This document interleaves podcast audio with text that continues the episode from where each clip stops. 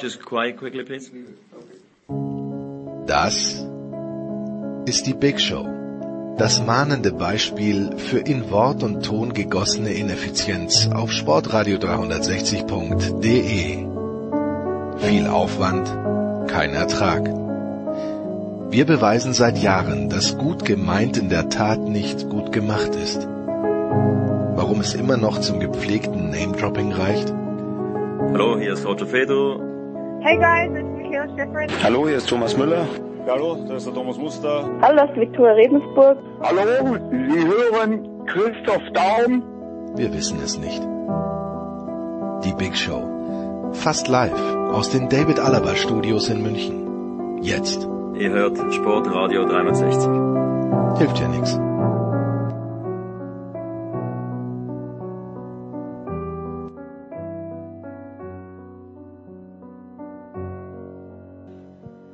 Sport 360, die Big Show 483. Ja, seit äh, Dienstagabend müssen viele Fragen geklärt werden. Viele Fragen, auf die auch äh, Yogi Löw und Oliver Bierhoff zum Beispiel keine Antworten zu haben scheinen. Äh, warum hat Malta den Aufstieg in Gruppe C verpasst? Diese und weitere Fragen die sich ergeben, klären wir mit einer ganz großen Fußballrunde. Wir haben am Start Christian Sprenger. Hallo Christian. Hallo aus Köln. Wir haben auch in Köln François Duchateau von der Sportschau. Hallo François. Hallo zusammen. Wir haben Oliver Fassnacht am Start. Hallo Oliver. Hallo, ich grüße euch. Und wir haben Andreas Renner am Start. Hallo Andreas. Hallo. So, liebe deutsche Fußballfans, damit Sie jetzt durch. Wir haben ein 0 zu 6 zu besprechen. Wir haben einen Niederländer in der Runde. Äh, François, ähm, gibt es das Wort Schadenfreude auf Niederländisch? Ja, ich glaube, das heißt sogar Schadenfreude. Es ist so wie, äh, wie Kindergarten und so. Nein, ähm, ganz im Ernst, so die Niederländer haben nicht so sehr, also sie haben mit Verwunderung auf dieses Ergebnis geschaut, aber nicht mit Häme oder so, weil ähm, wir hatten ja zuletzt selber große Baustellen auch und ähm, sind froh, dass es bei uns jetzt sich so langsam sammelt, aber nein, ähm, ja, es war historisch, was da passiert ist äh, gegen Spanien und ich glaube, wir sind an einem Punkt angelangt, wo man wirklich erkennen muss, es, geht nicht mehr mit Löw. Ich glaube, der ist jetzt in einer Sackgasse manövriert. Die ist dieser ganze Umbruch, das ist sehr, sehr schwierig, auch jetzt Korrekturen davor zu nehmen. Ich glaube, man muss einfach irgendwann jetzt den Cut machen. Man hat es in der Vergangenheit, hat man Momente verpasst. Aber ich glaube, es wird mit Löw nicht mehr gut. Ähm, das ist jetzt, ich glaube, es gibt so Momente mit Trainern, wo einfach Löw sehr viel für den deutschen Fußball gemacht, toller Trainer, aber ich glaube, manchmal ist es einfach wie bei einem Lehrer, irgendwann kann der, irgendwann ist es auserzählt. Ähm, war ja mit Klopp in Dortmund auch so. Ähm, irgendwann ging es nicht mehr weiter. So, und, und äh, ich glaube, diesen Punkt haben wir jetzt erreicht. Nach 14 Jahren. Gut. Ähm, ja, für, für, fürs Protokoll, der Franzose mir, war gar nicht die Schadenfreude. Ich freue mich dann immer danach auf die Dekonstruktion, die im, die dann im, in der Berichterstattung stattfindet, wo dann wirklich kein Stein auf dem anderen bleibt und dann auch die Körpersprache an der Seitenlinie und wirklich alles reingeworfen wird und genutzt wird, um drauf zu kloppen, Andreas. Aber wir müssen auch sagen, das war jetzt die, die Körpersprache, die sich im Übrigen ja auch komplett null verändert hat zu sonst immer. Das, der, der ist halt so. Ja? Also, genau, so. Aber, aber, wir müssen auch sagen, das war jetzt kein 6 zu 0, wo Spanien sieben Chancen hatte und sechs reingemacht hat. Die Kicker-Torschussstatistik mit 23 zu 2 klingt halt genauso bitter wie das Endergebnis. Ne? Das stimmt. Also das war das Spiel für sich genommen war natürlich eine äh, reine Katastrophe und äh, aus Sicht der deutschen Fußballnationalmannschaft hat er wirklich absolut nix gepasst. Also das muss man jetzt mal, muss man einfach mal äh, feststellen. Und ähm, ja, äh, dann, dann äh, darauf kann man sich ja schnell einigen. Die Frage ist nur, wie bewertet man das und wie, wie, äh, wie, wie hoch hängt man dieses eine Spiel? Ich meine, die, wir sind jetzt in eigentlich einer klassischen Situation, wie wir es in der Bundesliga auch äh, schon kennen, wenn Vereine ähm, sagen wir mal, mäßige bis mittelprächtige Leistungen bringen über einen längeren Zeitraum und dann kommt ein Spiel, das so komplett aus dem Leim geht, wo man sich auch fragt, wo kommt das her? Ähm, das ist der klassische Punkt, wo die Bundesliga-Vereine dann immer die Trainer feuern. Und natürlich fordern jetzt auch alle wieder, wir müssen jetzt den Trainer feuern, weil dieses eine Spiel ist jetzt, ähm, äh, ist jetzt der Anlass dafür. Ich sage nicht, dass das jetzt in diesem äh, Zusammenhang komplett falsch ist.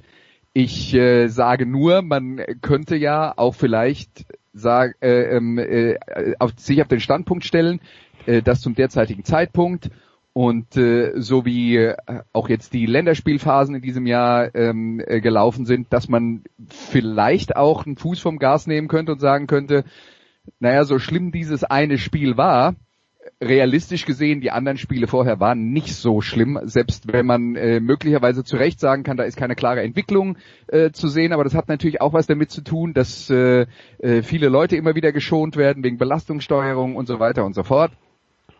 Und äh, ja, dann äh, ist halt die Frage, wie hoch hängt man das? Ich persönlich würde es nicht so hoch hängen, ich bin mir nicht sicher, ob es sinnvoll wäre, jetzt nochmal den äh, Trainer zu wechseln angesichts der Tatsache, ähm, dass es im, im März äh, ein, eine Länderspielperiode äh, gibt und dann gehen wir schon in die äh, in die Vorbereitung zur EM wäre halt auch die Frage, wenn jetzt ein neuer Trainer käme, wie viel Zeit hat er dann überhaupt auf dem Trainingsplatz um äh, Dinge umzusetzen. Und wenn man jetzt die Länderspielphasen, die wir im Herbst hatten, äh, angucken, muss man auch ehrlicherweise sagen, Löw hat vermutlich auch kaum Zeit gehabt zu trainieren. Die waren eine Woche zusammen, hatten drei Spiele. Ähm, äh, da wurde teilweise komplett auch äh, gezwungenermaßen zwischendurch äh, durchgetauscht. Man ist noch gereist zwischendrin. Ähm, ja, also äh, es ist eine schwierige Situation auf jeden Fall. Und äh, ja, aber die die die Reaktion in Fußball Deutschland, die war ja vorhersehbar. Das alles, was du ansprichst, Andreas, das haben ja alle Mannschaften. Ne? Also natürlich die Deutschen besonders, weil Bayern auch sehr erfolgreich waren. Aber es wird ja, was mich stört, ist A, dieses, wie, wie man am Ende mit Kritik umgeht. Also Olli Bierhoff hat ja am Ende das Spiel analysiert, als hätten sie 1-0 verloren. Und es wird ja immer gesagt, wir haben eine junge Mannschaft muss entwickelt werden. Das Durchschnittsalter dieser Mannschaft war 27, die äh, verloren hat gegen Spanien. Und die Spanier ja. mit der jungen Mannschaft. Also ich ja, ja, also du, Vielleicht. weißt du, was das Durchschnittsalter angeht, äh, sorry äh, Oliver, gleich zu dir. Ähm, wir haben natürlich zwei, drei Leute, die das Durchschnittsalter böse nach oben treiben, zum Beispiel unser Torwart, der 34 ist, das, das spielt dann schon eine Rolle. Das ist schon insgesamt eine Mannschaft äh, von, von, von Spielern, die, die, sagen wir mal, auf internationalem Topniveau noch nicht etabliert sind und gerade dabei sind, äh, äh sich auf ein gutes Niveau äh, zu spielen. Wobei das jetzt natürlich ein Rückschlag war, ja, ganz klar. Darf ich kurz oder? oder Natürlich, äh, Oliver, bitte sehr. Hm. Äh, also äh, Punkt eins ist, äh, die erfahrenen Spieler, die man in so einer Mannschaft braucht, wenn man einen, Umbruch macht, haben komplett versagt. Toni Kroos nicht vorhanden, keiner, der irgendwas in die Hand genommen hat. Günduan hat auch nicht die Rolle spielen können, wo er irgendwas ordnen konnte oder irgendwie die Mannschaft nochmal antreibt. Ähm, sprich also, äh, das, was man immer sagt, Achse sollte irgendwie auch, und wir sind immerhin zwei, die sehr nah dran waren, beide Mittelfeldspieler, die stehen schon auch ganz gut positioniert, sage ich mal, um einen Einfluss ausüben zu können, hat nicht funktioniert. So, da ist die große Frage um Umbruch. Äh, für mich ist es kein direkter Umbruch, wenn man eben zum Beispiel sagt, wir setzen weiterhin auf Groß, aber wir setzen nicht mehr auf Müller, der Topleistungen bringt, Groß, der tatsächlich keine Topleistungen zuletzt gebracht hat. Äh, wir setzen auf Günduan, der sowieso ein schwieriges Thema ist in der, in der Vermittlung zum Fußballfan aufgrund der Dinge, die, äh, die mal vorgefallen sind, ohne sie wieder aufwärmen zu wollen. Und auch ohne ihm was unterstellen zu wollen, aber das, also die bringen es also nicht. Sprich, was machen wir? Äh, wir müssen einfach vielleicht zwei, zwei Dinge überlegen. Entweder wir nehmen diese Mannschaft so wie ist und erwarten von ihr das, was man von ihr nicht erwarten kann. Oder wir sagen wie Andreas, es ist jetzt eine Niederlage, der Auftritt war nicht gut, weil natürlich auch wenige sich dagegen gestemmt haben. Die Art und Weise war einfach nicht toll. Und warten einfach mal ab, was dann passiert, weil andere Teams müssen sich ja auch erst dann vor der EM vielleicht wieder finden. Wer weiß, vielleicht haben wir da einen guten Moment und fünf Testspiele oder eben ein paar Wochen zusammen. Wer weiß. Oder wir sagen, es ist ein Umbruch und dann muss aber vermittelt werden und das kann der DFB nicht. Sie müssen vermitteln, dass das jetzt einfach erstmal nicht eine Mannschaft ist, die um irgendeinen Titel oder ein Halbfinale spielt. Alles drei sind die Möglichkeiten. Löw raus bringt gar nichts, weil der nächste, der kommt, hat das gleiche Material. Müller zurück, finde ich, bringt überhaupt nichts, weil wenn Müller nur einmal nicht das bringt, was alle jetzt von ihm als Heilsbringer erwarten, ist er beschädigt und auch diese ganze Nummer ist beschädigt und Löw sowieso, wenn er bleiben sollte. Also müssen wir vielleicht einfach eine bessere Art von Moderation finden zu dieser Nationalmannschaft. Und da haben wir ja Kommunikationsexperten, einer ist ja hier in der Runde.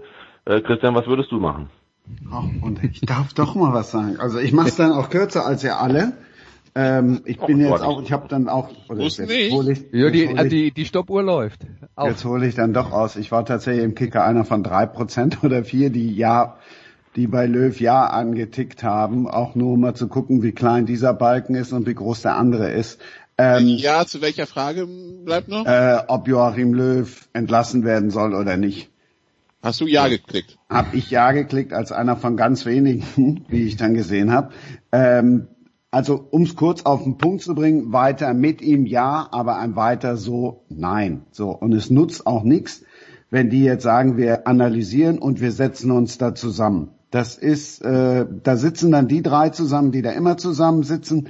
Da fehlt jetzt schlicht und einfach mal der Blick von außen drauf. Da müssen zwei, drei rein, ob das jetzt A, ein, ein Kommunikationsexperte ist oder auch ein Körpersprachenexperte oder was auch immer und dann von mir aus noch ein Trainer von außen, der da drauf guckt und denen mal klipp und klar sagt, so passt mal auf so, so, so und so. Und so geht's nicht mehr, so geht's. Wenn ihr den Weg gehen wollt, dann bitte und wenn ihr den Weg nicht gehen wollt, dann geht.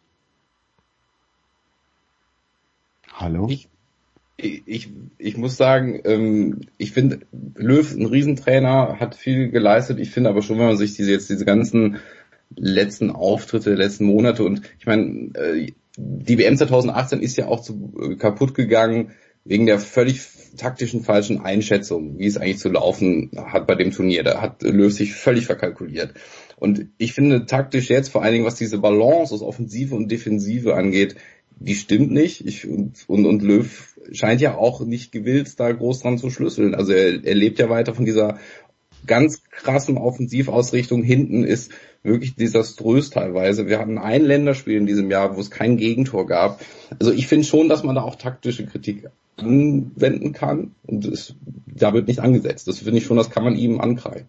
Ja, aber er, also da- da- das da Witzige ist ja, dass er das ja aber ganz anders sieht, ne? Weil Löw sagt ja da, in, dem, in den Interviews, dass, dass er, dass er ja ein, eine Veränderung vorgenommen hat. Löw hat ja gesagt, wir versuchen jetzt im Moment zwei unterschiedliche und auch drei unterschiedliche Spielweisen. Und ich finde schon, dass er sich da verändert hat. Also es ist nicht nur dieses extrem hoch, sondern es ist auch so, dass er inzwischen versucht zu lernen. Also es ist halt eine Frage von Rhythmus. Das geht aber nur mit Form, das ist auch klar. Aber seine Idee ist schon, was zu verändern, auch mal ein bisschen sicherer zu stehen, auch mal auf ein Umschaltspiel zu gehen, nicht nur Ballbesitz, Fußball, der dann auch ins Nix führt zum Beispiel. Also ich, das, das würde ich ihm nicht vorwerfen, dass er taktisch nicht auch was ausprobiert. Und nur das noch schnell, weil ihr werdet über Taktik noch weiterreden, aber bitte nicht vergessen, es war einfach auch eine Sternstunde der Spanier. Ähm, natürlich ist dann ein Aufbäumen nicht zu sehen gewesen von der Mannschaft, aber das sagen wir auch so einfach, dann müsst ihr euch anders verhalten. Da sind äh, Kerle drin, die eben nicht diese Reputation in der Nationalmannschaft haben. Von denen erwarte ich das nicht. Ich habe schon Namen genannt, von denen ich es erwarten würde. Aber die konnten es halt auch nicht. Und Löw ist der Letzte, der dann noch was daran ändern kann. Und es gibt auch keinen anderen Trainer, der da in kurzer Zeit jetzt was ändern könnte. Also diese Kritik würde ich so nicht stehen lassen äh, bei Löw, dass er sich nicht verändert und nicht bereit ist, Veränderungen zu probieren.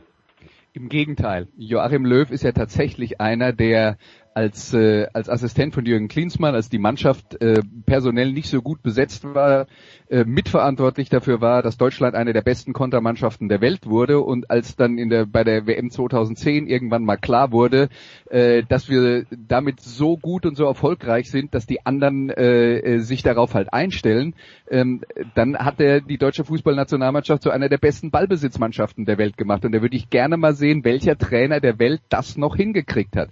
Nur die Geschichte mit dem Ballbesitzfußball war dann, das war vielleicht auch ein weltweiter Trend bei der WM 2018 auserzählt.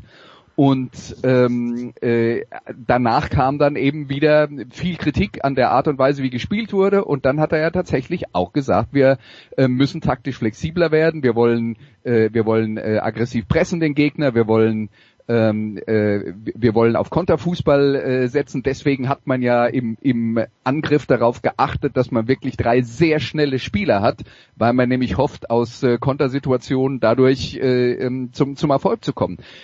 Das ist auch erstmal auf dem Papier ein, ein Plan, der funktionieren kann. Was man natürlich jetzt auch dazu sagen muss, ist, in diesen Länderspielphasen, die wir jetzt im Moment haben, und ich habe schon gesagt, die haben ja kaum Zeit zu trainieren, ist ein geordnetes, hohes Pressing schwierig auf die Beine zu stellen. Nicht unmöglich, aber schwierig. Und ähm, ich kann dazu nur Folgendes sagen. Ich habe äh, letzte Woche die französische Nationalmannschaft kommentiert, habe äh, deswegen auch äh, intensiv angeschaut, was die gemacht haben. Die haben ihren Weltmeistertitel 2018 als klare Kontermannschaft und äh, Pressingmannschaft gewonnen.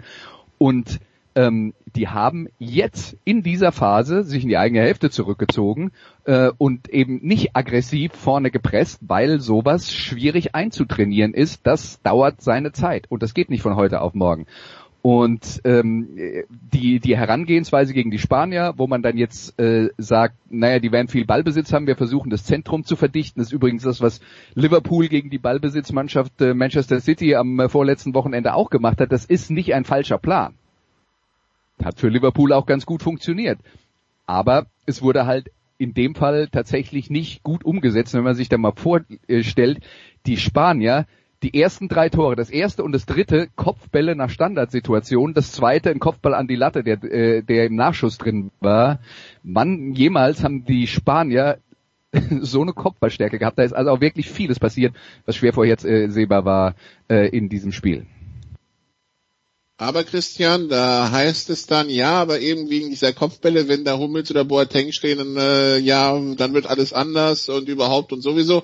Äh, irgendwie wundert es mich schon, dass sich alles auf diese drei Namen, wenn man noch Müller dazu nimmt, äh, so fokussiert. Ja, aber es ist ja auch äh, schön und leicht und populistisch, weil äh, das Absägen oder das Ausmustern, das war jetzt ja auch kein, ähm, oder anders formuliert, war auch ein Kommunikationsdesaster. Also das, Sie haben sich ja was dabei gedacht, aber die Überraschung, wie Sie sie so geplant haben, die ging ja komplett nach hinten los. Aber auch kein Wunder, dass die komplett nach hinten losgeht. Also so kannst du halt nicht mit verdienten Leuten umgehen. Und das hauen ihm jetzt natürlich alle um die Ohren. Und das ist ja auch das Einfachste zu sagen, hol die drei zurück. Ob das dann was bringen würde, ich bin da genauso skeptisch äh, wie Oliver, egal ob es jetzt äh, auf Müller bezogen ist und auf äh, Boateng bezogen ist und von mir aus nehmen wir auch noch Hummels mit dazu. Eins darf man auch nicht vergessen, Süle, der war ja auch 0,0 in Form. Also, ne, das dürfen wir auch alles nicht vergessen, diese ganzen Bedingungen, diese ganze diese ganzen Corona-Umstände. Nichtsdestotrotz darfst du dich da nicht so gehen lassen. Und äh, Löw muss sich halt auch so hinterfragen. Und er kann das ja auch, wenn ich jetzt bringe, nehmen wir mal die Sportschau mit ins Boot, wenn du siehst, wie er vorher andächtig da schon steht und Bastian Schweinsteiger zuhört und dessen Meinung auch gelten lässt, dann kann er ja auch tatsächlich sich mal andere Meinung einholen. Er muss halt nur da mal raus aus, das habe ich auch heute irgendwo gelesen, aus seiner Wolke und er muss auch raus aus diesem immer gleichen Dunstkreis, die ihm da immer nur auf die Schulter klopfen. Dass Olli Bierhoff den jetzt nicht richtig anpisst, ist auch klar, weil dann pisst er sich selber an. Das einzige Problem, hm, pardon. Ja, ich wollte nur hinzufügen, ich weiß nur, ich weiß nur, Oliver, aber das kannst du gerne aufgreifen. Ich war ich, irgendwann, ich glaube, es war in der Oktoberländerspielpause, was vor dem Spiel vom ersten Spiel gegen die Ukraine, also auf jeden Fall gab es ein Interview, ich weiß nicht mehr, ob es bei AD oder ZDF, auf jeden Fall vor dem Spiel, wo ich das Gefühl hatte, der ist, der reagiert so dünnhäutig und gereizt, wo ich mich schon gefragt habe, ob das so in der Form sein muss. Ich meine, er kann, er kann ja trotzdem souverän über den Dingen stehen. Ja. Ich weiß, ich kenne jetzt allerdings den, den Typen Löw nicht, ob er nur von der Kamera so ist oder halt äh, den Rest der Zeit auch so. Wenn er natürlich den Rest der Zeit auch so ist, könnte ich verstehen, dass sich beim DFB keiner rantraut. Ich weiß, ich glaube, der, aber Löw hat es natürlich auch echt. Äh, er hat ständig mit Experten zu tun. Ähm, äh, bei dem einen wird man sagen, oh, da ist was dahinter. Beim anderen muss ich sagen, und das ist so mein Gefühl, ich hab, muss mich immer ein bisschen zwicken und denken, Moment mal, der Schweinsteiger, der war doch nie Trainer, der ist doch noch nie der ist doch nie durch taktische, großartige Ideen aufgefallen. Als, als, also ich meine, ich kenne ihn nicht als so diesen, dieser Expertenrolle. Das ist ganz nett, was er da sagt, aber ich denke mir manchmal auch, dass Löw auch auf die, auf die, auf die Zunge beißen muss. Und mir wirkte es eben nicht so, als würde er diese Kritik komplett annehmen. Er hat es einfach gut, sehr gut präsentiert. Er hat sich versucht, da, also wenn er zuhört, man kann da viel rein interpretieren, aber auf, also mein persönlicher, ganz menschlicher Eindruck war, Löw hat sich das angehört und dachte, wie lange muss ich hier eigentlich noch stehen? Um mir anzuhören, was äh, Bastian Schweinsteiger, ein wohlverdienter Fußballer, der aber jetzt nicht unbedingt der große Taktikkönner und Fußballexperte jetzt bisher war in seiner öffentlichen Wahrnehmung, äh, das, was der alles erzählt, ist auch einfach momentan für alle so ein bisschen drauf zu hauen. Nee, mehr, mehrfach, der, der, mehrfach der, Einspruch. Mehrfach Einspruch. Okay, also gut. A hat Schweinsteiger schon sehr differenziert gesprochen. B ja, sag ich ja. große Trainer wie, wie Jupp Heynckes, die äh, sagen, Schweinsteiger hat schon immer wie ein Trainer gedacht. Und C, das hast du ja selber angesprochen, guck dir Löw an, wie er dasteht und guck dir an, wie er auf diesen Pressekonferenzen äh, saß, als er mit den, den, den, den Vorwürfen dieser anderen ähm, dann konfrontiert wurde. Stimmt. Da saß er negierend und abweisend und abgehoben vor allen Dingen. Und jetzt fand ich, da hat er schon schon, aber da muss halt mehr kommen. Ja, sind wir sind wir auch wieder d'accord. Ne? Da, das kann es jetzt nicht alleine sein. Und er muss auch wirklich eine andere Körpersprache. Ja, er wirkt leer, weißt du, er wirkt lustlos ein bisschen ja. teilweise und genervt auf mich auch. Deswegen ist halt die Frage, verlängert man, also lässt man ihn weiter arbeiten? Ja, aber dann muss man ihm auch ein bisschen Unterstützung geben. Also jetzt seht ihr denn wirklich irgendeinen, der jetzt in kürzester Zeit eben unter diesen Bedingungen, die Andi angesprochen hat, dass da jetzt einer kommt, ein Heilsbringer und, und also hier von, von interner Lösung, das kannst du niemandem nach draußen vermitteln, interne Lösung, weil einfach das zu eng verwoben ist beim DFB. Wenn der eine geht und der, der bleibt, der sein, sein Assistent zum Beispiel war, dann nimmt doch keiner irgendwie positiver wahr. Rangnick, der wäre ja bescheuert, er würde das jetzt machen und ist auch jetzt vielleicht bei uns allen sehr begeisternd, äh, löst der Begeisterung aus. Ich höre ihm gerne zu, wenn er über Fußball redet. Aber ist das einer, der jetzt wirklich vermittelbar ist als Nachfolger von Yogi Löw? Das sehe ich alles nicht. Also lass ihn weiter arbeiten und wir müssen vielleicht alle ein bisschen lernen, ein bisschen mehr Positivität reinzubringen. So wie Andreas sagte, das, das Wichtigste kommt erst im nächsten Jahr. Ja, äh, ich würde auch an dem Punkt nochmal dran erinnern, ich glaube, das war vor der WM 2006, haben wir dann nicht auch in der Vorbereitung ein 1 zu 4 gegen Italien gehabt, wo auch gleich alle schon wieder den Klinsmann feuern wollten. Ich meine, wir, wir haben diese äh, wir haben diese äh, Ergebnisse schon gehabt, wo der deutsche Fußball dann gewankt hat, wo man dann sagt, wie konnte das um Himmels Willen passieren? Ähm, aber die, die, ich denke, es geht einfach darum, in, in solchen Situationen erstmal die Ruhe zu bewahren. Das heißt nicht, dass, äh, dass man sich nicht kritisch hinterfragen muss, das muss man sowieso immer. Und ich bin mir auch nicht sicher, dass es tatsächlich so ist, dass Joachim Löw das nicht tut, weil ich finde, das, was er seit 2018 versucht hat, spricht schon dafür, äh, dass er das eben sehr wohl tut, ob ihm da irgendjemand die Pistole auf die Brust gesetzt hat und gesagt hat, wir müssen hier jetzt was anders machen oder nicht. Aber ähm, die, definitiv ist halt diese Mannschaft äh, noch in einem Umbruch und in einer Entwicklung und äh, dass wir nicht da sind, wo wir wo wir uns selber gerne sehen würden, haben wir jetzt noch mal ganz klar präsentiert bekommen. Aber was die ganzen potenziellen Bundestrainer angeht, die da, da kommen sollen, also wenn ich da sehe, was da für Namen auftauchen, Klopp, wie, wie, wieso würde der auf die Idee kommen, das Liverpool wegzugehen, wo er vielleicht im Moment die beste Clubmannschaft äh, auf diesem Planeten trainiert und äh, seinen absoluten Traumjob hat? Bei Thomas Tuchel, der vermutlich vermutlich nicht in Paris bleiben wird nach äh, ähm, Ende, spätestens nach Ende der Saison, äh, weil es da ganz viele Probleme auf der persönlichen Ebene gibt, will ich nur mal dran erinnern, der war in Mainz anstrengend für alle, die mit ihm zu tun hatten. Der hat sich in Dortmund mit allen angelegt. Der hat sich in Paris mit allen angelegt. Warum sollte das jetzt bei der Nationalmannschaft besser werden? Warum sollte ausgerechnet der der integrative Charakter werden? Ganz abgesehen davon, dass er für diese Art von Ballbesitzfußball steht, die ja alle hassen. Ähm, also das sind schon viele Dinge, wo ich sage, boah, also wie kommt er überhaupt auf die Idee?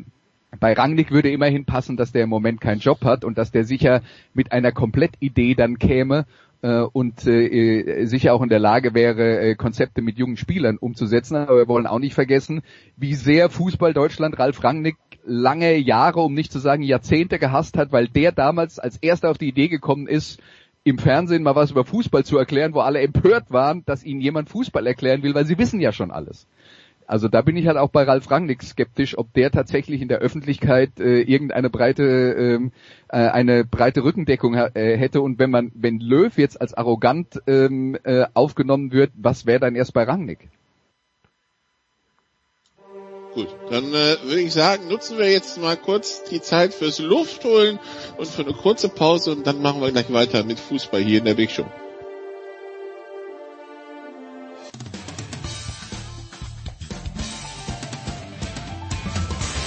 Hallo, hier ist die Laura Siegemund und ihr hört Sportradio 360.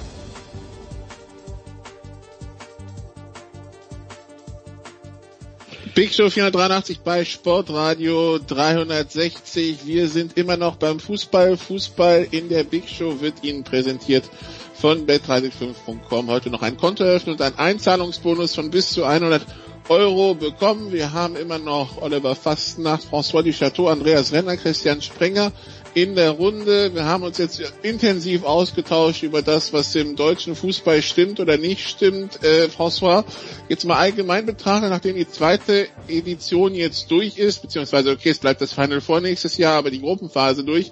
Ähm, diese Nations League jetzt mal unabhängig von Corona als Wettbewerb, wie siehst du es?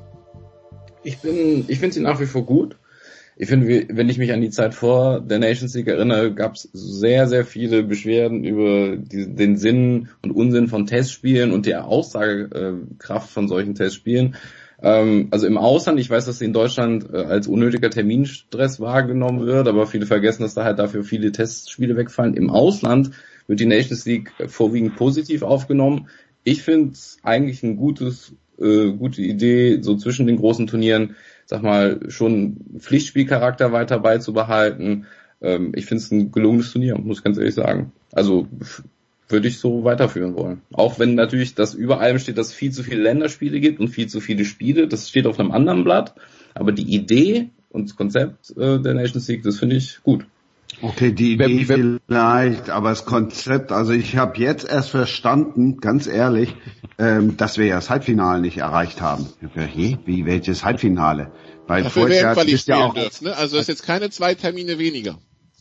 Nein, nein, aber aber dieses Konzept oder dieses Konstrukt, äh, wie vorher, als wir abgestiegen sind und dann ja nicht abgestiegen sind, sondern aufgestiegen sind und dass jetzt irgendwie ein Halbfinale anstand, das hat sich mir noch nicht so ganz erschlossen dass diese gut, also Freundschaftsspiele, also dass die Freundschaftsspiele gegen irgendwen auch immer da keinen interessieren. Ich meine, das haben wir ja gesehen, was mir allerdings in dieser ganzen Fernsehdiskussion auch zu kurz kam. Bei RTL gucken immer zwei Millionen oder drei Millionen, genau. Klammer auf, aus welchen Gründen auch immer, weniger als genau. bei AD und ZDF. Fernsehverhalten ja, der Menschen ist einfach so. Öffentlich-rechtliche wirst du immer zwei Minuten drauf, zwei Millionen draufschlagen können. Genauso ist es nämlich eben. Und ja. sieben fand ich jetzt nicht so schlecht, muss ich sagen. Sieben Komma noch was. Ja, äh, aber äh, was jetzt das Konzept der Nations League angeht, ich würde jetzt noch nicht mal so unbedingt über den Modus sprechen wollen, aber die Idee dahinter war ja, dass man sagt, okay, es gibt viele Spiele und es gibt Kritik daran, dass einige von diesen Spielen ähm, äh, keinen keinen tatsächlich bleibenden Wert haben, dass man halt einen Wettbewerb geschaffen hat, wo Mannschaften gegen andere Mannschaften auf ihrem Niveau spielen. Ansonsten hätten wir jetzt vielleicht in dieser Phase eben gegen schlechtere Gegner gespielt äh, und, und dann wäre es vielleicht äh, auch genau, wäre uns, wär uns vielleicht auch diese Pleite äh, ähm, äh, äh, erspart geblieben. Aber wenn ich habe erzählt, ich habe mich mit Frankreich beschäftigt. Die hatten jetzt eine Nations League Gruppe äh, Frankreich, Portugal, Kroatien und Schweden. Ne? Also da sind halt keine leichten Spiele mit dabei.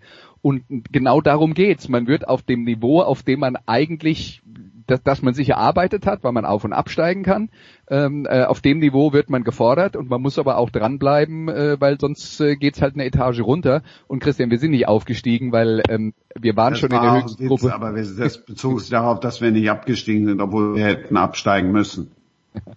Ja, weil, weil wir halt letztes Jahr in, äh, in einer extremen Umbruchphase ähm, äh, auf äh, absolutem Top-Niveau äh, ge gefordert wurden. Und da muss man mal ehrlicherweise sagen, wir haben jetzt die Chance gehabt, das, äh, das Final Four zu erreichen äh, äh, von der Nations League. Äh, ich fand, letztes Jahr waren die Leistungen im äh, Herbst tatsächlich, auch wenn die Spiele dann am Ende verloren gingen, teilweise besser als jetzt. Aber ja gut, das ist. Aber ich meine, Christian hat schon recht, ne? Ich meine, dass äh, das in der Darstellung sozusagen ähm, also ist ein Halbfinale, genauso war es ja und genauso haben die Spanier ja gespielt. Also die Spanier wollten ja A auf jeden Fall, Deutschland ist nun mal, die will man, Deutschland will man schlagen. Ähm, bitte?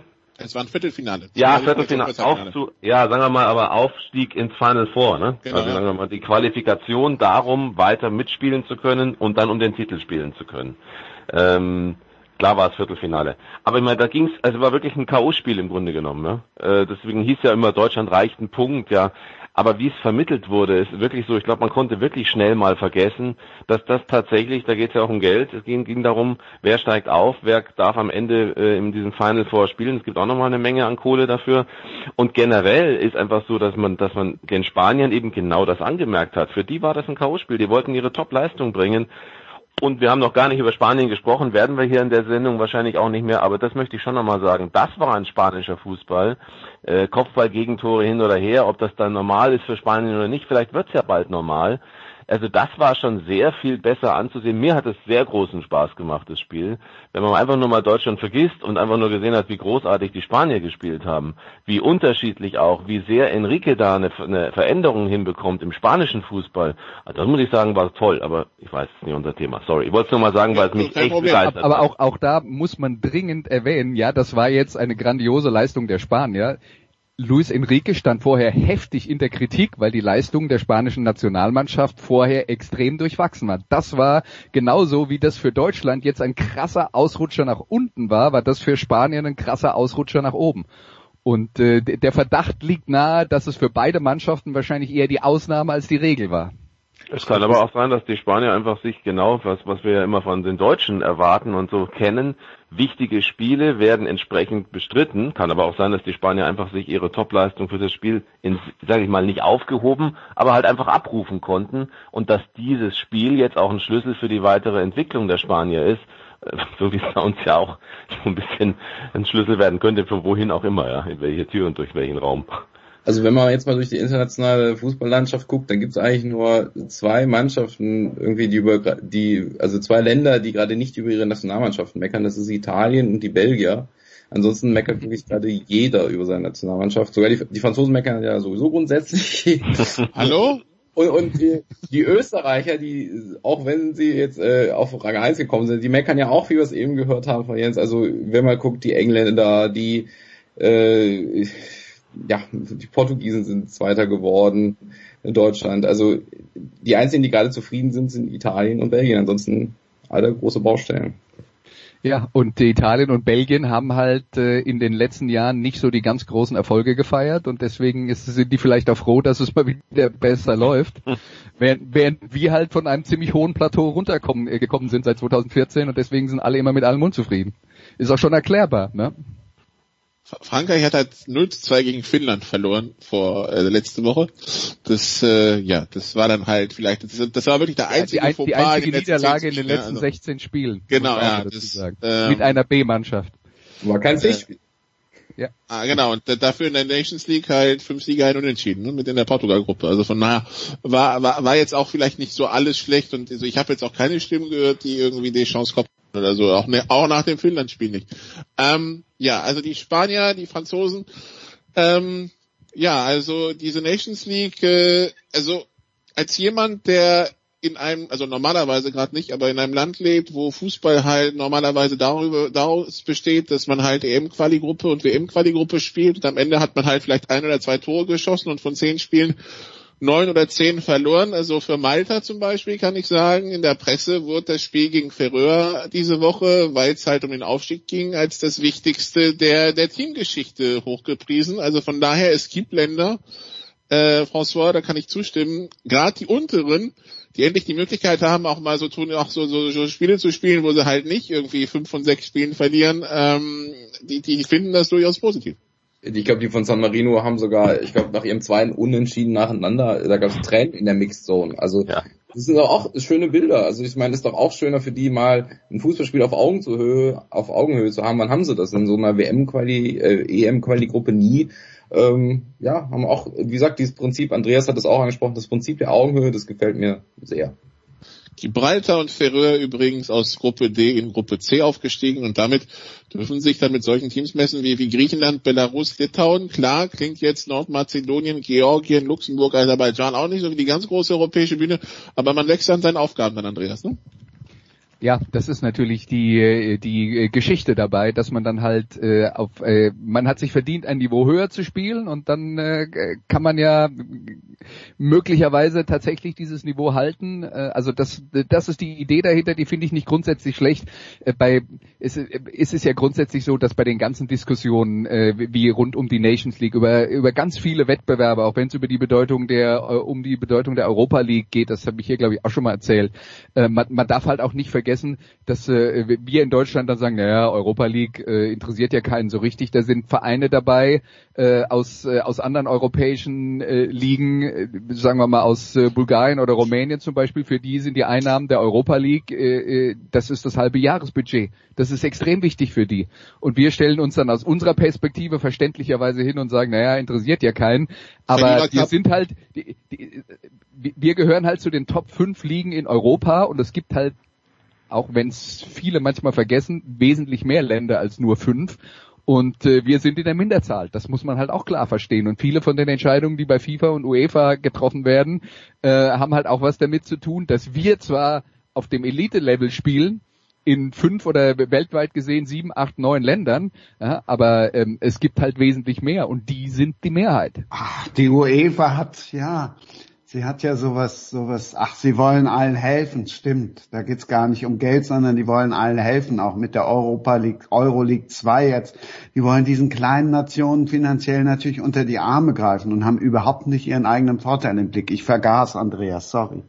Es geht ja gar nicht darum, dass die, also äh, jetzt mal im Ernst, äh, du, du äh, sagst das jetzt, äh, also es, es stört mich die Art und Weise, wie du das sagst, weil äh, ich habe kein Problem damit, dass die UEFA damit auch Geld verdient. Ja, aber es ist tatsächlich so, dass die denen helfen.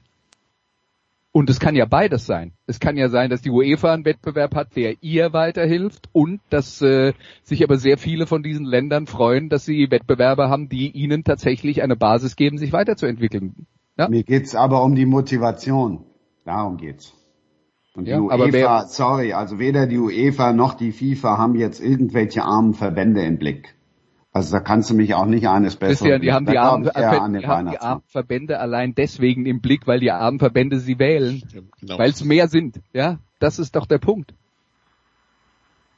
Da geht's dann auch um Stimmen tatsächlich. Gut, also ähm, wir wir machen das Länderspielkapitel erstmal zu. Nächste Termine dann im März und ob es die große Entlassungswelle nach der EM gibt oder Trainertauschwelle, bin ich eh gespannt, weil äh, der Zeitraum ist dann doch relativ kurz, Andreas, bis, äh, bis zur WM danach. Also im Grunde genommen, wenn die EM dann Mitte Juli endet, ich glaube, die WM geht ja dann Anfang November 2022 los. Also das sind dann nur 15 Monate und nicht ein kompletter Zweijahreszyklus wie sonst, ne? Ja, und äh, da, dadurch, dass wir uns nicht für die Nations League qualifiziert haben, beginnt die WM-Quali jetzt dann schon im März. Ja? Also äh, das ist äh, klar, weil die Europameisterschaft verschoben werden musste, äh, ist das äh, ist das alles eng gedrängt und grundsätzlich für die deutsche Fußballnationalmannschaft muss man halt auch mal sagen, dass jetzt unabhängig von der Corona-Pandemie ja diese drei Turniere Europameisterschaft, die 2020 ge äh, äh, ähm, äh, geplant war, äh, plus äh, WM 2022, plus äh, EM 2024 für die Deutschen als Block gesehen war. Das wurde übrigens auch klar kommuniziert, ähm, dass man natürlich sagt, wir wollen ein möglichst gutes Ergebnis erzielen, aber das Hauptziel ist EM 2024 im eigenen Land und da wollen wir eine realistische Chance haben, den Titel zu gewinnen. Und äh, ja, das wurde als Block gesehen. Wenn man jetzt sagt, äh, so kann es nicht weitergehen und wir müssen ja jetzt eine Bombe reinwerfen, ja, dann fangen wir halt mitten in die, der Vorbereitung auf diesen äh, Block von großen Turnieren in relativ kurzer Zeit, die hintereinander kommen, äh, fangen wir halt mit einem weiteren Neuaufbau an äh, und äh, ja, sind eigentlich noch gar nicht aus dem alten Neuaufbau raus. Und das ist halt auch beim Fußball der, der Weg ins Desaster, wenn der eine Neuaufbau den nächsten Neuaufbau und irgendwann kommt man da überhaupt nicht mehr raus, äh, ablöst. Also auf jeden Fall genau. Also wir machen das Kapitel Länderspiele wieder zu bis März und äh, gehen wieder zurück in den Fußballalltag, sofern der Corona-mäßig durchgeführt werden kann. Wir zählen erstmal alle durch, Oliver, die spielen dürfen, nicht spielen dürfen, Quarantäne sind und so weiter. Und dann freuen wir uns schon auf Spieltag 8 mit keinem Freitagsspiel, mit zwei Spielen am Samstagabend. Eintracht Frankfurt gegen RB Leipzig und Hertha BSC gegen Borussia Dortmund und kommen so langsam wieder in den Trotz zurück. Freust dich schon wieder auf die Bundesliga nach diesen drei Länderspielen? Ja klar, natürlich. warum soll man sich nicht freuen? Ne? Das, äh, ist ja schön, wir werden Mokoko-Debüt Debüt erleben wahrscheinlich bei Dortmund. Man wird sehen, wie die Bayern reagieren. Nach Länderspielpausen weiß man ja, dass äh, Teams angreifbar sind. Ob das dann zu Hause von wem Bremen passieren kann, weiß ich nicht in München, aber ähm, es ist, wird alles ein bisschen vielleicht äh, neu gemischt, will ich nicht sagen, aber es sind größere Chancen für die, die ein bisschen besser durch die Länderspielpause durchgekommen sind. Aber die entscheidende Frage ist ja natürlich äh, tatsächlich, wer ist gesund, wer nicht. Ich weiß nicht, was da jetzt noch kommt. Gibt es heute schon was Neues dazu? Äh, Gibt es neue Corona-Fälle? Jetzt es ist ja das Problem, jetzt kommen sie alle von den Nationalmannschaften zurück, wo mehr oder weniger dann auch nach Hygieneregeln, auf Hygieneregeln geachtet wird. Ähm, äh, und ja, und äh, nun wird man sehen, was, was man davon hat. Ich meine, wir, wir haben noch nicht drüber gesprochen, aber man muss natürlich ehrlich sagen, aufgrund der aktuellen Situation nochmal Thema Nations League. Also da darf man auch eine Kritik durchaus nochmal anbringen, auch wenn du das Länderspielkapitel schließen wolltest. Aber dass bestimmte Spiele überhaupt stattgefunden haben, ist natürlich eigentlich äh, absolut indiskutabel. Das Spiel gegen die Ukraine hätte niemals stattfinden dürfen. Und äh, in dem Fall ist dann natürlich auch so, dass dann der Kommerz ähm, alles andere schlägt. Und so wird man nicht äh, es schaffen, generell weltweit denen, die Verschwörungen wittern, zu erklären, dass sie eigentlich nicht ganz dicht sind, weil sie doch sehen, wie die Dinge stattfinden. Dann wird man auch weiterhin die Spaltung äh, vorantreiben. Und da hat der Fußball auch eine Rolle und da hätte auch die UEFA eine ganz große Bedeutung einnehmen müssen und ganz klar zeigen müssen im Sinne der Gesellschaft und derer, die äh, für ihre, die ihre Restaurants und ihre, ihre Cafés und sonst was nicht aufmachen können und jeder, der darunter leidet, denkt sich, bitteschön. Und das ist ja auch ein Punkt im Übrigen, das noch schnell. Deswegen haben wir auch nicht so viele Zuschauer bei so einem Spiel gegen die Ukraine im Fernsehen, weil es einfach zu viele gibt, die sagen, habt ihr eigentlich den, Entschuldigung, den A-Punkt offen? Ich krebse hier und muss hier schauen, dass ich über die Runden komme. Und da sind x äh, Infizierte und die spielen Fußball, geht's eigentlich noch. Also deswegen, sorry, das äh, hätten wir durchaus auch noch mal ein bisschen größer besprechen können. Aber es soll nicht unerwähnt bleiben. Deswegen ja, tut mir leid, dass ich vom Thema es, es blieb auch in den letzten Wochen nicht unerwähnt an dieser Stelle.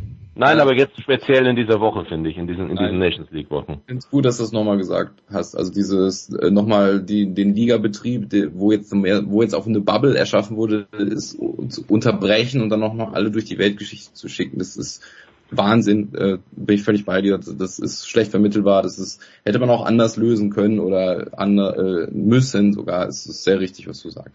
Das ist aber doch genau das Gleiche, aber auch da gilt es ja den kleinen Verbänden zu helfen. Sorry, Andreas, ich werde jetzt leider immer zynischer. Aber diese Euro in den vielen Ländern, dass sie da immer noch dran festhalten, das ist genauso schwachsinnig. Stimmt, ja. Absolut. Also, das wird auch nicht stattfinden. Es wird, also es darf nicht stattfinden so. Also ich, so, ich, äh, also es gibt wohl Notfallpläne, dass man einfach das Turnier, wenn, je nachdem wie sich Corona entwickelt, in vielleicht sogar nur, also man wird die Euro austragen, sei es am Ende in einem Land, das ist ja so Seferins Stand, ähm, vielleicht muss man das einfach auch mal wirklich so planen. Das, ja. In das, Russland. Ja, ja. ja irgendwo, irgendwo babbeln und Gutes. Gut, dann äh, ja, dann lassen wir die Bundesliga Bundesliga sein. Nur der Hinweis, weil, ich weiß, dass viele dann immer sagen, ja, wir haben über gar keinen, wir haben gar keinen Überblick mehr, was passiert. Also am Samstag, Sonntag, am Freitag nicht. Samstag, Sonntag äh, Bundesliga, zweite Liga. Am äh, und nächste Woche geht's dann direkt weiter mit der Champions League. Das heißt, da geht der ganze Tross dann äh, zwar gebabbelt, aber wieder auf Reisen. Nächsten, nächsten Dienstag äh, Dortmund gegen Brügge, PSG gegen Leipzig, äh, nächsten Mittwoch Bayern München gegen Salzburg und ähm, Borussia Mönchengladbach gegen Schachtjor Donetsk. Gut, dann äh, Andreas ist äh, noch nicht befreit, der darf noch mal eine Runde. Alle anderen, Oliver Fastnacht, François Duchateau, Christian Sprenger, danke, dass ihr euch die Zeit genommen habt und danke, dass die Diskussion dann auch trotzdem also sachlich und äh, ja, diszipliniert geführt wurde, wie auch man es bei, so, bei Sportradio 360 gewohnt ist. Danke ihr drei, kurze Pause, dann geht's ja weiter mit Football. Passt.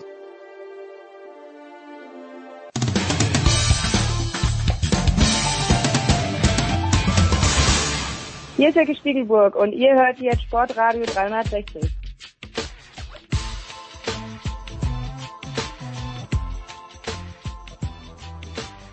Sportradio 360, die Big Show. Wir machen weiter und äh, wir sind angekommen im äh, Football in der, in der, in der Big Show. Äh, Andreas Renner ist dabei geblieben, neu dazugekommen, äh, Günther Zapf. Hallo Günther. Hallo, servus. Ja, traditionell an dieser Stelle, weil wir es immer nicht in den Sofa-Quarterbacks haben, die ja montags aufgenommen werden, äh, das Monday Night Spiel, Andreas, äh, die Bears gegen die Vikings. Ich muss jetzt zugeben, ich hab's noch nicht nachgeschaut, ähm, hab aber viel dazu gelesen und äh, hab mir sagen lassen, dass es offensiv von den Bears wohl ähm, Zitat Rudi Völler, ein, ein, ein neuer Tiefpunkt und ein tieferer Tiefpunkt gewesen sein soll.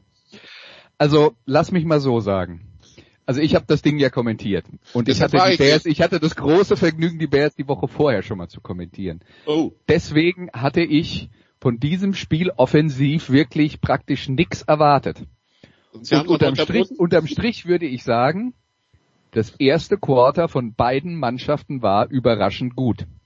Dann gab es eine lange Durststrecke in Quarter 2 und 3 und am Ende hat es dann doch nochmal äh, ein bisschen was gehabt. Also äh, das ist ja dann immer die Frage, mit welchen Erwartungen gehe ich an so ein Spiel ran. Dafür, dass ich nichts erwartet habe, fand ich es eigentlich noch ganz okay. Natürlich nicht gut. Ich habe aber auch zum Beispiel ähm, äh, Pressestimmen aus den USA gelesen, wo jemand meinte, das sei eines der schlechtesten Footballspieler aller Zeiten gewesen. Da weiß ich jetzt nicht, ob ich da jetzt mitgehen würde. Ähm, ich glaube, äh, zum Beispiel das Spiel in Cleveland am letzten Wochenende unter den äh, Wetterbedingungen war bestimmt nicht attraktiver. Ähm, aber ja, wir reden halt äh, gerade bei äh, bei Chicago von einer Mannschaft, die ganz viele offensive Probleme hat und, ähm, und da noch keine Lösung hat. Und wir reden davon, dass sie eine Reihe von Spielern haben, die vielleicht im richtigen System mit den mit guten Mitspielern funktionieren könnten, zum Beispiel ein Quarterback Nick Foles. Aber ohne Laufspiel, ohne Offensive Line ist halt schwer. Ja, und das, das, die Probleme, die es tatsächlich jetzt in diesem Spiel gab, war, dass beide Mannschaften eigentlich nicht in der Lage waren, äh, das Laufspiel zu etablieren. Vor allen Dingen Quarter 2 und 3 ging dann gar nichts mehr nach vorne. Äh, und, äh, und dann wird's äh, so, wie die Mannschaften eben auch aufgestellt sind. Das hat nicht nur was mit der individuellen Qualität der Spieler zu tun, das hat auch was damit zu tun, wie, ähm, äh, wie die äh, Offensivplanung der Teams jeweils aussehen. Also wenn die Minnesota Vikings, die laufen, laufen, laufen wollen, wenn du denen das Laufspiel wegnimmst und dann sagst, Kirk Cousins gewinnt das mal, das ist halt aber auch äh, keine realistische Erwartung, dass das dann funktioniert. Günther hat eins von diesen beiden Teams für dich Playoff-Kaliber? Nein, beide nicht. Also Chicago habe ich ja schon öfter gesagt, dass das äh, äh, am äh, erstaunlichsten so weit oben stehende Team wird jetzt langsam weiter nach unten durchgereicht. Und Minnesota, ja gut, jetzt mit, mit, mit einem Playoff, vielleicht zwei Playoff-Teams mehr, je nachdem, wie, wie es mit Covid weitergeht, äh, hat Minnesota natürlich eine Chance. wenn die Hälfte aller Teams in die Playoffs kommt, äh, dann, dann äh, kann es auch Minnesota schaffen. Aber prinzipiell, selbst wenn, dann würde ich sagen Wildcard und Tschüss, denn da, da fehlt es zu viel. Ganz ordentliche Defense, haben sie jetzt wieder gezeigt, die sind Notfall da, allerdings auch gegen, wie Andreas ja schon gesagt hat, gegen wirklich hilflose äh, Bears und, und äh, Kirk Cousins, äh, der soll seine 84 Millionen nehmen und, und äh, seinen Agenten feiern jeden Tag, denn äh, verdient hat er bis heute davon noch nicht sehr viel und das hat er jetzt wieder bewiesen, wenn, wenn Delvin Cook äh, ihn nicht rausreißt. Er ist nicht der, der zum Sieg führt und in den Playoffs brauchst du sowas. Okay, dann äh, Günther, du hast am Sonntag das Spitzenspiel in der NFC East kommentiert zwischen Giants und Eagles. Wer ist da Playoff-Kaliber? Aber einer muss wahrscheinlich von den beiden. Moment. Wieso? Wie also kannst das, du die Cowboys klein reden? Also, also die, die, die, Bitte. diesen Ansatz verstehe ich jetzt auch nicht. um, um das, das, das tolle Team aus, aus Washington. Die, die, die sind alle gleich. Gegenpunkte bei den Cowboys sprechen einer, halt irgendwie dagegen. Ja, aber da kommen ja jetzt ein paar Verletzte äh, zurück und, und langsam lernen sie das System. Also es sah gegen die Steelers jetzt nicht so schlecht aus, muss man mal ganz offen und ehrlich sagen. Auch ohne, ohne Vereinsbrille war das ein, ein ambitionierter Auftritt, der gegen NFC East Teams reichen würde. Ich habe das Spiel kommentiert mit Flo, glaube ich, ja genau. Und wir waren uns auch einig. Äh, ihr wisst ja, Flo ist auch durchaus ein Anhänger der Dallas Cowboys. Ähm, das, Was ist das, das für eine Seuche bei der Sohn mit den Cowboys? Ja, furchtbar. Ja, ist furchtbar. Ich weiß, also völlig das, das, fing schon, das fing schon damals bei Premiere an, sage ich dir. Auf jeden Fall waren wir uns relativ einig, dass das Spiel gegen Philadelphia, also Dallas, Philadelphia, äh, wenn nicht Ben DiNucci gespielt hätte, hätten die Cowboys äh, schon äh, gewonnen. Von daher, das ist so auf einem Niveau, da würde ich also jetzt keinen vorne sehen. Es war ein bisschen überraschend. Ich hätte auch eher Philadelphia vorne gesehen, aber die waren wirklich erschreckend schwach und, und die Giants kommen langsam. Also die, die, die äh, bauen sich zurecht und, und Daniel Jones, äh, ja auch sehr oft gescholten und muss harte Kritik einstecken, hat halt da wieder hervorragend gespielt, keine, keine Turnover, wenn es auch nicht erstaunlicherweise, aber da würde ich kein Team vorne sehen und generell, also die, die gesamte NFC, NFC ist nach wie vor für mich äh, komplett offen. Gut, ich meine, wenn man es so betrachtet, die Cowboys haben als einziges Team noch drei Teams in ihrer Division. Und wenn wir jetzt davon ausgehen, dass die in der NFC East wenig außerhalb ihrer Division gewinnen, dann könnten tatsächlich die 5 und 11 Cowboys Divisionssieger werden vor den dann äh, 4, 5 und äh, 4, ähm, 11 und 1 Eagles. Also äh, 4, 10 und 1 Eagles. Also von daher, ja, lassen wir uns überraschen.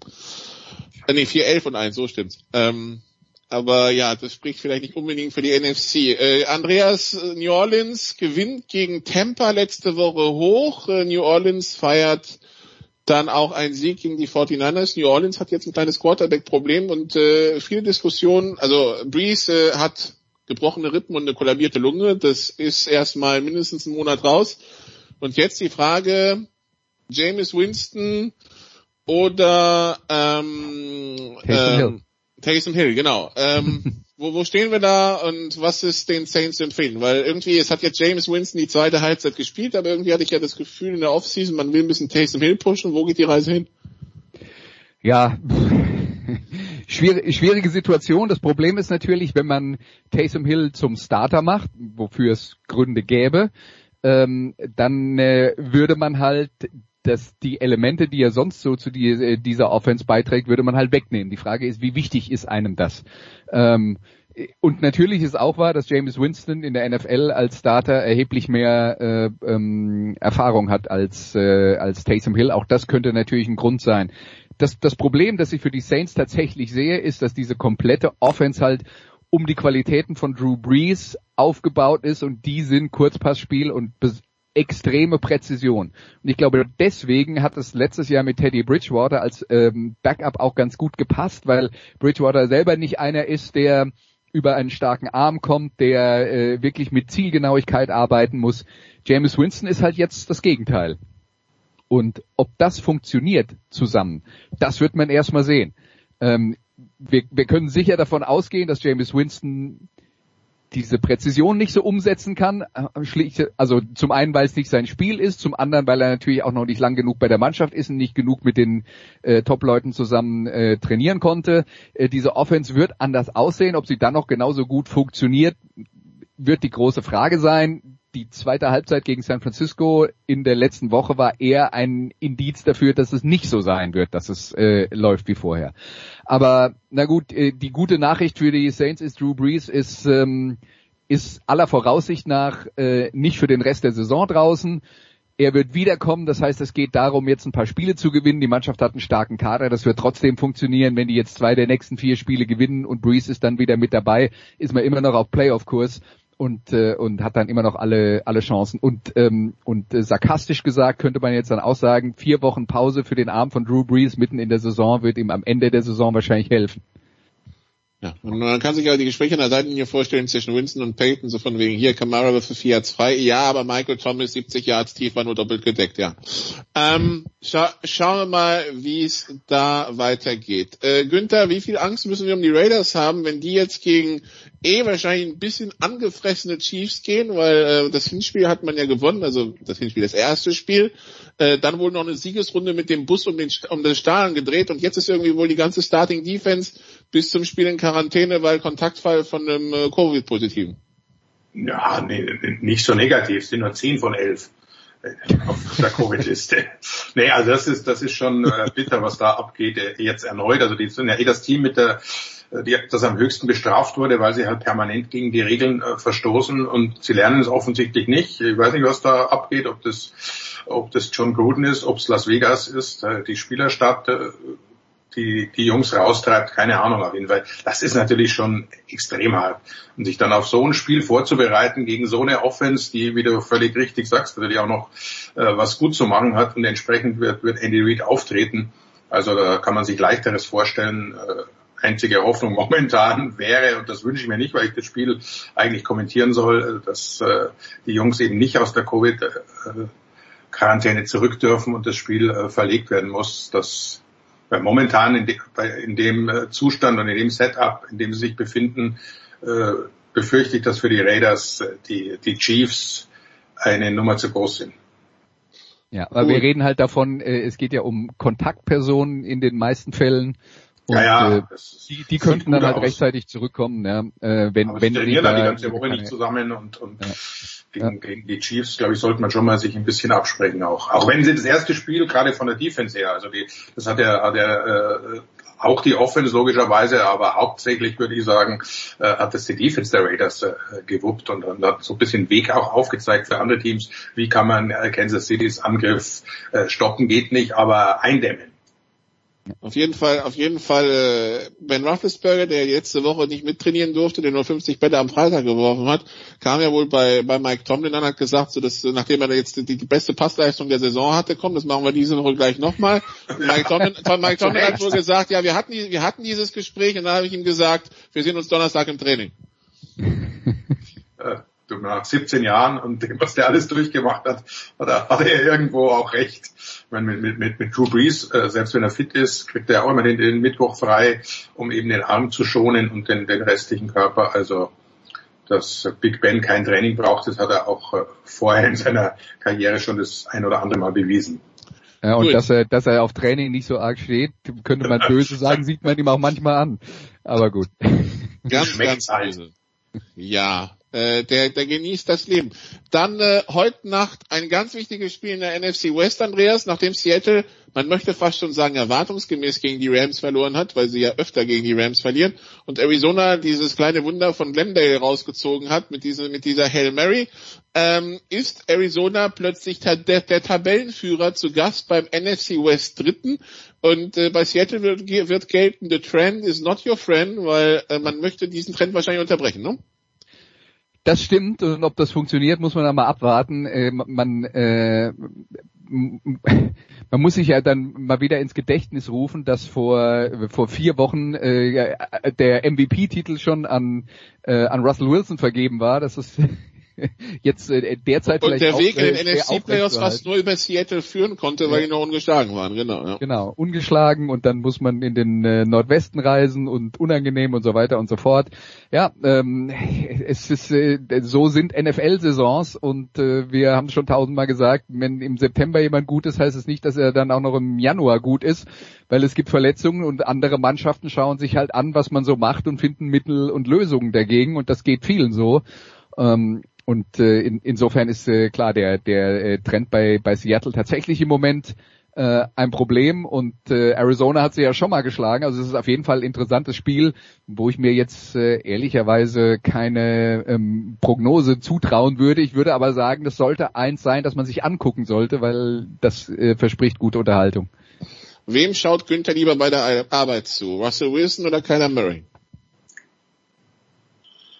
Oh, also wenn die nutzen, kann es ja nicht sein. Also du, du bekommst Alternativen. Ja, ja. Okay, dann, dann schaut beiden gern zu, aber ich persönlich dann doch lieber Russell Wilson. Der ist ein bisschen äh, koordinierter noch und, und äh, weiß ein bisschen eher noch, was er zu tun hat und auch hat auch einen Plan. Also der gefällt mir da noch etwas besser, während natürlich Murray die, die Highlights aber mehr auf seiner Seite hat. Ich habe ja das Vergnügen gehabt, das Hinspiel, das Over, den Overtime-Sieg der, der Cardinals zu kommentieren, wünsche den Kollegen heute Nacht äh, viel Spaß. Das wird hoffentlich wieder ähnlich. Und, und ich würde auch, genau wie Andreas, da eine Münze bemühen, wenn ich auf einen Sieger tippen müsste. Wenn du mich fragen würdest, übrigens, da beide ähm, in der NFC West spielen, wo auch noch mein Lieblingsteam spielt, ja. ich finde ich find beide total blöd. Das sind, das sind ja wirklich die Letzten. Sollen beide verlieren. Gut. Okay, zur, zur Kenntnis genommen. Ähm, ich habe jetzt von den Quarterbacks geredet, nicht von den also, Teams insgesamt, aber das könnte man natürlich dann auch. Ja. Dann äh, um 22.25 Uhr spielt am Sonntag Green Bay in Indianapolis, äh, Günther. Indianapolis, ja, mit, äh, mit dem Hin und Her um Philip Rivers, mal mögen sie ihn, mal mögen sie ihn nicht, habe ich das Gefühl. Jetzt Green Bay, die sie letzte Woche doch erheblich die Zähne ausgebissen haben an Jacksonville, was erwarten wir da?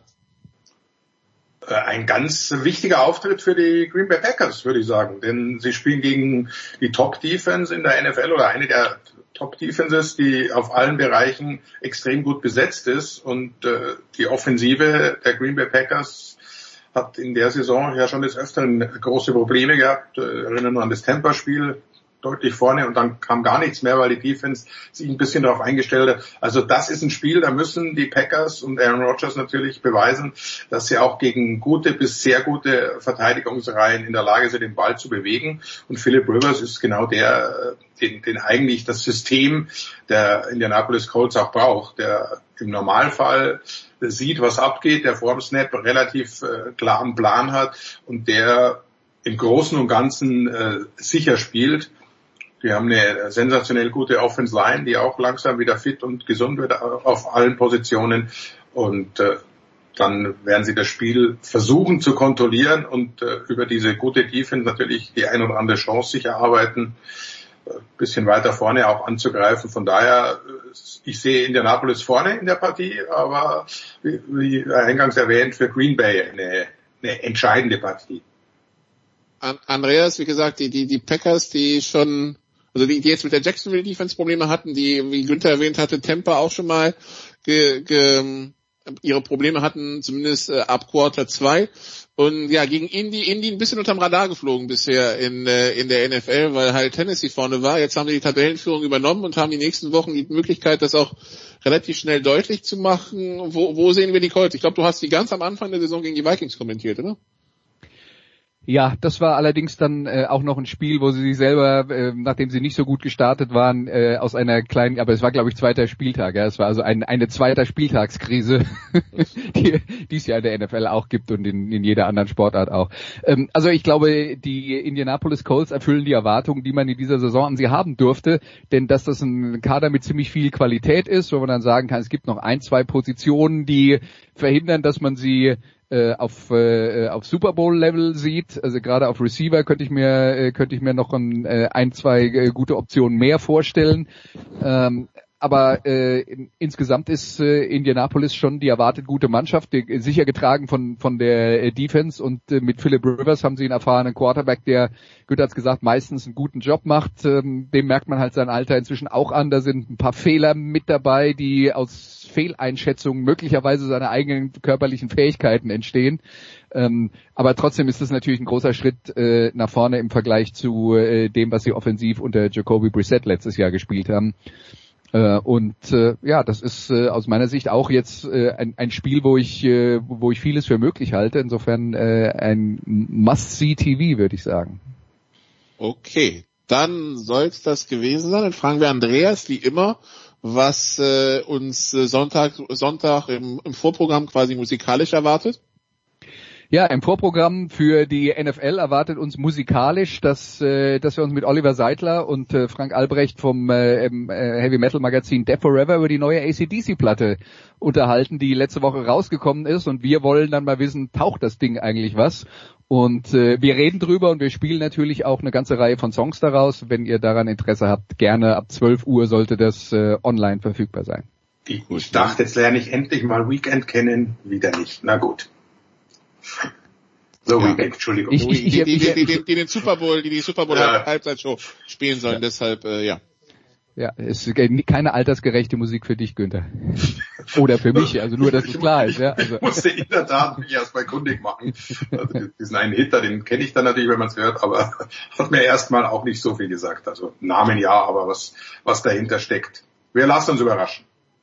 Gut, dann äh, danke Günther, danke Andreas. Der Producer hat jetzt, glaube ich, das, das Kerzchen an, das er angezündet hat, damit die Pittsburgh Steelers am Sonntag auch gegen Jacksonville 10 und 0 äh, gehen. Und äh, ab jetzt hat er also wieder Zeit für die Big Show. Deshalb gibt's jetzt, geht's jetzt hier mit dem Producer weiter. Danke, liebe Zuhörer. Kurze Pause und dann Big Show 483.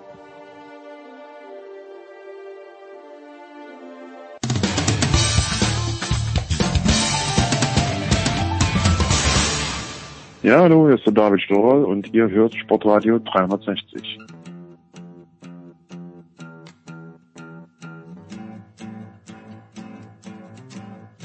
Weiter geht's in der Big Show 483 mit einer größeren Motorsportrunde heute als äh, in den letzten Wochen. Wieder am Start selbstverständlich Stefan der Voice Heinrich. Grüß dich, der Voice. Solange ich bei dir nicht die äh, Niederlage der deutschen Nationalmannschaft gegen Spanien erklären muss, bin ich gerne dabei. Ja, wer die Niederlage, die 1 zu 1 Niederlage Österreichs gegen Norwegen erklären muss, das ist Christian Nimmervoll von Formel 1.de. Grüß dich, Christian. Servus Jens, hab's aber leider nicht gesehen. Ja, nein, nein, nicht leider. Zum Glück hast du es nicht gesehen. Ich habe ich hab nämlich große Teile dieses Spiels gesehen. Es war gleich niederträchtig schlecht wie gegen Nordirland. Und jemand, der mit Fußball zum Glück nichts am Hut hat, ist Stefan Edel, motorsport.com. Grüß dich, Stefan. Nicht nur der Ball ist rund, sondern auch die Räder, ne? Naja, Hallo. genau. Irgendwas findet man immer was, was sich rundet. So. Und vor dem Rennen ist nach dem Rennen. Und no. Selbstverständlich. Und das nächste Rennen ist immer das schwerste. Ich glaube, jetzt haben wir es durch. Ja. Ah, du bist nur so gut wie dein letztes Rennen. Das darf ich Gut, so, also Lewis Hamilton ist siebenfacher Weltmeister, jetzt hat er Michael Schumacher eingeholt, niemand hat daran gezweifelt. Ich kann mich ehrlicherweise nicht mehr erinnern, wie das damals war, als Michael Schumacher sieben, zum siebten Mal den Titel gewonnen hat. Äh, ich weiß nicht, haben die Leute in Deutschland damals, der Voice, ich fange mit dir an, haben, haben die da mehr Euphorie verspürt als jetzt vielleicht die Leute in Großbritannien? Hat man das auch so relativ gelangweilt hingenommen? ich, ich kann mich nicht mehr erinnern. Müssten wir Lewis Hamilton, müsste die Sportwelt Lewis Hamilton ein kleines bisschen mehr feiern?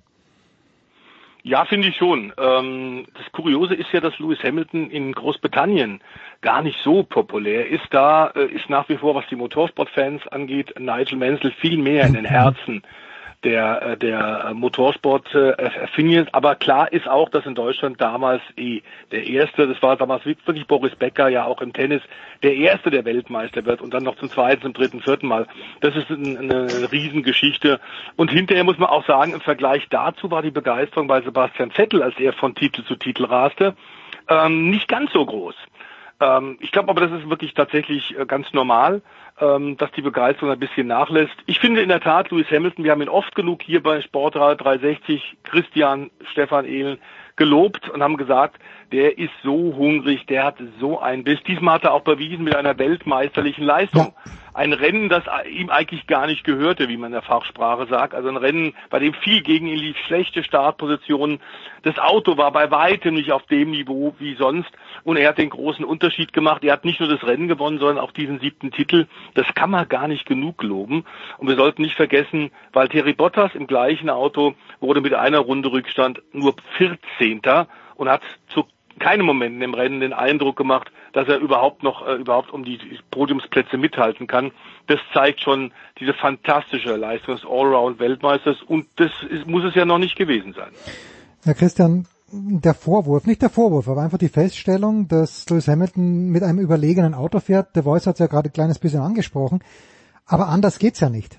Du kannst ja nicht, wenn du mit Mittelklassewagen fährst, auch Schumacher hat Jahre gehabt, wo sein Auto einfach so überlegen war.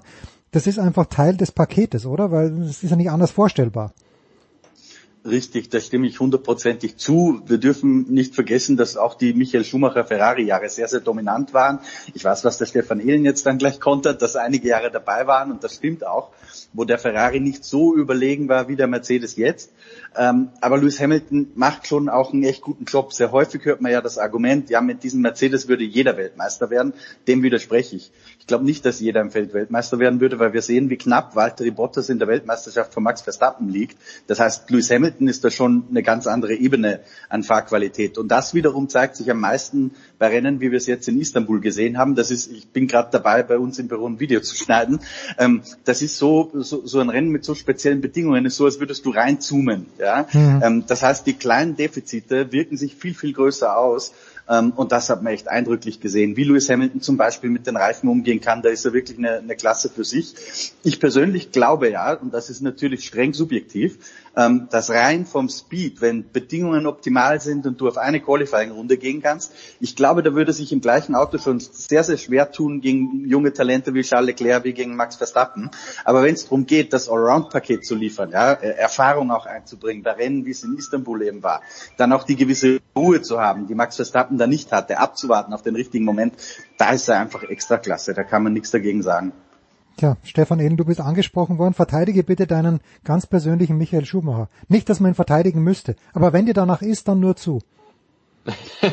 ja, der Christian und ich, wir hatten das Vergnügen, das in den vergangenen Wochen ja schon häufiger zu diskutieren, weil es gab ja jetzt so ein paar Meilensteine, also die 91 Siege zum Beispiel, dann die Siege übertreffen von Michael Schumacher, jetzt das Einstellen der Rekorde. Ähm, ja, also es wird immer ja versucht, den Vergleich zu ziehen, ja, wer hat jetzt wirklich das dominantere Auto oder bei wem war es die Überlegenheit noch größer? Ganz schwierig zu sagen. Also wir hatten da zum Beispiel jetzt diese Woche auch die These dann aufgestellt, naja, der Schumacher durfte halt unendlich testen, das kann der Hamilton wiederum nicht. Dafür hat der Hamilton zum Beispiel ein Heer an Ingenieuren und Fahrzeugtechnikern, die im Backoffice zu Hause in Brackley sitzen und analysieren und auswerten. Also man kann es wahrscheinlich einfach nicht eins zu eins aufrechnen, das geht nicht. Aber ich glaube, was man sagen kann, die Mercedes-Dominanz seit 2014 in dieser Form, sieben Jahre am Stück, das ist einmalig. Das hat Ferrari in dieser Form nicht geschafft und auch nicht zur Zeit von Michael Schumacher. Ob jetzt dann dieser Mercedes von Lewis Hamilton dieses Mühe dominanter war als der Schumacher Ferrari, man weiß es nicht. Also ich glaube, das kannst du einfach nicht auf den Nenner bringen und sagen, der hat den Vorteil da gehabt, der hat den Vorteil da gehabt. Was man sagen kann, glaube ich, der Lewis Hamilton ist insgesamt der saubere Fahrer, definitiv. Der Schumacher hat da ein paar Kanten drin gehabt. Jerez 97, der Rahmenstoß gegen Villeneuve natürlich vor allem. Und der war gern einer, der es durchaus ans Limit getrieben hat. Das macht der Hamilton schon auch, allerdings nicht in der letzten Konsequenz. Der hat auch so ein paar Flecken auf seiner sehr weißen Weste, muss man sagen. Ich mhm. erinnere da stellvertretend an Abu Dhabi 2016, als er versucht hat, den Rosberg nach hinten in den Vettel reinzubremsen und solche Geschichten. Ähm, das ist aber bei weitem nicht in der Liga, der Schumacher gespielt hat, als er versucht hat, jemand abzuschießen. Aber auch da, und das ist der letzte Punkt, den ich noch anmerken würde, Schumacher schießt 1997 oder hat es zumindest versucht, den Villeneuve ab im Finale und ja, knapp sieben Jahre vorher, acht Jahre vorher war es völlig okay, dass man sich mit Ansage den Titelkandidaten in Kurve 1 abräumt, nämlich Ayrton Senna und Alain Prost. Und Ne? Und der Senna hat bis heute Kultstatus, da, da kommt keiner und sagt irgendwie, ja, aber der Senna war ja irgendwie unfair. Nee, der Senna war da hochreligiös und der Senna war der größte aller Zeiten und so weiter und so fort. Also mit der, mit der Zeit verschwimmt sowas auch extrem, ne? Aber ich glaube, durch den, durch, den, durch den Tod von Senna wurde tatsächlich auch, du sagst, vieles überhöht und entsprechend verklärt, wie das ja oft auch, auch bei äh, Leuten aus der, aus der Filmbranche oder, oder Rockmusikern, da wurden die negativen Sachen plötzlich ausgeblendet und es war nur noch die Lichtgestalt da.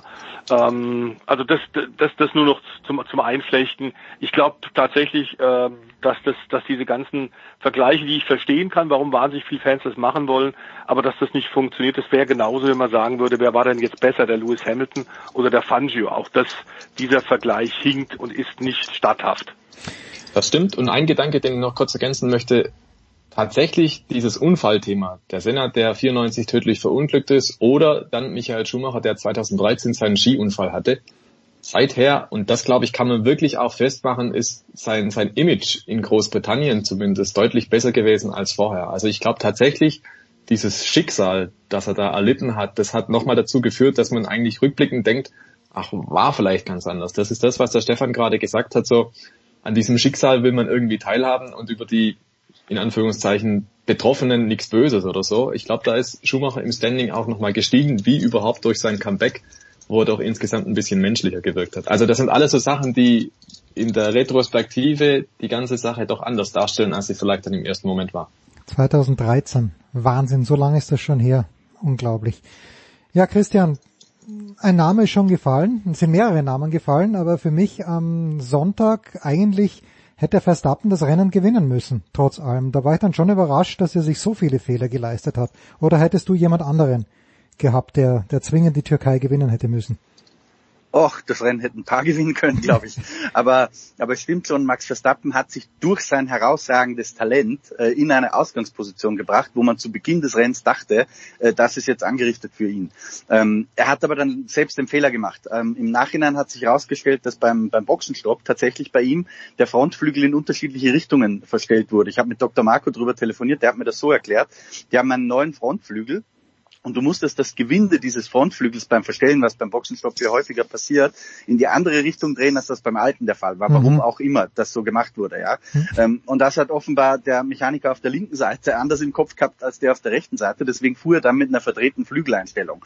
Nur zum Zeitpunkt, wo sein Rennen angefangen hat, ein bisschen auseinanderzufallen, also nämlich die Situation hinter Perez hatte, wo er sehr knapp durch eine, durch eine Rechtskurve aufgefahren ist äh, und dann ins, ins Aus musste und sich da dann gedreht hat, weil da halt noch mehr Wasser lag und lackiert asfaltierter Asphalt war.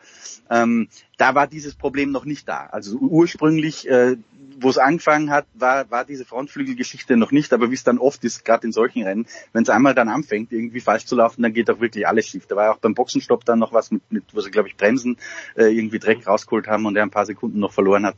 Ähm, aber ja, Max Verstappen äh, hätte das locker gewinnen können, auch Lance Stroll hätte das locker gewinnen können. Bei ihm war es ja auch so, dass offensichtlich irgendwas am, am Frontflügel sich verklemmt hat oder wie auch immer, das hat man erst am nächsten Tag bekannt gegeben, weil doch sehr verwunderlich war, wie er nach dem Boxenstopp, wo er eigentlich auf dem frischen Intermediates war und eigentlich sehr schnelle Rundenzeiten fahren hätte sollen in der Zeit, ähm, da hat er nach einer Runde sofort reingefunden, ich habe schon wieder Graining. Äh, Mhm. Irgendwas stimmt ja nicht. Ob das jetzt wirklich dieses Frontflügelproblem war äh, oder ob das auch so ein bisschen vorgeschobene Ausrede war, das können nur die beurteilen, die an diesem Auto gearbeitet haben. Ähm, aber Tatsache ist, er, er hat bis dahin, und das möchte ich ihm positiv anrechnen, einen brillanten Job gemacht hat. Auch Sergio Perez äh, wirklich gut abgehängt, äh, keinen Fehler gemacht, äh, obwohl er immer noch relativ unerfahren ist. Ein paar Jährchen hat er auch schon auf dem Buckel, aber es war zum ersten Mal in so einer Situation, dass er ein Rennen angeführt hat im Regen. Also bis bis zu dem Zeitpunkt hat mich auch Lance Stroll sehr beeindruckt. Was was ich ihm dann tatsächlich ein bisschen äh, als Kritik mit auf den Weg geben würde, war als es angefangen hat, mit den Reifen nicht mehr so zu funktionieren, hat man ihn auch am Boxenfunk sehr, sehr viel meckern gehört. Hm. Und ich glaube, dass da eine etwas nicht ganz so meckernde, sondern ein bisschen positivere Haltung oder akzeptierendere Haltung, es ist jetzt wie es ist, äh, ihm, ihm vielleicht besser zugestanden hätte. Ja, der Voice, äh, einer der nie meckert, zum Glück ist Sebastian Vettel. Und der ist auf einen starken dritten Platz gefahren vor Charles Leclerc. Das muss ihm runtergegangen sein wie warmer Shampoos, nicht mal wie warmes Öl, oder? Wobei warmer Shampoo ist ja ekelhaft eigentlich. Aber du hast recht, ich verstehe das auch etwas schräge Bild. Ähm, was aber tatsächlich interessant ist, wir haben ja oft schon darüber diskutiert, dass Rennen, egal ob nun Autos mit Dach, ob Formelfahrzeuge, äh, Rundstreckenrennen tatsächlich, bei denen es äh, unvorhersehbare Verhältnisse sind, Witterungsbedingungen sind, dass die im Grunde tatsächlich das Beste an den Fahrern und das Schlechteste rausbringen. Das ist, was der Christian gerade ja auch gesagt hat. Genauso ist es. Wir hatten mal bei der DTM vor vielen Jahren tatsächlich eine Diskussion, wie könnten wir die Rennen spannender machen. Das war noch vor Gerhard Berger, sondern unter der alten ITR mit Hans-Werner Aufrecht. Und da haben wir dann irgendwann rumgesponnen und habe ich gesagt, also ich bin für äh, das Aufnehmen des Passus im Reglement einmal pro Rennen Spontanflutung der Rennstrecke Ja, ja. nach Zufallsgenerator. Und das ist genau der Punkt. Das ist natürlich nicht machbar und umsetzbar, aber es war zumindest von der Idee her, glaube ich, gar nicht so doof, denn wir haben tatsächlich in Istanbul gesehen, was für Fahrzeugbeherrschung und zwar interessanterweise die Erfahrenen hatten. Denn äh, am Ende auf dem Siegespodest, du sagst es, neben Vettel Sergio Perez, den man nicht hoch genug loben kann und der dringend ein Cockpit in der Formel 1 im nächsten Jahr bräuchte. Und Lewis Hamilton, und das sind, wir haben es ausgerechnet, 706 Grand Prix haben die drei auf dem Buckel. Also da war völlig klar, das ist kein Zufall, das ist die Erfahrung bei solchen schwierigen Bedingungen. Und es war ein fantastischer Grand Prix zum Zuschauen. Das ist wahr. Ähm, und tatsächlich Demonstration der alten Garde. Also ich wollte die ganze Zeit Radfahren gehen und dann schalte ich unvorsichtigerweise, weil ich auch die Startzeit nicht auf dem Zettel habe, schalte ein, glaube ich, in Runde 14 und bin dann dabei geblieben bis zum Ende, weil sich endlich mal was getan hat, Stefan Ehlen. Also diese Spontanflutung, der Regen ist der große Gleichmacher, das haben wir schon öfter gehört. Ähm, aber das, das war wirklich, wirklich mal ein ausgezeichnetes Rennen. Zur Abwechslung mal. Ja, das stimmt. Und äh, ich glaube auch Sebastian Vettel hat es dann nochmal aufgegriffen und gesagt, so muss Formel 1 eigentlich sein, sinngemäß. Ne? Kein Mhm. direktes Zitat, aber er hat gesagt, so muss Formel 1 einfach sein.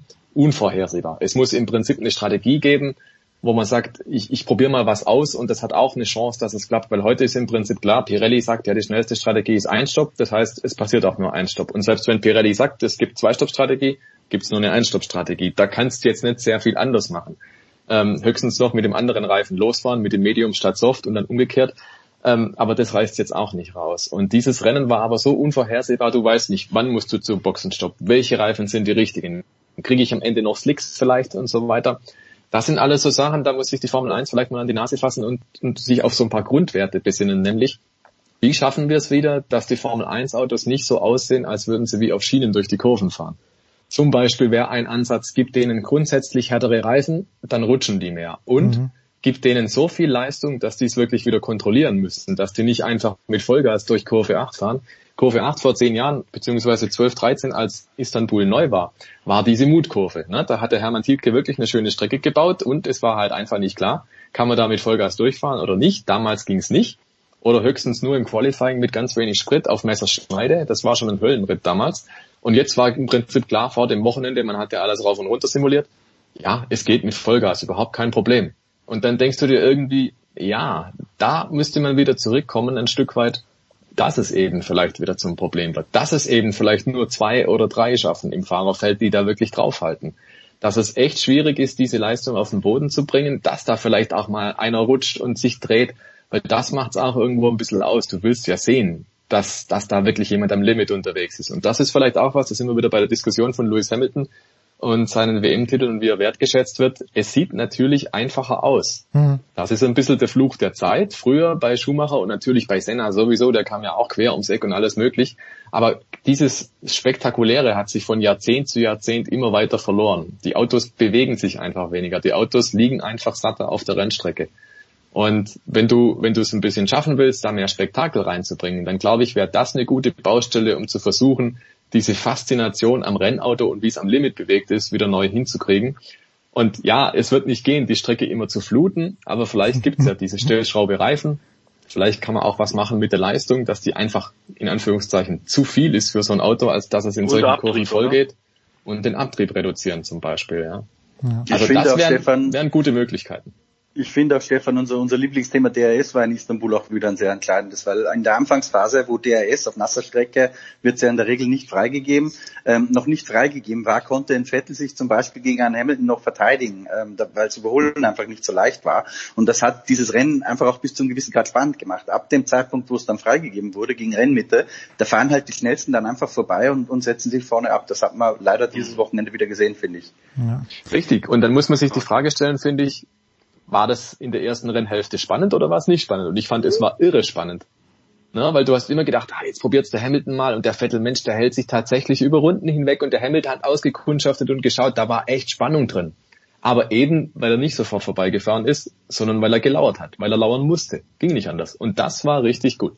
Die gute alte Zeit kennen wir da noch. Kampflinie und was alles dazugehört. So. Big äh, Ball Racing. Ja. Also der Voice bleibt äh, wie gewohnt bei uns. Eddie Milke kommt gleich dazu. Äh, von Stefan Eden und von Christian Nimmervoll verabschieden wir uns. Aber Christian, deine, es gibt später noch einen ausführlichen Tennisteil. Deine Expertise ist mir wichtig. Wer gewinnt die ATP Finals in London? Ich hoffe, dass die Rechnung vom letzten Jahr beglichen ah, wird. Ah, okay. und wir, wir, wir schauen uns natürlich dann auch an. Ich glaube, es gibt noch eine Konstellation, wo, wo Team sogar als Nummer zwei enden kann das Jahr, oder? Wenn Nadal heute verliert. Genau. Habe ich das richtig im Kopf? Ja, genau. Sehr gespannt drauf. Ja, also schauen wir uns das mal an. Dominik Team, der Tipp von Christian Nimmervoll. Ich glaube, ich gebe meinen Tipp nicht ab im Tennis. Der ist aber auch nicht so wichtig. Danke, Christian. Oh, Danke. Na, ich, ich, äh, ich mir Medvedev ist growing on me, muss ich ehrlicherweise sagen. Die Art und Weise, wie er spielt und der Typ ist echt cool. Aber dazu mehr vielleicht später. Danke, Christian. Danke, Stefan Ehlen. Der Voice bleibt bei uns. Kurze Pause.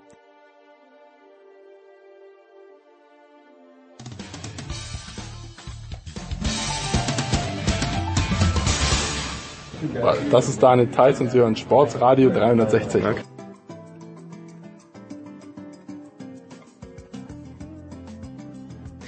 Herrschaften, weiter geht's in der Big Show 483 mit Stefan de Heinig und mit Edgar Mielke von Rahn von der Zone. Grüß dich, Eddie. Ja, schönen guten Tag auch. Manchmal wünscht man sich ja, dass man, und vielleicht geht das sogar in diesem verrückten Internet, aber vor der MotoGP-Saison, wenn man sich da die Quote Eddie auf einen Weltmeister Sean Mir rausgesucht hätte. Sie wäre, glaube ich, auf jeden Fall zweistellig gewesen. Ab welchem Zeitpunkt, der, ab welchem Zeitpunkt der Saison war das denn für dich dann ein ernsthafter Kandidat? Eigentlich war das äh, für mich äh, die ganze Zeit über ein ernsthafter Kandidat, weil ich ihn schon länger kenne, weil ich sehr viel von ihm halte. Und das, was ihn auszeichnet, äh, ich meine, da gibt es ja auch ein bisschen Zahlenmaterial dafür, ähm, nämlich seine Konstanz, seine Akribie, seine Ruhe, die hat ihn dann letztendlich auch zum Weltmeister gemacht. Äh, wenn man sich das nochmal anschaut, er musste ja nicht unbedingt volles Risiko gehen letzten Sonntag, aber wie cool er dann da Platz sieben nach Hause gefahren hat. Mhm. Ähm, und das in seinem erst zweiten MotoGP-Jahr, mhm. muss man ja auch mal sagen. Ja, der hatte 2015 noch allergrößte Schwierigkeiten, überhaupt einen Start in der Moto3-Kategorie äh, zu kriegen, weil es genügend andere Spanier gab, die da in der Klasse schon sich festgesetzt hatten. Und äh, er hat keine reichen Eltern, ist ja auch Palma äh, in Mallorca geboren hat also nichts mitbringen können an Geld. Und das war verdammt schwierig. Und da haben sie wirklich gebettelt, um überhaupt einen Ride in der Moto 3 zu kriegen. Ja, dann ist er in seinem zweiten Jahr 2017 Moto 3 Weltmeister geworden. hat eine Zwischensaison eingelegt in der Moto2 und jetzt in seinem erst zweiten ähm, MotoGP-Jahr direkt Weltmeister werden. Das spricht für ihn. Wir wollen ja nicht vergessen, der Bursche ist erst 23 Jahre ne? und hat es nicht immer leicht gehabt, war nicht so wie Marc Marquez und andere direkt von am Beginn seiner Karriere an in den Förderprogrammen drin, sondern musste sich das hart erarbeiten. Und wenn man die Reaktionen gesehen hat, Jorge Lorenzo hat direkt äh, per soziale Medien gratuliert, auch Marc Marquez hat sofort gratuliert, hm. Valentino Rossi hat dann auf der Auslaufrunde angehalten, ihn abgeklatscht. Ähm, die MotoGP-Szene ist sich definitiv einig, dass Juan Mir ein würdiger, wenn auch überraschender Weltmeister ist. Aber am Ende hat sich die harte Arbeit bei Suzuki und auch bei ihm ausgezahlt. Das wäre mein nächster Punkt gewesen. The Voice, du hast ja letzte Woche, ihr beide habt letzte Woche schon angesprochen, dass die eigentliche Sensation, der eigentliche Big Deal ist ja der WM-Titel für Suzuki, oder?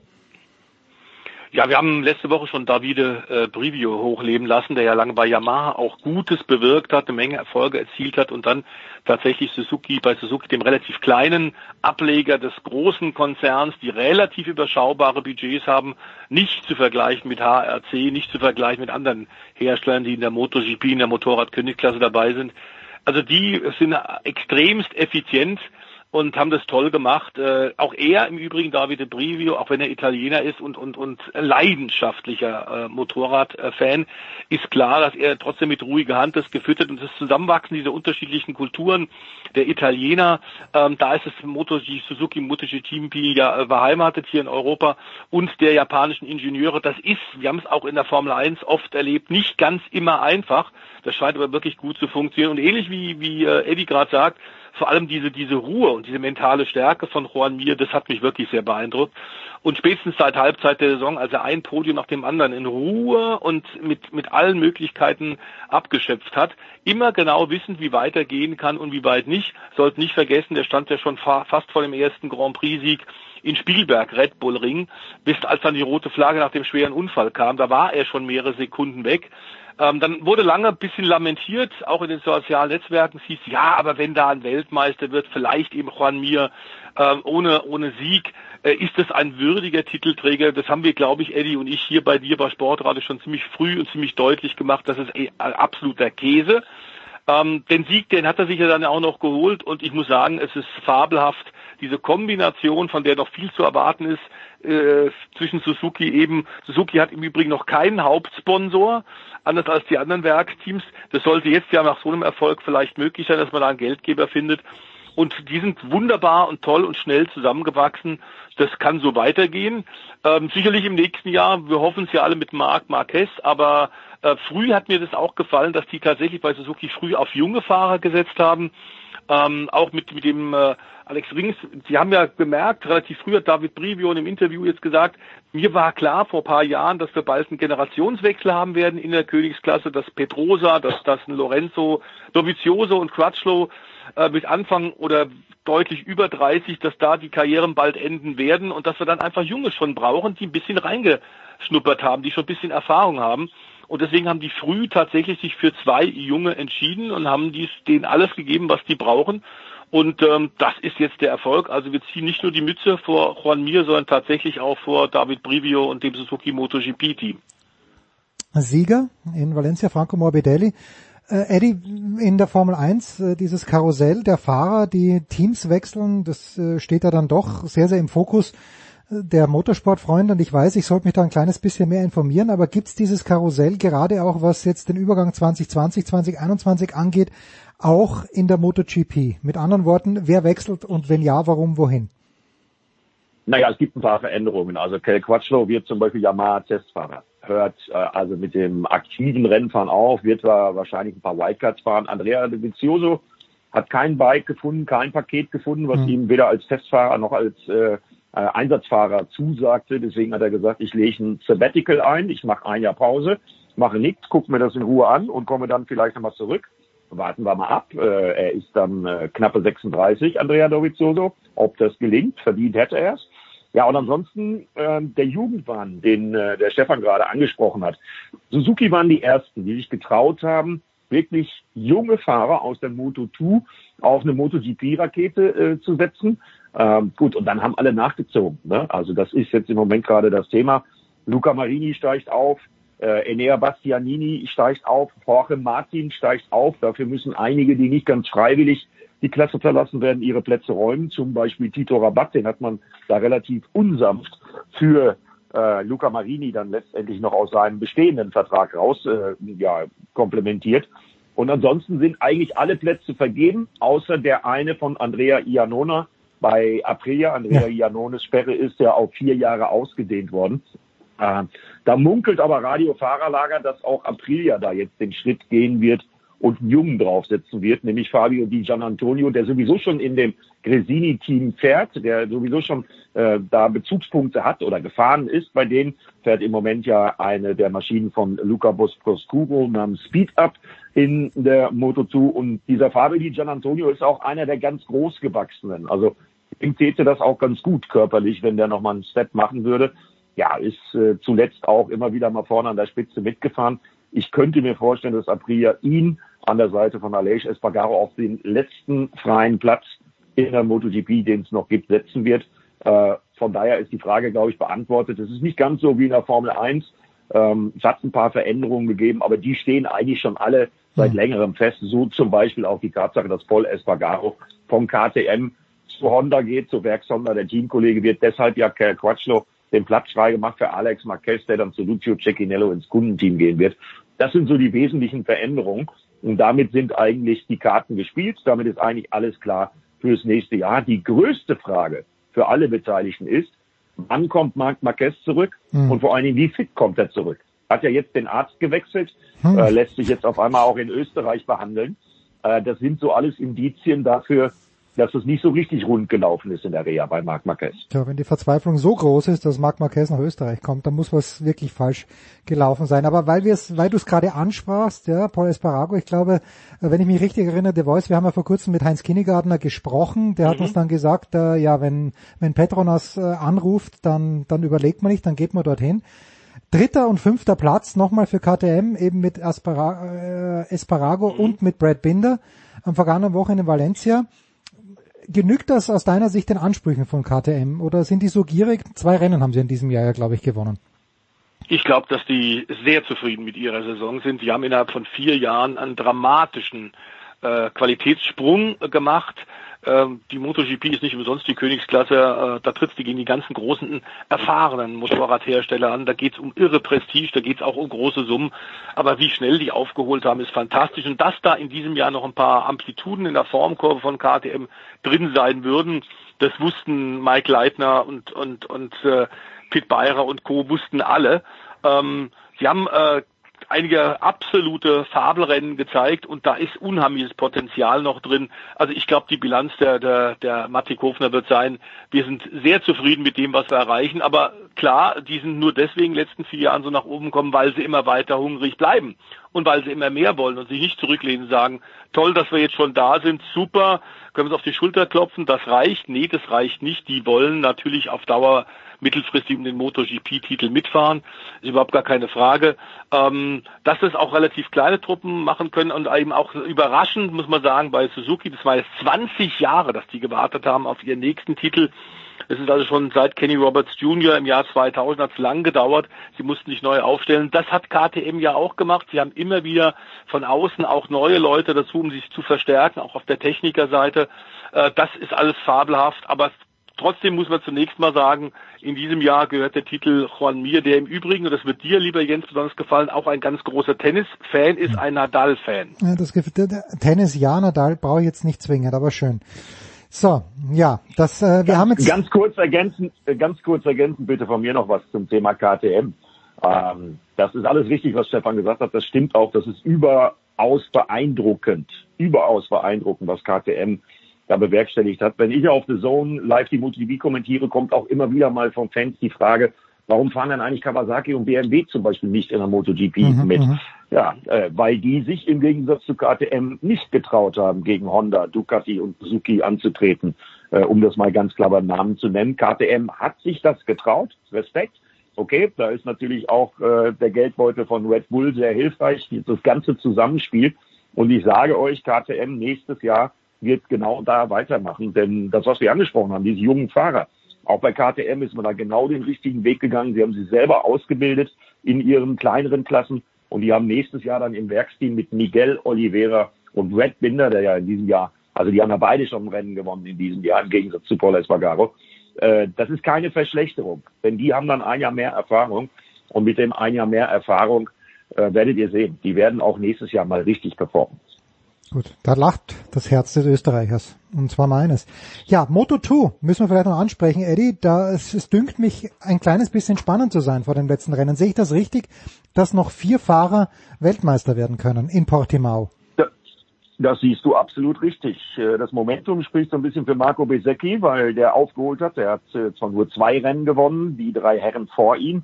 Luca Marini, der Teamkollege von der VR46-Mannschaft, Sam Lowe's und Enea Bastianini, der WM-Führende, haben jeweils drei Siege auf ihrem Konto. Aber das sind die vier Namen, die in der Moto2 tatsächlich noch, und das ist ein Showdown, der ist ja wie gemalt, im letzten Rennen um den Titel fahren. Und im Übrigen, so ein ganz klein bisschen ähnlich ist es in der Moto3 auch noch. Da führt ein Spanier, Albert Arenas, vor dem Japaner Ai Ogura und Tony Abolino, der letzten Sonntag gewonnen hat. Da können also auch noch drei Mann Weltmeister werden. Ja, und dann kommt auch in der MotoGP noch ein bisschen Spannung dazu, denn den Konstrukteurstitel, den Teamtitel, den hat Suzuki schon. Den Konstrukteurstitel, den hat Suzuki noch nicht geholt. Da ist es noch ziemlich knapp zwischen Suzuki und Ducati. Ja, und dann gibt's ja auch noch ein paar Kandidaten, die ihren ersten Saisonsieg feiern sollen. Jack Miller zum Beispiel, der in der letzten Runde und wer die gesehen hat, äh, am letzten Sonntag zwischen Franco Morbidelli und Jack Miller, der weiß, was da am kommenden Wochenende auf uns zukommt. Und eins kommt ja auch noch dazu, das haben wir noch gar nicht angesprochen, 4,6 Kilometer Achterbahn in Portimao. Das ist das, das ist das erste Mal, das ist das erste Mal, dass in Portimao mit der Motorrad-Weltmeisterschaft gefahren wird. Der eine oder andere ist da schon mal gewesen, kennt das aus der spanischen Meisterschaft, wie dieses Streckenlayout. Aber das wird auf jeden Fall definitiv, auch wenn die MotoGP WM entschieden ist, in allen drei Klassen super spektakulär mit diesen blinden äh, Passagen, mit diesen Kuppen.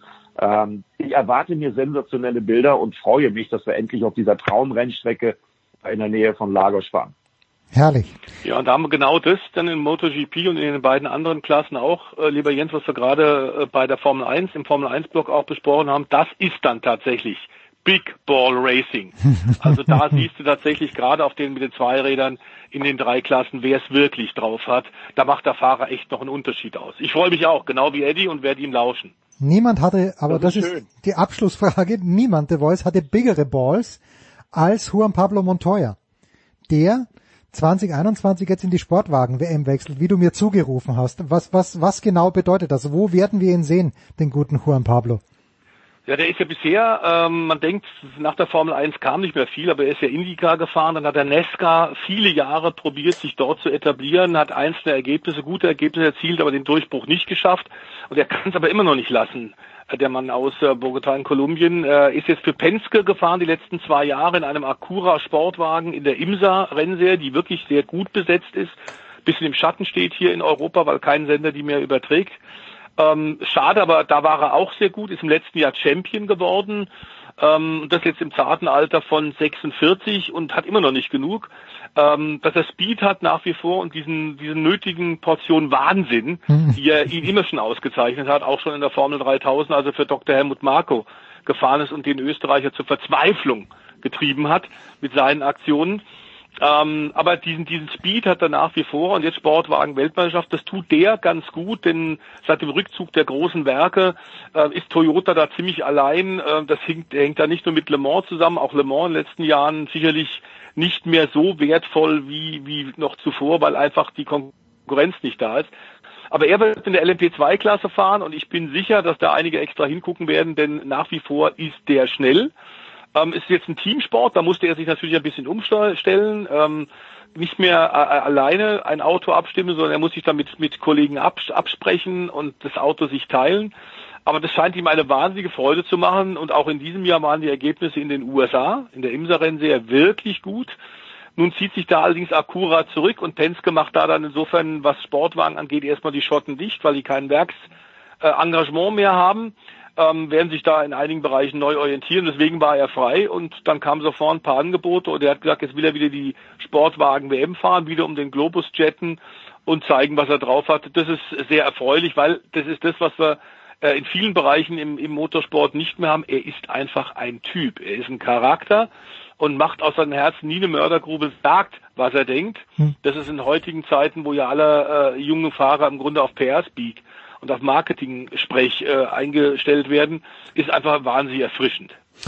Schön.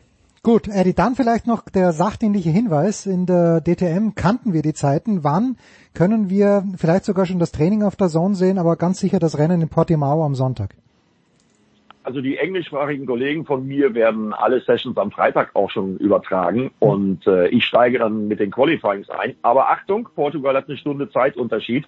Also alles eine Stunde später. Also Rennstart Moto3 am Sonntag nicht wie gewohnt um 11 und MotoGP nicht wie gewohnt um 14 Uhr, sondern alles eine Stunde später. Rennstart dann also ab 12 Uhr am Sonntag und dann der gewohnte Rhythmus Moto3, Moto2, MotoGP. Das schauen wir uns an ganz sicher. Danke Eddie Milke, danke Stefan de Vois. Heinrich, kurze Pause, dann geht's weiter in der Big Show 483.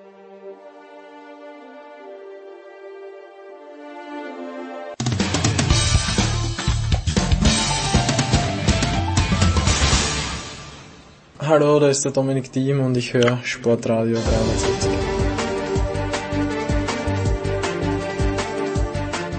Die Big Show 483 geht weiter mit Golf nach einem bewegten, bewegenden Wochenende mit fantastischem Golf und eigentlich fantastischem Wetter, was äh, Gregor Biernert letzte Woche so nicht vorhergesehen hat. Da müssen wir ihn gleich ein bisschen an den Ohren ziehen. Ich freue mich, dass er wieder Zeit hat für uns. Servus Gregor. Ja, grüß euch, schön hier zu sein. Und äh, heute auch mit dabei Gerald Kleffner von der Süddeutschen Zeitung. Servus Gerald. Ja, guten Morgen. Gerhard hat am Sonntag oder was? Ja, ich glaube am Sonntag, als Bernhard Langer seine dritte Runde, äh, seine vierte Runde beendet hatte, Gerhard, oder war es vielleicht schon am Samstag, hast du getweetet, ist das großartig? Natürlich ist es großartig, was Bernhard Langer geschafft hat, weil Golf ja wohl der einzige Sport ist, wo jemand im Alter von Bernhard Langer mit der absoluten Weltspitze mithalten kann. Ist das, spricht das für den Golfsport oder spricht das für Bernhard Langer?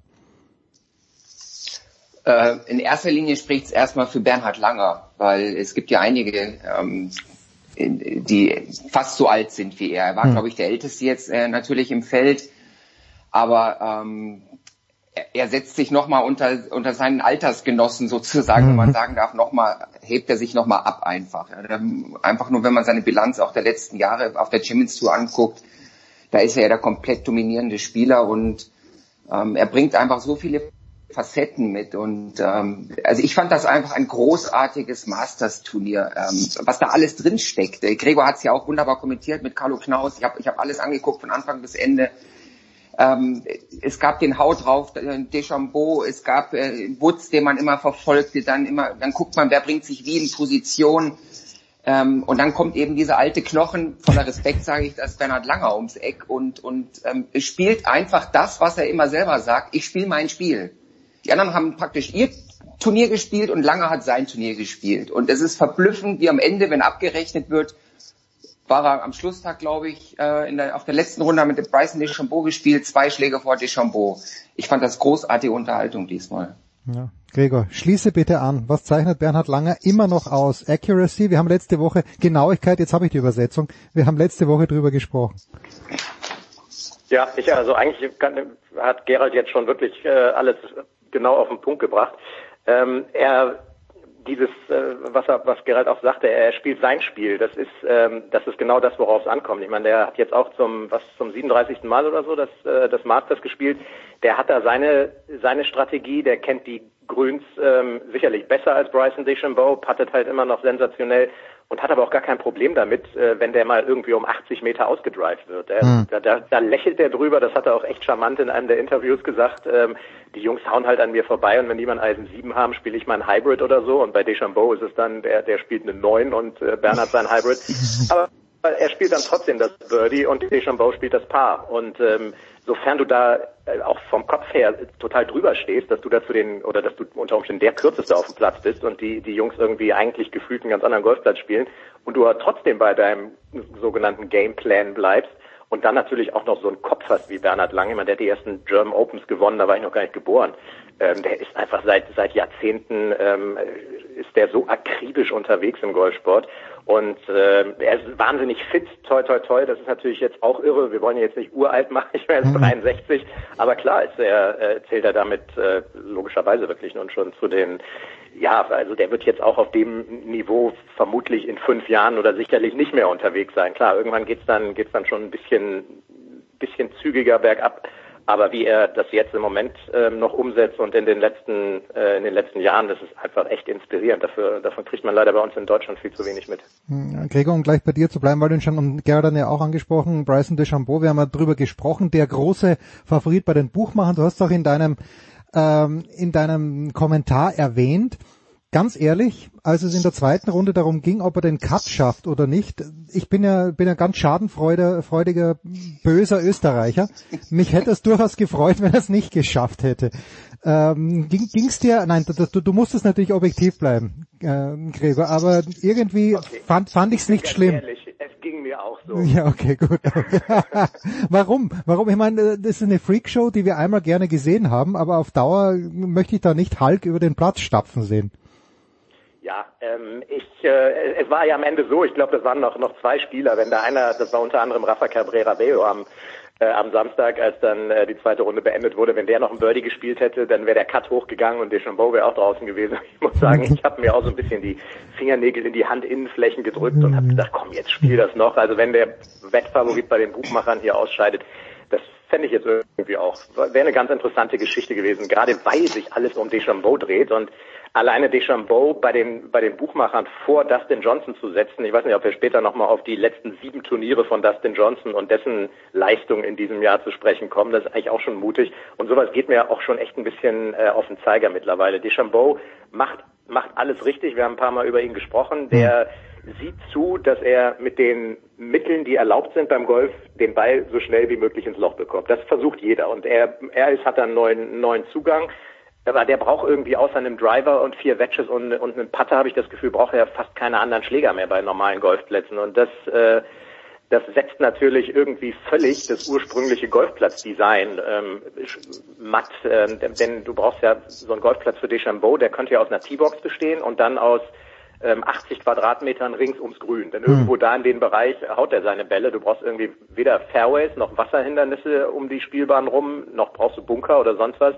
Es wird ja, wenn man es mal weiterspinnt, ähm, wird, wird Golf würde echt langweilig werden, ähm, wenn, wenn jeder jetzt so, so spielt wie Deschambeau, weil dann brauchst du keine Golfplätze mehr, so wie sie im Moment sind. Und äh, irgendwie, äh, das, früher war Shotmaking gefragt. Da hast du auch so ein, so ein Masters, musstest du wirklich die Bälle dann auch hier und da mal shapen können und hoch, flach und Spin-Kontrolle und was weiß ich was alles.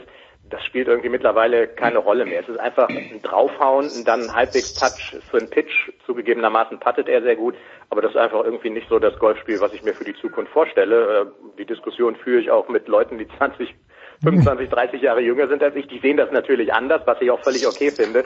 Aber da bin ich tatsächlich äh, ein alter Golfspießer. Tja, zum Glück haben wir den jung gebliebenen Gerald Kleffmann dabei. Gerald, äh, wir haben es eh schon besprochen, äh, glaube ich auch vor, vor, einem halben Jahr oder so, aber sehen wir eine Entwicklung oder antizipierst du eine Entwicklung, dass äh, dieses Beispiel Schule macht, äh, gerade auch was die körperliche Konstitution anbelangt? Ich glaube, es ist ja gar nicht so lange her, dass wir auch mit Gregor zusammen, also dass ich eure Runde äh, sozusagen bei, ähm, etwas beisteuern durfte. Und da haben wir uns ja auch ein bisschen darüber unterhalten, über diesen Impact, diesen Einfluss, den, den die Shampoo haben könnte oder wird vielleicht. Was ich ein bisschen mit Beruhigung sehe, ist, dass ich, dass ich jetzt das Gefühl habe, nachdem sich so alle das so ein bisschen so diese Freakshow angeguckt haben und dass das nicht so per se erstmal automatisch ein Selbstläufer ist und zweitens auch einen unfassbar enormen Aufwand äh, beinhaltet und noch auch gar nicht absehbar ist, ob das ein Körper überhaupt, ähm, geschweige denn mental, ob man das so lange durchziehen kann. Mhm. Aber ich habe das Gefühl, dass sich momentan so ein bisschen so eine, so eine leichte Beruhigung breit macht und alle so, so nach dem Motto, gut, der zieht seine Freakshow durch, wir machen mal unseren Masterplan weiter. Wir spielen jetzt mal unser Turnier, wie wir das Spiel hier spielen. Ähm, wenn man sich mal anguckt, welche Stat Staturen da unterwegs waren am Ende. Ich meine, ein, ein, ein Justin Thomas ist jetzt auch nicht irgendwie ein, ein Kraftprotz. Der hat ja, ich, also zumindest im Fernsehen sieht es sehr schmächtig teils schon fast aus. Und mhm Aber der hat natürlich eine unglaubliche ähm, ja, Dynamik, ähm, Bewegungsgeschwindigkeit, Rotation ähm, und auch einfach Ballgefühl kommt dann auch noch ins Spiel. Und ähm, und was mir unglaublich gefallen hat ist, und deshalb war, bin ich auch ein bisschen bei der Schadenfreude, aber ich wäre der gewesen, der gerne Deschambeau auch noch mal am Wochenende gesehen hat. Okay. Also da war ich dann ganz happy. Ich gehöre zu der Fraktion, weil ich das noch ein bisschen weiter sehen wollte. Was passiert denn da mit dem, ja?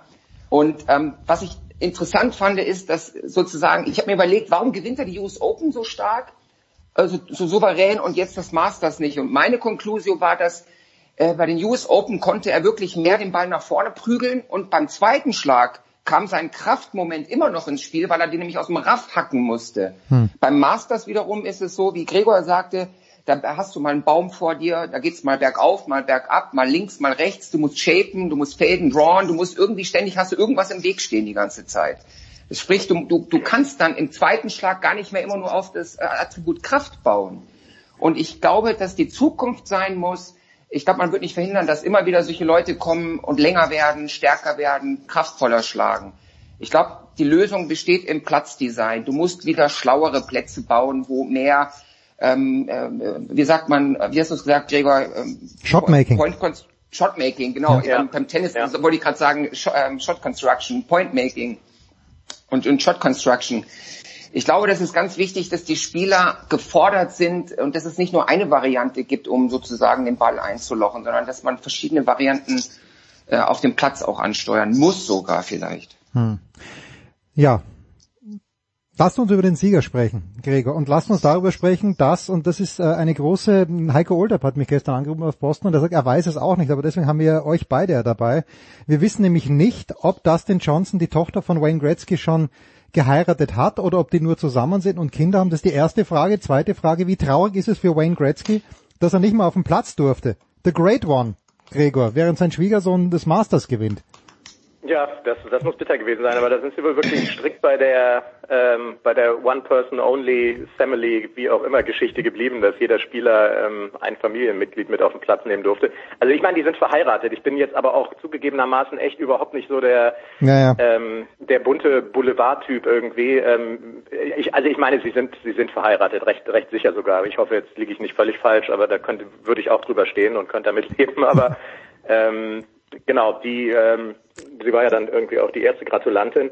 Und äh, ja, Wayne, Wayne Gretzky wäre sicherlich gern dabei gewesen, wenn er ist auch mächtig, mächtig stolz auf seinen Sohnemann, die kanadische Eishockey-Legende, die sind ja auch, ähm, ja, sind ja auch häufig zusammen irgendwie unterwegs und, äh, und, und verstehen sich richtig gut.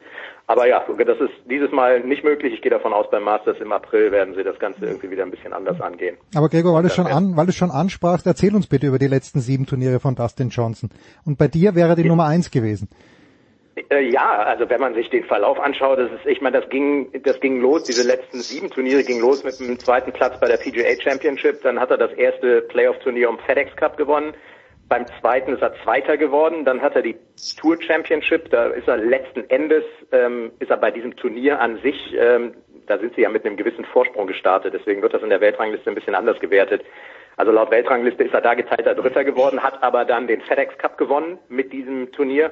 Dann ist er sechster US Open, nochmal Zweiter vom Masters äh, in Texas in Houston und dann hat er das Masters gewonnen. Also der ist äh, siebenmal hintereinander nicht außerhalb der Top 6 gelandet. Das ist eine, eine Hammerserie im Golfsport, wo 150 wirklich fähige Jungs äh, von Beginn an unterwegs sind.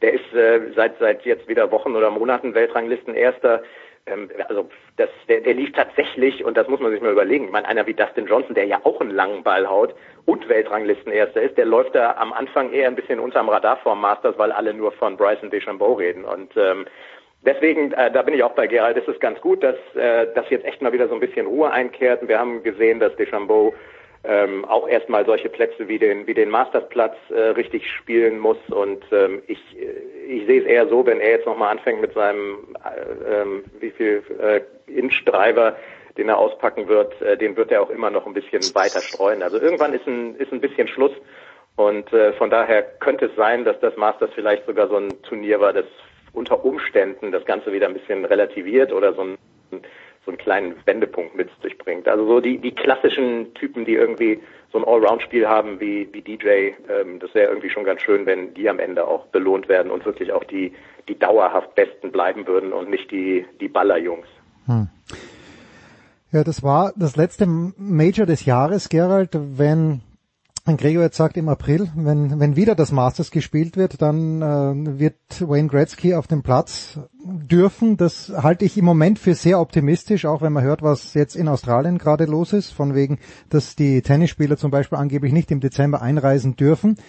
Wie groß ist dein Optimismus, Gerald? Und jetzt, wenn man diese Golfturniere anschaut, die Majors, ich habe bei Golf schon ein bisschen das Gefühl, es war toll, ja, wenn Tiger Woods die letzte Runde spielt und da gehen acht Millionen Leute hinter ihm her. Aber so richtig fehlen mir die Zuschauer beim Golf jetzt nicht. Wie geht's dir damit?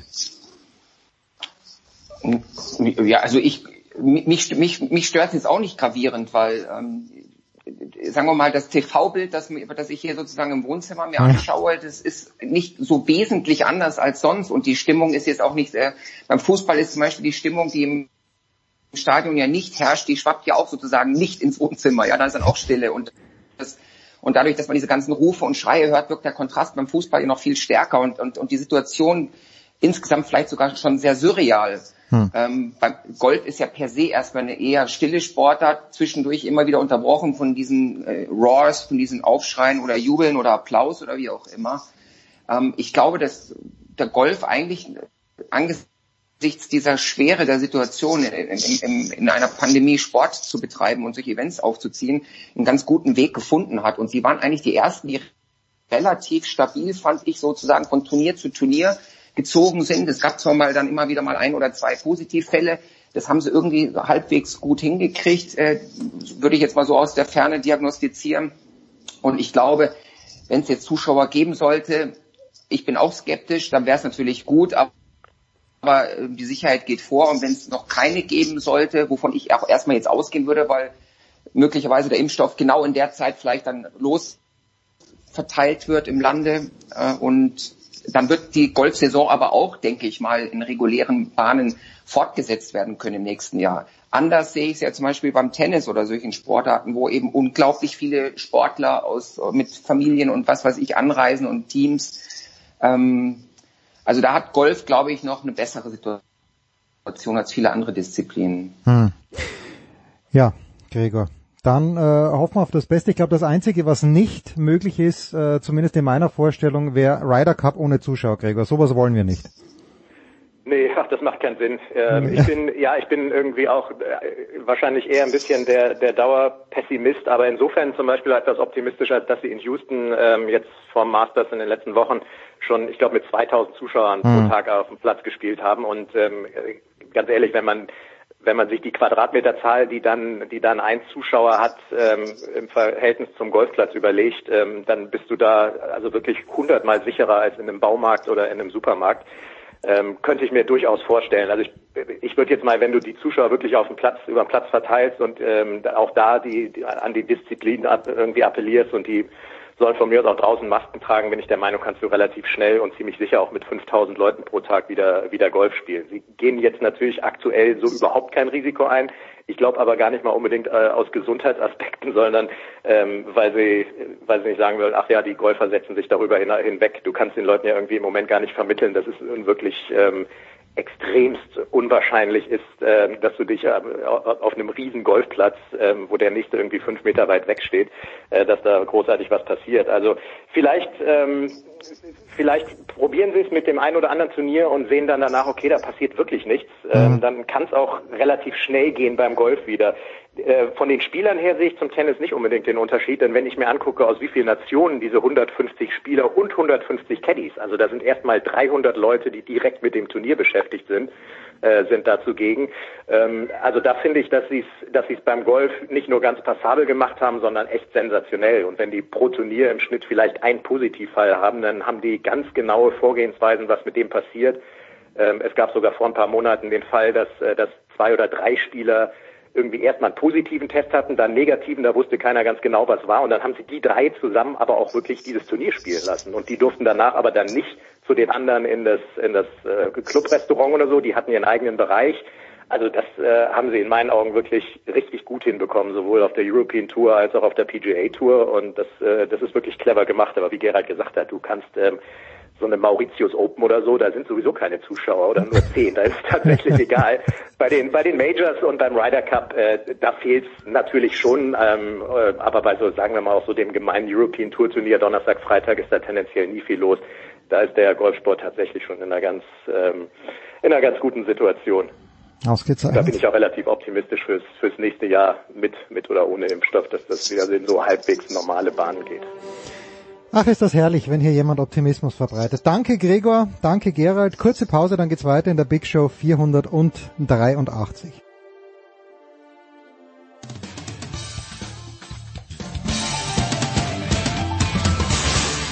Hallo Freund von Sportradio 360. Hier ist Roberto. Servus.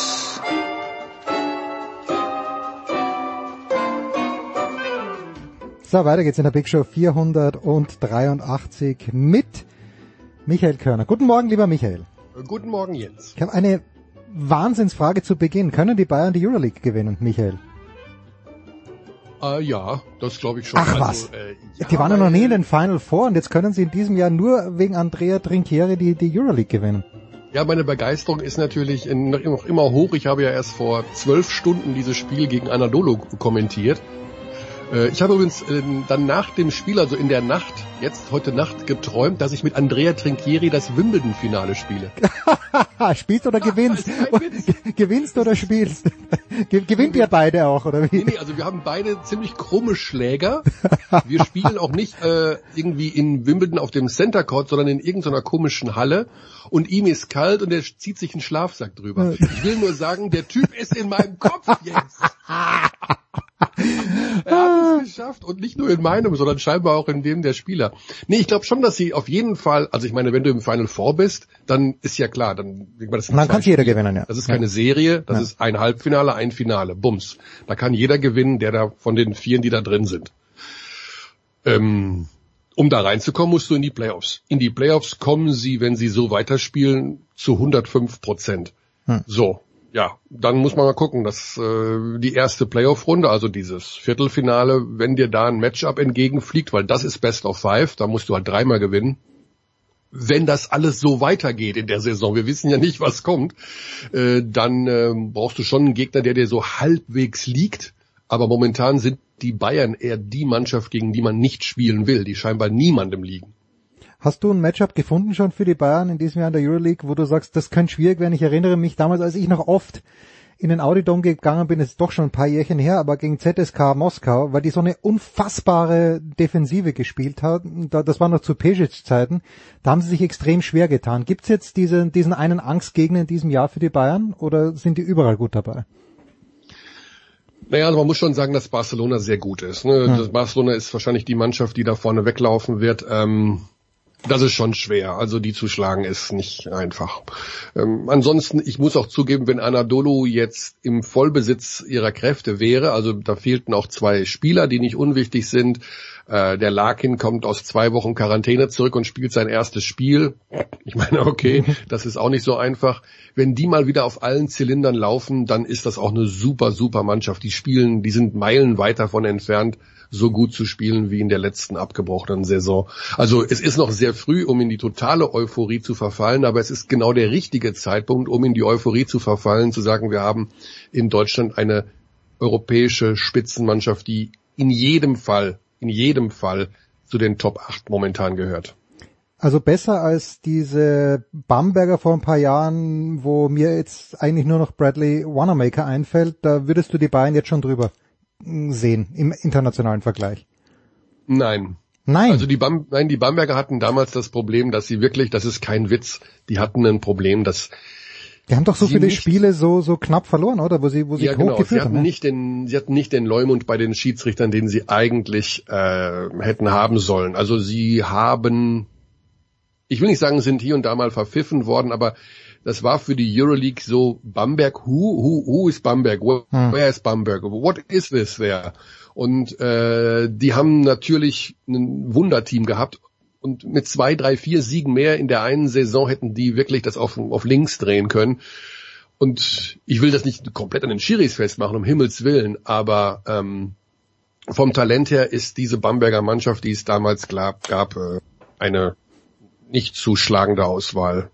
Aus den 30 Jahren, die ich Basketball kommentiere, aus deutscher Sicht ist das das beste Team aller Zeiten gewesen. Oh, na bitte.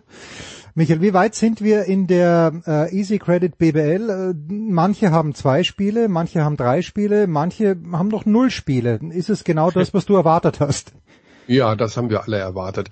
Ähm, mir ist auch noch nicht bange, dann die schwierigste Diskussion, die wir momentan in Deutschland führen, ist die unterschiedliche Auslegung und auch die unterschiedliche Herangehensweise also die unterschiedliche Auslegung der Gesundheitsämter und die unterschiedliche Herangehensweise der Vereine an die Gesundheitsämter. Hm.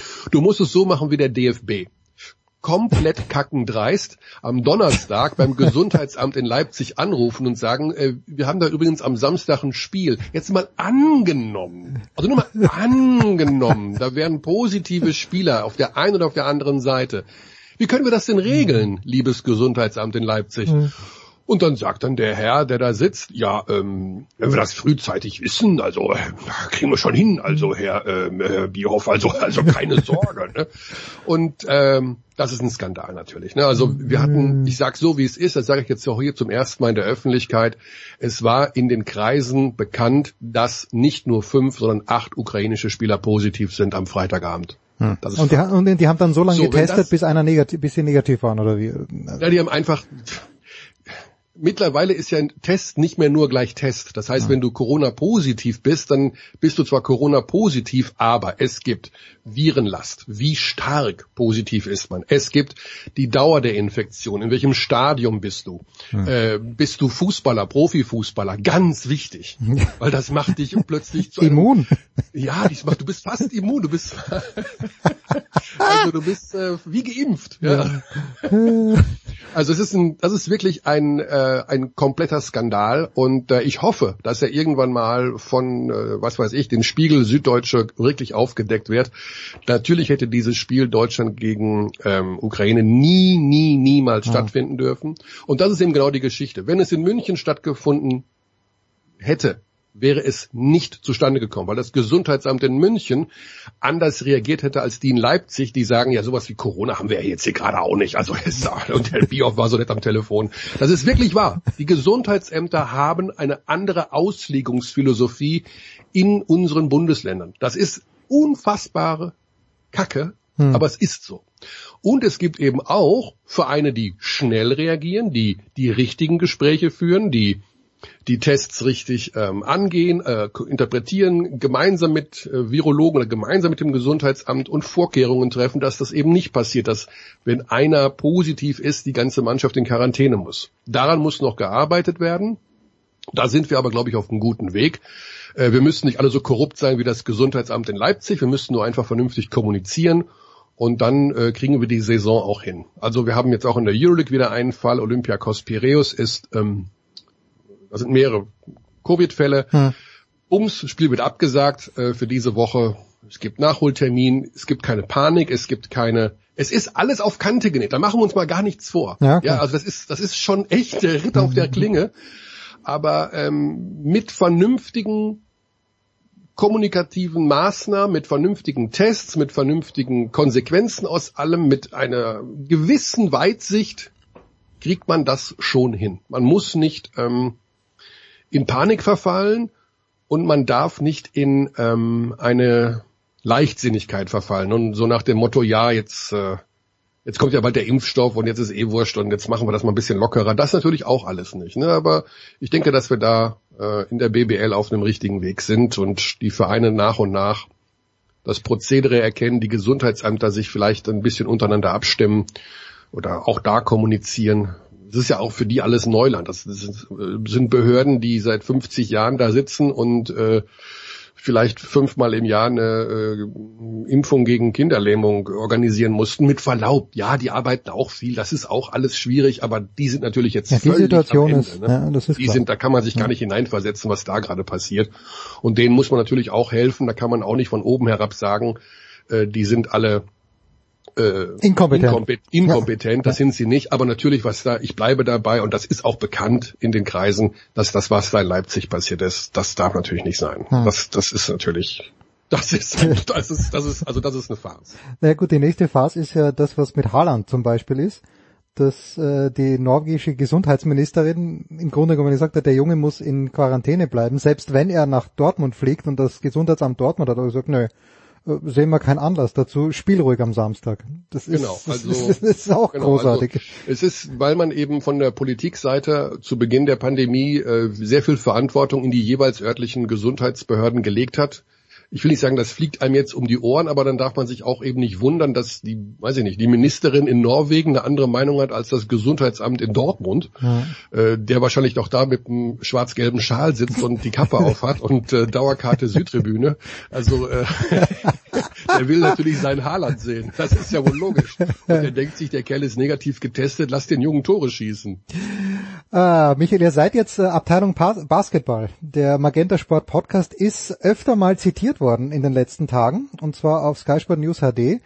Äh, vielmehr Dennis Schröder ist zitiert worden. Ich weiß nicht, ob ich Dre noch bekomme, äh, weil natürlich Draft ist, aber ähm, jetzt mal ganz generell, warum denkst du, hat denn Dennis, wenn es denn wirklich zustande kommt, ich weiß nicht, ob schon die, die Tinte trocken ist, aber wenn er wirklich zu den Lakers gehen sollte, warum äh, hast du, hat er denn so wenig Freude damit?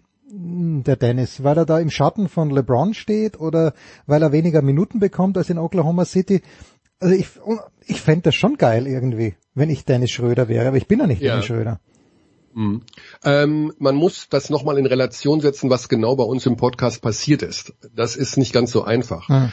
Ähm, äh, da muss ich ein ganz klein wenig ausholen. Ich halte Ja, ja, bitte, kurz bitte. zu halten. Ich habe ihn gefragt, ähm, es war ja vor Beginn dieser Saison so, dass es Gerüchte gab bei OKC, du würdest getradet werden. Hm. Daraufhin fragt er mich zurück, meinst du jetzt vor jetzt oder vor, vor, vor welcher Saison?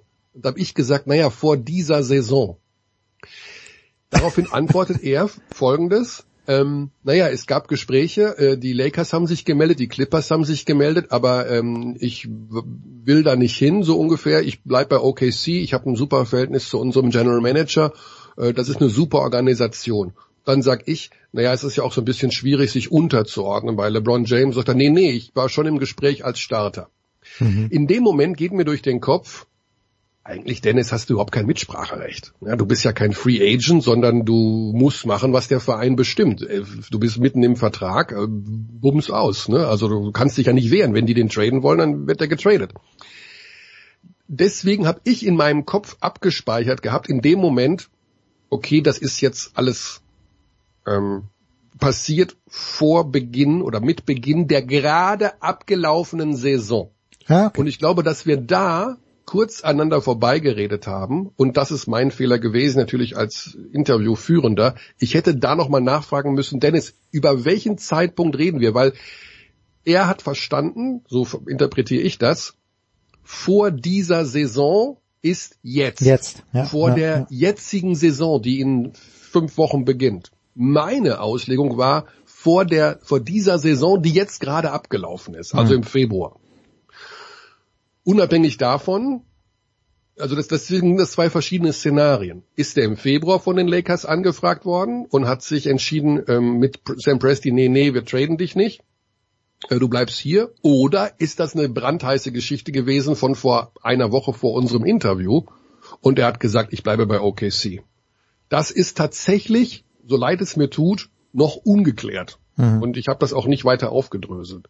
Ähm, natürlich ist das für ihn, also ich kann mir nicht vorstellen, dass er ungern zu den Lakers geht. Ich meine, das ist nochmal eine ganz andere Mannschaft, eine ganz andere äh, Franchise, eine ganz andere, also das ist ja, also nichts gegen ähm, Mainz oder so, aber das ist so, als würdest du von Mainz zu Barcelona wechseln, ne, im Ja. Fußball oder sowas. Ne? Also, weißt du, was ich meine? Das sind Ja. natürlich ganz andere Geschichten. Und da hast LeBron James und Anthony Davis und wirst Starter bei den Lakers, der Bling-Bling-Franchise in der NBA seit äh, 50 Jahren. Also, pff, das ist nicht schlecht. Und dazu eben die Chance dort, äh, das ist sein letztes Vertragsjahr, er bekommt dann einen neuen Vertrag, äh, dann auch nochmal ähm, langfristig bei denen zu unterschreiben. Ich, also Oklahoma hin oder her, aber ich glaube, das äh, ist äh, eine Win-Win-Situation in dem Fall. Ja, eben, ich denke mir ja auch, weil äh, erstmal die Chance, eine Meisterschaft zu gewinnen, die er in OKC sicherlich nicht hatte, in der jetzigen Konstellation. Genau, und die bauen ja jetzt auch komplett um. Also mit mhm. dem Weggang von Chris Paul, da ist ja vollkommen offensichtlich, dass die in den nächsten fünf Jahren äh, sich ein komplett neues Team zusammenbauen. Und ähm, ich glaube, das ist für Schröder, wenn er wirklich, er ist jetzt 27, das ist natürlich noch ein paar Jahre hin, also er hat er noch Zeit, aber ähm, auch besser wäre, zu einer Mannschaft zu gehen, wo er wirklich, er will ja unbedingt starten. Mhm, ja, also er will ja unbedingt starten und wenn er die Chance hat, zu den Lakers zu gehen und die sagen, okay, Ray John Rondo geht, äh, du wirst unser Starting Point Guard. Ja, ich meine. Äh, tu es, tu es, Junge, tu es. Ran, ran an den Pazifik. Ja, ja. Also ich habe jetzt ein Bild im Kopf, das ich nicht mehr rausbekomme. Andrea Trinchieri nämlich in einer nicht geheizten Londoner Tennishalle. In, in ich glaube, ich bin heute Morgen aufgewacht jetzt. Ich dachte, wir müssen dringend mal in kurz, zumindest so einen Kurzurlaub machen und weg von diesem Basketball. Ah, aber was waren die großen Träume? Weil Wimbledon zu gewinnen, das war schon mein großer Traum. Nicht, dass ich jemals auch nur in die Nähe äh, zu ein Prozent der Ausführung gekommen bin. Aber was waren die großen Träume von Michael Körner? Das muss doch irgendwas mit Basketball. Weißt du, ein Kind warst, Michael, wovon hast du wirklich geträumt für dich selbst? Buschi, Buschi hat ja alles wahr gemacht. Buschi Torschützenkönig äh, oder Punkte-Scorer-König in der ja, zweiten Bundesliga. Also, ich habe meine Träume, glaube ich, nie über den Sport definiert, den ja, ich oh selber gut. ausübe, okay. sondern also mein Traum war eigentlich immer zu Olympia zu fahren, aber eben als entweder Berichterstatter oder Zuschauer. Hm. Ich war noch nie bei Olympia. Ähm, das würde ich gerne mal nachholen, sowohl als auch. Ich weiß nicht, ob ich jemals als Berichterstatter hinfahren werde die Zeit rennt, muss man sagen, und immer haben die Falschen die Rechte. Ähm, aber ich bin ja freiberuflich. Hallo, hallo ja, Eurosport. Ja, hallo. hallo. äh, nee, mir geht's gut dabei, wie es mir ist. Äh, Träume erfüllen. Ich meine, sorry Jens, äh, ich, bin 52. Äh, die, das Thema mit den Träumen, das ist, glaube ich, dann für für die jüngere Generation. Ich freue mich so, wie es ist, äh, dass man noch halbwegs durchs Leben kommt und ja, das hier, das hier, das, dass du 483 Sportradios hingestemmt hast und ich noch dabei sein darf, das ist, also das ist wirklich auch etwas, was mich erfüllt. Wir beide haben im Leierkasten angefahren. Leider nicht, sondern neben also dem Leierkasten. Neben, neben dem Leierkasten. Ja, neben. neben und, und, Leierkasten. Das war der sogenannte Geburtsfehler. Neben dem Leierkasten. wenn, wir im Leierkasten angefahren Im hätten. Im Leierkasten war damals der Töpper wieder und hat sich den Rum auf die Brust anzünden lassen. Ja. Wir haben es noch rauchen gesehen, konnten es aber nicht zuordnen, wo es herkommt. Ah, Michael. Abrechnung, das war die neue Spülmaschine. Was hat er gesagt? Ach, das war eine schöne Zeit. so, Michael, uh, ich, I let you go on this one. Was uh, macht der DFB-Präsident Michael Körner mit Joachim Löw? Nach dieser Ach, du liebe Zeit. Ja gut, äh, wenn ich so offen sein darf, es ist ja ein Podcast, da redet man ja mehr, als wenn man ein normales Interview gibt. ja, bitte. Äh, sei also sei bitte nie, offen. Ich war noch nie ein Fan von Yogi Löw, gebe ich offen zu. Also ich habe den noch nie als guten Trainer empfunden, auch als der Weltmeister geworden ist. Hab ich gesagt, das ist, das ist nicht. Ich habe so viele Sachen, die er, also er hat ja nie so richtig offen mal erzählt über Taktik, und warum er wen aufstellt. Das ist ja alles nur Geblä. Yogi Löw hat noch nie über Fakten gesprochen. Und das finde ich grauenvoll. Ich mag solche Heißföhne nicht.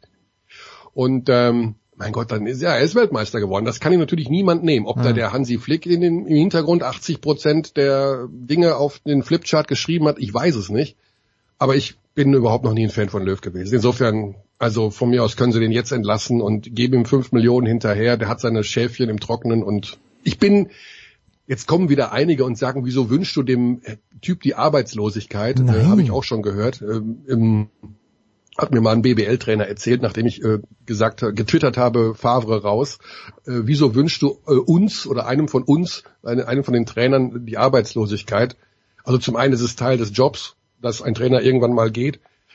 Und ich wünsche ihm ja nicht die Arbeitslosigkeit, der soll ja irgendwie, also, wieder was Neues machen. Aber ich glaube, dass der, das Spiel gestern, ja, mehr als deutlich gezeigt hat, dass er hat die Mannschaft seine verloren. Entscheidung, seine Entscheidungen einfach falsch waren. Und natürlich schwebt über allem dieses Damoklesschwert äh, Boateng, Hummels, Müller.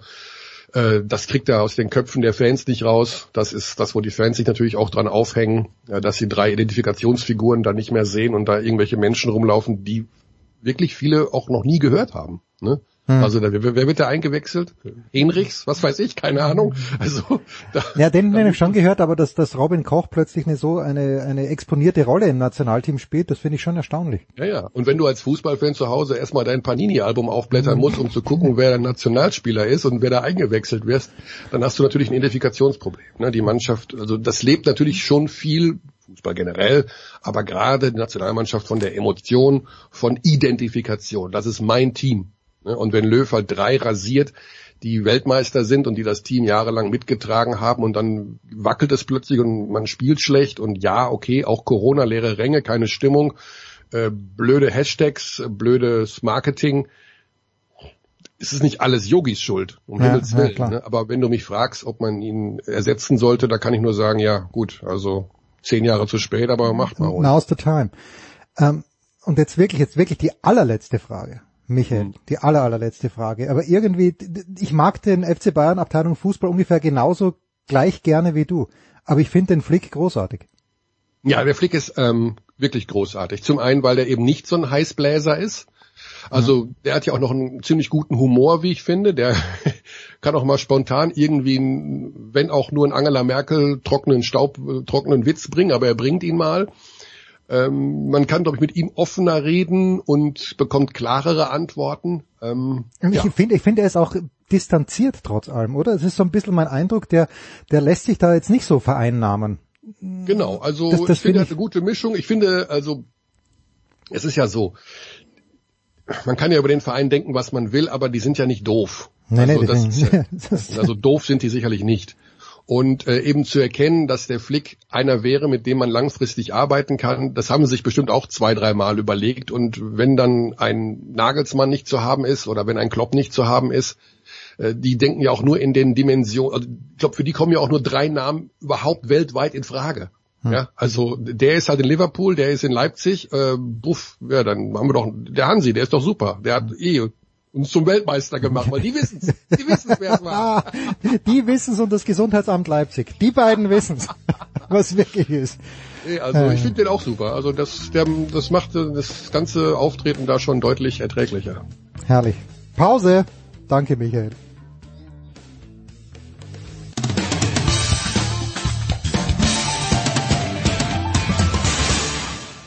Ja, hallo, hier ist Steffen Weinhold. Ihr hört Sportradio 360.de und ich wünsche euch viel Spaß.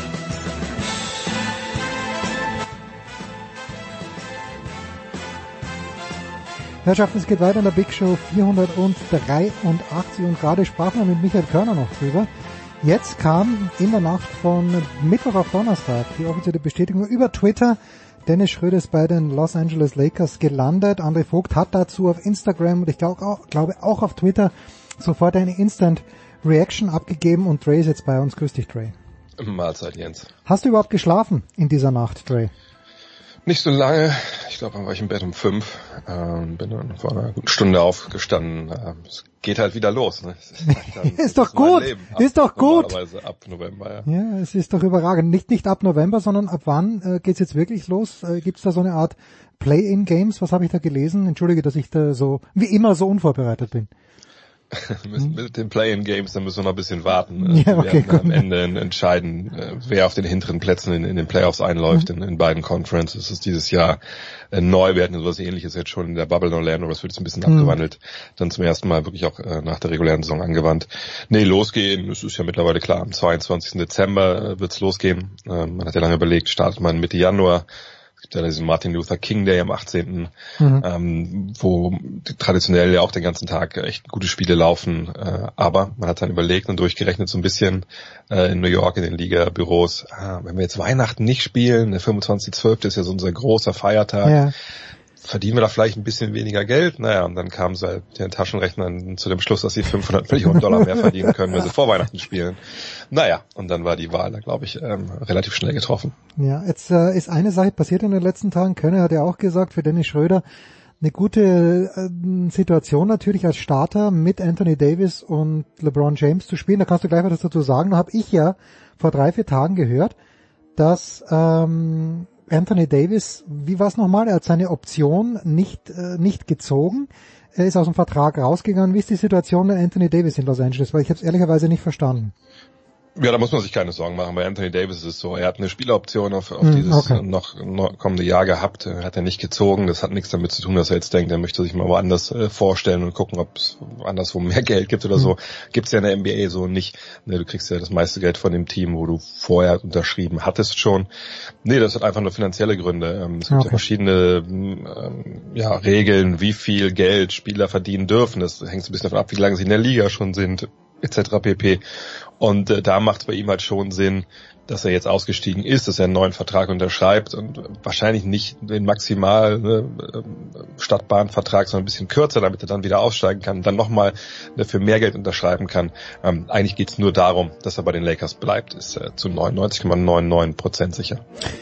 Ja, bevor wir natürlich auch zur Draft kommen, äh, mein Sohn hat mir auch zwei Fragen mit auf den Weg gegeben. Wer im Hintergrund übrigens Klavierspiel hört, das ist mein brillanter Sohn, der sich gerade vorbereitet auf den Besuch des Klavierlehrers. Das nur nebenbei. Aber, ja, wie, wie ist es denn jetzt für Dennis? Wer es nicht gesehen hat auf Instagram, deine Instant Reaction, ich konnte sie nicht so richtig deuten. Ist das jetzt großartig für den deutschen Basketballsport? Ist es großartig für Dennis? Wie ist es? muss man, glaube ich, trennen. Also ich glaube, für den deutschen Basketballsport äh, ist es zum einen natürlich sehr, sehr gut, wenn du einen sehr, sehr guten Spieler, den besten Spieler momentan in so einer exponierten Stellung hast beim, beim Meister. Ja, vielleicht bei der bekanntesten Franchise im, im Weltbasketball neben den Boston Celtics hm. ähm, und Chicago Bulls. Aber ähm, natürlich ähm, gibt es da auch einen Nachteil ist ja davon auszugehen, dass er zusammen mit James, zusammen mit Davis relativ lang Basketball spielen wird in der Saison. Ja. Und wenn man jetzt weiß, dass die Saison eben ein bisschen später endet als normalerweise, man, man will ja so Ende Juli durch sein, damit man noch Olympia mitnehmen kann, dann denkt man, ah, erstmal cool, die Deutschen sind ja fürs Qualifikationsturnier qualifiziert, dann, dann passt das ja, naja, nicht ganz, weil das Qualifikationsturnier der Fieber läuft halt im Juni. Und da erwarten natürlich die Lakers schon, dass sie noch Basketball spielen. Ähm, selbst wenn man vielleicht ein bisschen früher ausscheidet, ich kann mir ganz, ganz schwer vorstellen, das bezieht jetzt nicht nur auf, auf Schröder, auch auf, auf Kleber und Thais, äh, Maximilian Kleber bei den Dallas Mavericks, Daniel Thais bei den äh, Boston Celtics. Ähm, wenn die jetzt auch die Playoffs erreichen, kann man dann von den Jungs erwarten, äh, will man es denen zumuten und ist das dann überhaupt von Vorteil, wenn man sagt, okay, habt jetzt gespielt, super, kommt mal nach Split oder wo immer dann äh, das äh, Turnier ausgetragen wird, äh, wir spielen morgen die Quali hier ohne Trainingslager für euch etc. pp. Also das ist schon natürlich nachteilig äh, dann für den deutschen Basketball, wenn vor allem auch Dennis Schröder dann wahrscheinlich nicht dabei ist bei der Olympia-Quali und dann wahrscheinlich auch die deutsche Nationalmannschaft nicht bei Olympia. Allerdings haben andere Nationen natürlich auch das Problem. Ähm, für ihn selber aber ist es natürlich ähm, meine Begriffe eine, unglaublich gute Chance. Es gab ja Verstimmungen äh, aufgrund des Podcasts äh, bei beim Körner und äh, Dächand, ähm, wo er gesagt hat, ja, es gab schon Angebote vergangenes Jahr von den Lakers, da wollte ich irgendwie nie hin. Ähm, wo ich glaube noch mal drüber reden sollte, um das mal klarzustellen, dass er das ja gar nicht zu entscheiden hat. Ich glaube, das haben viele jetzt ein bisschen falsch verstanden, die sich vielleicht nicht, nicht tagtäglich mit der NBA äh, beschäftigen, denn wenn du Vertrag unterschrieben hast in der NBA, und da ist keine, äh, keine Veto-Klausel drin, dass du einen Transfer eben verhindern kannst, dann bist du halt Spielball der Gefühle deiner, deines ja. Teams. So, wenn die denken, den Mann können wir nicht gehen lassen, dann bist du halt da. Wenn die denken, naja, jetzt haben wir vielleicht eine bessere Idee äh, für diese Position oder wir gehen in eine andere Richtung, dann traden die dich und dann musst du da auflaufen, wo die dich hinschicken. Sicherlich kannst du dann sagen, nee, hier möchte ich nicht spielen, kannst das stunk machen. Ähm, dann muss man sich entscheiden, was man dann macht.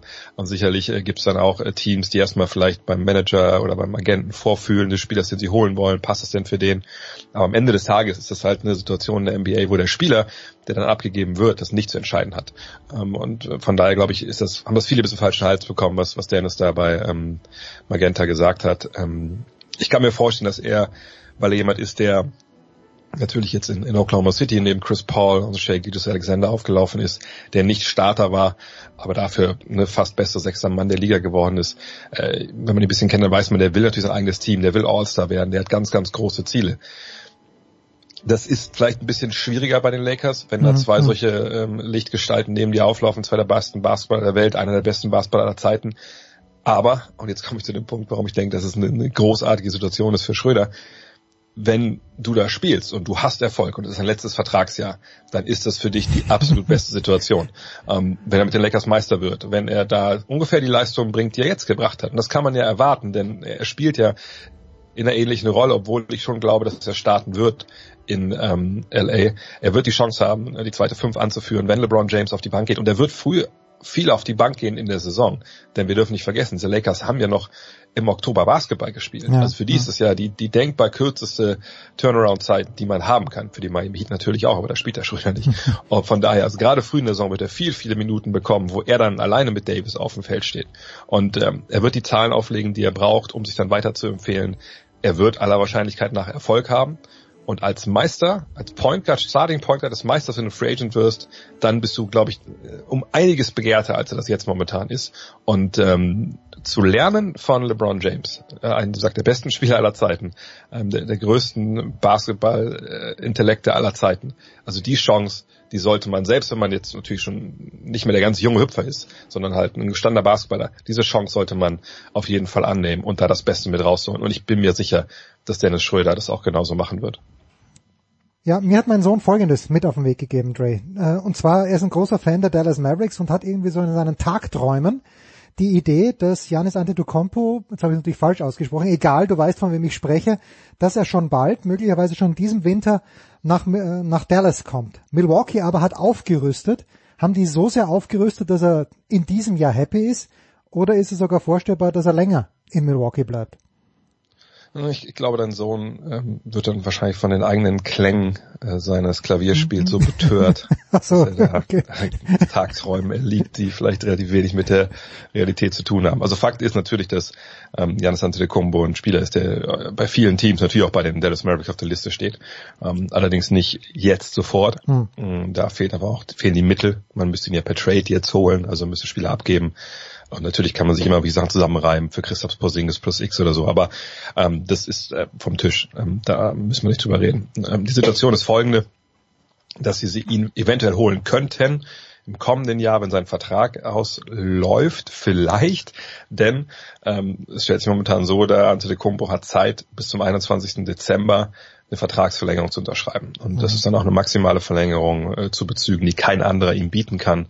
Das ist ja, wie gesagt, so eine Eigenart äh, der NBA, womit man ja gerade Teams aus kleineren Märkten, wie zum Beispiel eben die Bucks aus Milwaukee, helfen will, dass sie ihre Superstars behalten können. So, ähm, und damit der auch macht, damit er verlängert, hat man ähm, vergangenes Jahr schon Chris Middleton, ne, den Zweitstar dort, äh, lang unter Vertrag genommen. Man hat jetzt früh in der äh, Transferperiode, die am Montag erst begonnen hat, hat man äh, Drew Holiday aus äh, New Orleans geholt, einen, einen sehr, sehr guten Point Guard. Mhm. Ähm, unterbewertet. Äh, jemand, der schon auf All-Star-Niveau äh, agiert, aber äh, diesen Status, glaube ich, in, in Augen vieler Fans gar nicht so wirklich hat. Aber der ist richtig, richtig wichtig als Playmaker neben Antetokounmpo als Verteidiger. Ähm, und man hat noch was gemacht, wovon man dachte, okay, krass, das ist super überraschend. Sie haben Bogdan Bogdanovic geholt aus Sacramento. Nur, und da kommt jetzt äh, eine Sache ins Spiel, die so, glaube ich, keiner hat kommen sehen und die gestern Abend, glaube ich, auch äh, rund um die Draft so ein bisschen untergegangen ist.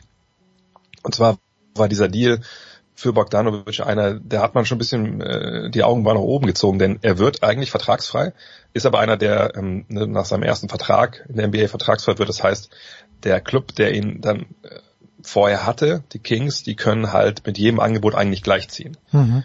Man kann ihn natürlich trotzdem auch gehen lassen, man kann ihn auch äh, sign and traden, also nimmt ihn unter Vertrag und schickt ihn weiter. Und genau das sollte passiert sein laut Adrian Wojnarowski, Shams Charania, das sind ja so diese Journalisten in den USA, die immer alles äh, ja. wirklich so schnell wissen wie niemand anders.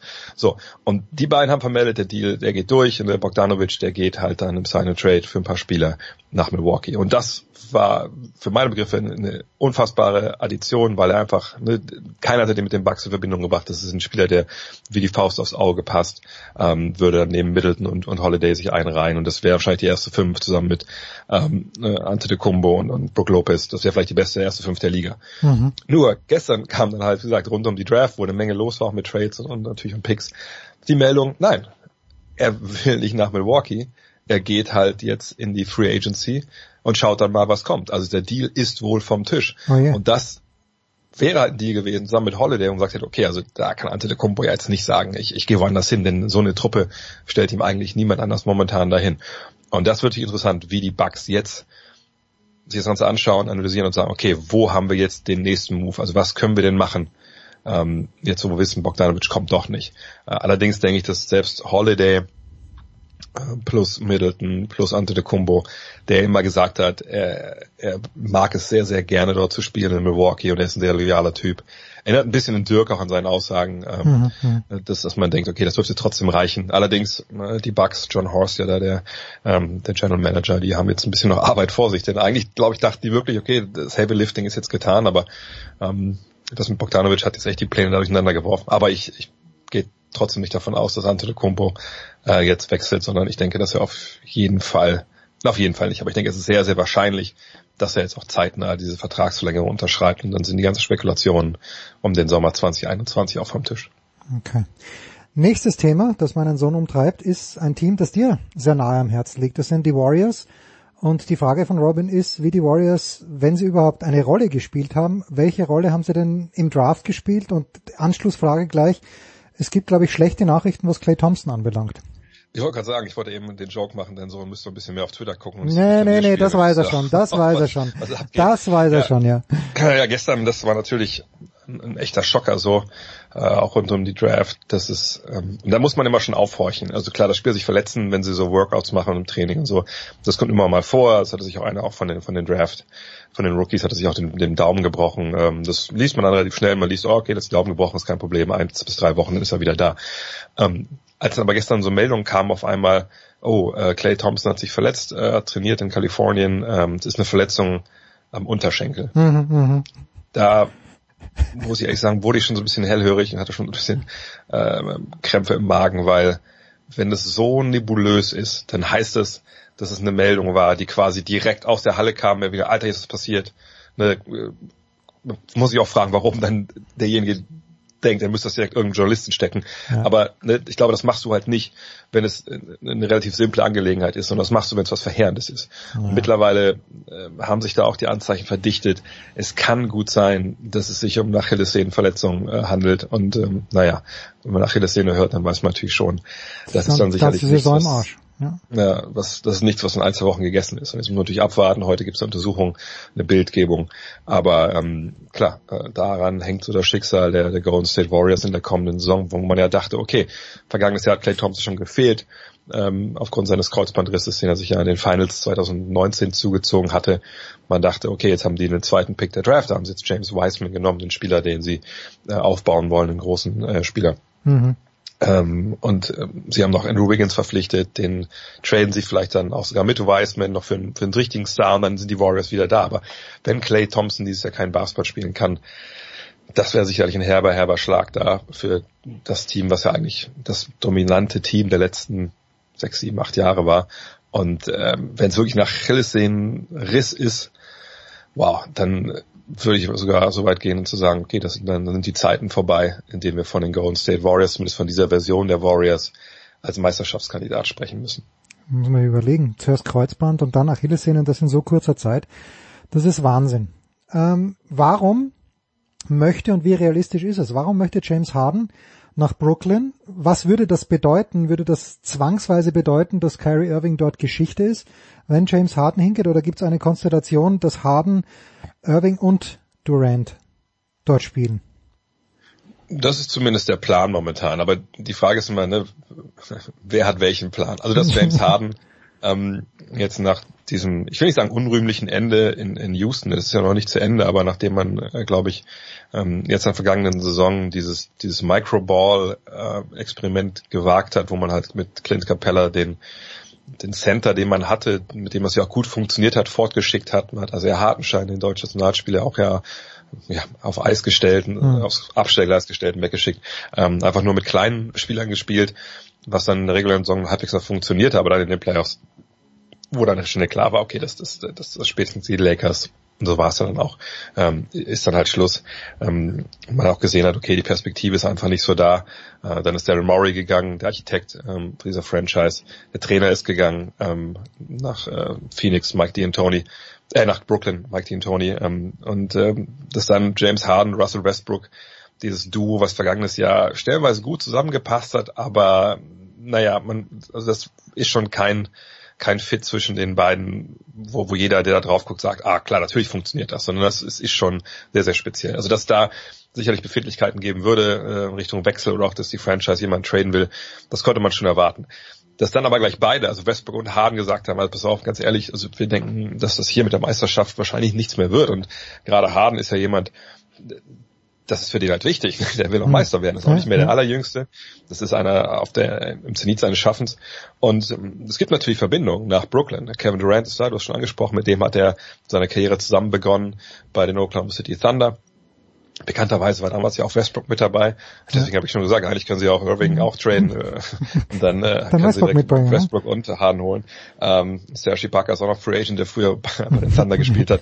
Ähm, nee, aber dass er natürlich sagt, okay, wo kann ich, äh, wo kriege ich jetzt eine Situation her, wo ich im Endeffekt direkt wieder um Titel mitspielen kann. Ähm, und dann kommt man wahrscheinlich relativ schnell wirklich auf Brooklyn, weil die haben eine Menge Spieler, die in den vergangenen Jahren große Fortschritte gemacht haben, namentlich Spencer Dinwiddie und Karis LeVert.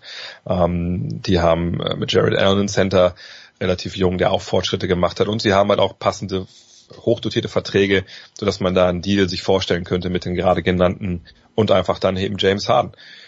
Und da hat er natürlich dann das nächste Superteam. Er hat dann mhm. zwei, zwei All-Stars, ähm, zwei, zwei absolute Topscorer äh, mit Durant und mit Irving. Sicherlich muss man sich fragen, wie kann das funktionieren? Ähm, rein sportlich, ja, dieser alte Satz, äh, sollen ja mit zwei Bällen spielen, ähm, damit alle glücklich sind. Ähm, aber es, es, ist halt sehr, sehr spannend, ob es abends wirklich passiert, weil äh, ich denke, Houston wurde da so ein bisschen auf die Pistole auf die Brust gesetzt, dass dieses Gerücht nach außen gedrungen ist, dass er nach, nach Brooklyn will und dass das das Team ist, wo er unbedingt hin möchte. Naja, das werden ja nicht die Rockets selber gestreut haben. Da bin ich mir relativ sicher. Das werden auch nicht die Nets gestreut haben, sondern das wird vom Agenten kommen, äh, der James Harden vertritt, um so ein bisschen Druck aufzubauen in der ganzen Geschichte. Und äh, das ist natürlich super nachteilig für Houston. Ne? Zum einen, weil sie dann jetzt alle wissen, okay, der will weg alle wissen, dass Westbrook auch weg will, weil das ja auch dann gestreut wurde und dann kriegst du sicherlich auch nicht das beste äh, Gegenangebot. Auf seiner Seite ist es natürlich vorteilhaft für Harden, weil andere Teams vielleicht sagen, auch wenn er noch ein bisschen länger Vertrag hat, ja gut, wenn er nicht hierher will, dann sollen die Netz das ruhig machen. Also ich, ich bin mal gespannt. Ich kann mir vorstellen, dass die, die Rockets einfach äh, störrisch sind und sagen, nee, pass mal auf, er hier auf dem Vertrag steht, du spielst bei uns und das machst du jetzt erstmal auch. Ähm, ich denke aber, wenn er nach Brooklyn gehen sollte, ich glaube, dass das mit Irving nicht wirklich passt. Ähm, Mike Dean Tony, der ist jetzt der Assistant Coach von Steve Nash, das ist ja der neue Head Coach in Brooklyn. Ähm, der hält natürlich sehr, sehr viel von. Harden hat ihn ja den besten Offensivspieler genannt, den er jemals gesehen hat. Ähm, klar wird Dean Tony auch für die Offensive da verantwortlich sein. Ich denke, wenn er nicht dieses alle stehen rum und James Harden dribbelt, bis er wirft, äh, Ding sehen, aber D'Antoni ist bekannt dafür, das hat er in Phoenix damals schon mit Steve Nash gemacht, das hat er in, in New York gemacht mit Jeremy Lin, das hat er in Houston eben auch gemacht und, und zwar dann bis zu einem Punkt, wo es fast schon pervers war. Äh, er gibt immer einem Spieler den Ball in die Hand und der soll machen und der soll für die anderen mitkreieren, weil er einfach sagt, warum, wenn ich fünf Spieler auf dem Feld habe und einer ist geil und vier sind nicht ganz so geil, warum soll ich den nicht so geilen den Ball geben? Äh, der Geile spielt die schon frei oder macht es halt selbst so. Und ähm, deshalb, ich, ich glaube nicht, dass das eine Art Basketball ist, die Irving oder wo Irving der Mann ist, der den Ball in der Hand hat. Und ich glaube, Irving abseits des Balles, das kann ich mir relativ schwer vorstellen. Und es, es, gibt auch schon Stimmen, die sagen, dass Irving in seinem Umfeld schon hat verlautbaren lassen. Also das hat er sich besonders vorgestellt. Hm. Äh, mit Durant spielen, klar, mit Durant und Harden, der hat da schon seine Probleme mit. Also mich würde es nicht wundern, wenn wir da auf einmal einen richtigen Blockbuster sehen, wenn Harden dorthin geht, dass Irving dann woanders hin verschifft wird für vielleicht zwei, drei Spieler, die besser reinpassen. Okay. Abschließende Frage noch. Äh, was, was macht eigentlich Chris Fleming? War nicht Chris mal Kandidat für die Knicks? Ist er das noch? Wo, wo, was macht der Chris im Moment? Die Knicks haben ja ähm, ihren äh, Coach gefunden gehabt, Tom Thibodeau. Er war sicherlich da auch mit auf der Liste. Ich, ich denke, er ist in, auf vielen Listen gewesen, wo, wo offene Stellen waren. Er ist nun mal, hat nun mal diesen Status momentan, wie, wie einige andere Assistant Coaches, auch Stephen Silas zum Beispiel, der jetzt ja in Houston übernommen hat. Sicherlich auch unter ganz anderen Voraussetzungen, als er das jetzt äh, gedacht hatte. Hm. Ähm, also Chris Fleming ist in der gleichen Situation wie zum Beispiel Steven Silas, also jemand, der jetzt schon ein paar Jahre, Silas war es viel länger, aber ne, bei Fleming ein paar Jahre jetzt schon bewiesen hat, dass sich einen Namen gemacht hat, äh, aufgrund seiner Arbeit, gerade natürlich mit den Offensiven bei den Teams, wo, wo er war. Und es gab ja diesen Regimewechsel in Chicago. Arturas Karnisovas, ein ehemaliger Profi, Litauer, äh, hat ja da äh, als Manager übernommen und dann konnte man sich halt fragen, ne, bleibt dann Fleming, wenn da ein neuer Trainer kommt? Ist er vielleicht sogar der neue Trainer. Das ist er nicht, aber Billy Donovan kam von Oklahoma City dorthin, Jim Boylan musste gehen. Aber Chris Fleming war einer von zwei, glaube ich, Assistenten, die behalten wurden. Auch mhm. da sieht man dann, okay. glaube ich, dass er dann einen hohen Stellenwert äh, genießt. Und ich denke, bei ihm ist einfach eine Frage der Zeit. Es ist ja auch nicht leicht. Ne? Er ist nicht der einzige, der äh, einzige junge Gesicht, sage ich mal, das so einen Head Coaching Job ähm, haben will und haben könnte. Und es gibt nun mal nur 30 von diesen Jobs. Und dann muss natürlich auch im Endeffekt ähm, die Situation passen. Ich glaube, die Geschichte der NBA oder wahrscheinlich auch im Fußball ist voll von guten Coaches, die dann vielleicht ähm, ja den, den falschen Job genommen haben und sie ein bisschen verbrannt haben dann. Ähm, weil ich glaube, wenn du bei einer ersten Station dann keinen Erfolg hast, als so relativer No-Name, dann ist es vielleicht schwer, dann nach den nächsten Job zu kriegen. Also ich denke bei ihm, ähm, wie ist es Eile mit Weile, sagt man, glaube ich. Äh, von daher kann dann Chicago weiterarbeiten neben Billy Donovan, der ja auch wirklich ein exzellenter Trainer ist. Und dann mal gucken, wann die nächste Tür für ihn aufgeht. Schön. André Vogt, hört euch Gut Next an, sowieso, wer sich interessiert. Und äh, ich glaube, auf Twitch bist du auch unterwegs, habe ich das richtig gesehen? Ja, ich habe das mal angefangen, weil ich auch jung bleiben will im Alter. Ja, natürlich, ja. natürlich. Und, und übrigens, wer zwingend jetzt schon Weihnachtsbäckerei braucht, schaut einfach bei Dre vorbei. Ich habe gesehen, dass seine Tochter schon Kekse gebacken hat. Also wer ja, dringend... die ist aber schon weg. Ah, okay, das ist schlecht. Das war, ist schlecht. nicht so viele. Okay, alles klar. André Vogt von der Five. Danke, kurze Pause, dann geht's weiter.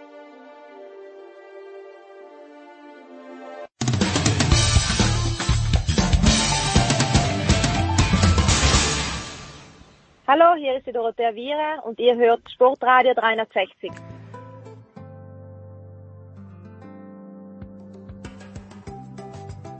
Herrschaften, es geht weiter in der Big Show 483 mit der ganz großen Skirunde und wir fragen uns alle, warum eigentlich? Na, weil's, weil ich vom Kitzbühler Skiclub heute eine Mail bekommen habe. In Kitzbühel werden bald die Schneekanonen angeworfen. Der einzige kleine, kleine Haken an der Sache ist, dass, ähm, ich weiß nicht, ob Sie Bundeskanzler oder Mini-Trump geschrieben haben. Egal, irgendjemand, der da in Wien sitzt, äh, muss noch freigeben, dass man Skifahren darf, aber Kitzbühel ist im Grunde genommen ready. Wir wollen aber sprechen über den Weltcup. Wir, zum einen machen wir das mit Roman Stelzl. Grüß dich, Herr Roman.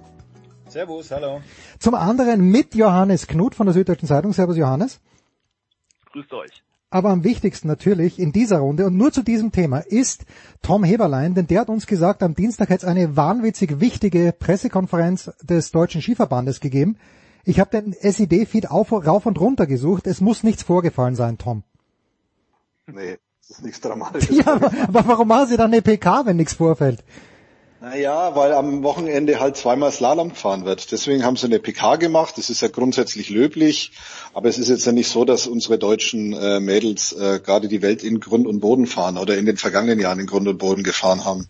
Ja, man muss dazu wissen, Lena Dürr, die fährt da ja mit, äh, die hat da immerhin gut ihr zweitbestes Ergebnis jemals eingefahren. Platz sechs. Und äh, aber ansonsten ist es jetzt mit Sicherheit nicht besonders aufregend gewesen. Ja?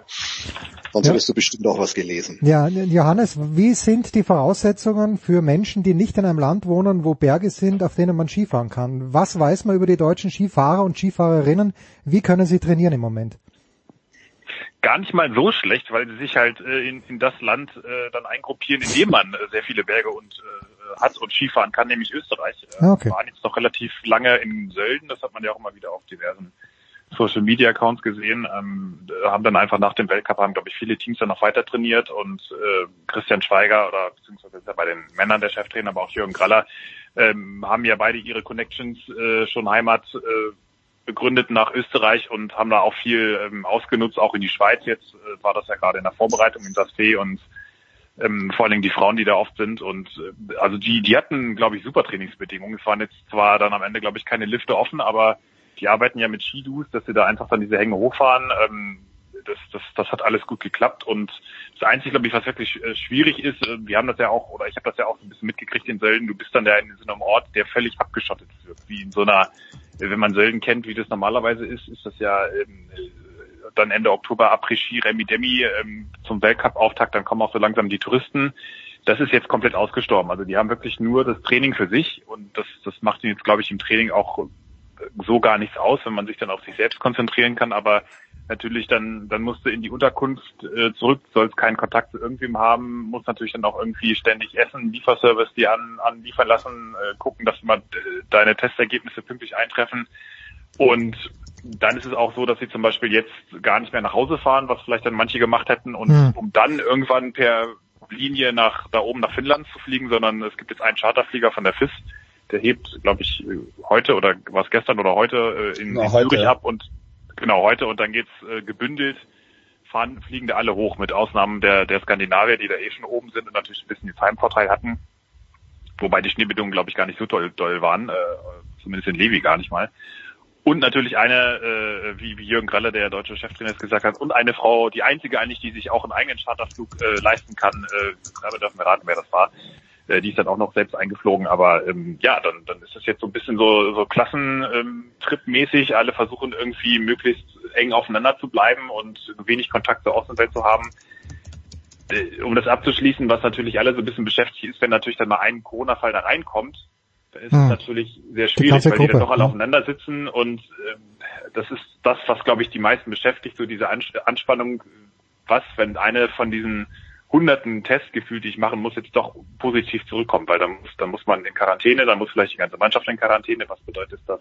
Gerade jetzt in den, in den, ähm, in den Monaten Dezember, Januar, wenn viele Rennen hintereinander anstehen, dann, dann sind natürlich auch mal ganz schnell deine WM-Chancen oder Qualifikationsmöglichkeiten dahin, auch wenn die Verbände darauf sicherlich flexibel reagieren werden. Aber das sind, also es, es ist so eine sehr große Sehnsucht nach Normalität zu spüren und offensichtlich läuft doch erstmal alles ganz normal, aber im Hintergrund ist die Anspannung schon ganz schön groß und vor allen Dingen bei den Trainern und äh, offiziell, die das im Hintergrund ähm, organisieren, da ist doch schon, merkt man schon so immer wieder zwischen den Zeilen und auch gar nicht so zwischen den Zeilen, dass da die Anspannung ganz schön massiv ist. Aber wenn es, weil, weil du die Corona-Fälle angesprochen hast, ich meine, es hat ja in, in Sölden auch den, den schwedischen Trainer gegeben, gell? Ich glaube, Ja. du warst, äh, das ist ja dann auch irgendwie, ich meine, die haben auch zuerst gedacht, wenn jetzt irgendwas auftaucht, dann ist da große Hysterie, aber das ist dann komplett, äh, es war irgendein ein, ein Gruppentrainer, das ist dann komplett hinfällig geworden, ich glaube, Ja, ein die- Franzose war.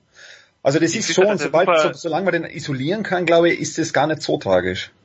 Ja, und- vor allen Dingen, wenn man so argumentiert, natürlich wie die Fisti gesagt hat, naja, der hat sich noch gar nicht eingecheckt, der war zwar schon am Lift, Mhm. ähm, hat sich aber noch nicht im Hotel eingecheckt, also war noch nicht offiziell Teil der Weltcup-Blase, also gilt es quasi nicht.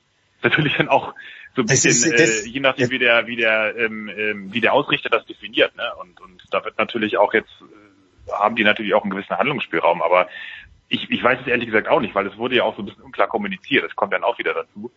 Es war zum Beispiel auch so, deswegen war die deutsche PK, äh, wenn ich das noch sagen darf, auch recht interessant. Es gab zum Beispiel auch im DSV einen, einen Corona-Test. Äh, das, das hat man aber auch dann erst auf dreimalige Nachfrage in dieser Runde erfahren. Mhm. Aber äh, es gab einen Test, beziehungsweise erst hieß es, wir hatten keinen Positivtest, dann kam auch doch, es gab einen, aber in einer untergeordneten Mannschaft, was auch immer das heißen soll. Und äh, das sei aber normal, was natürlich an sich auch stimmt. Es gibt ja gerade zig Tests. Äh, äh, das muss man ja äh, sagen, dass der, der Nachrichtenticker mit, fast nichts anderem mehr voll ist, wer gerade wie, wo positiv getestet wird.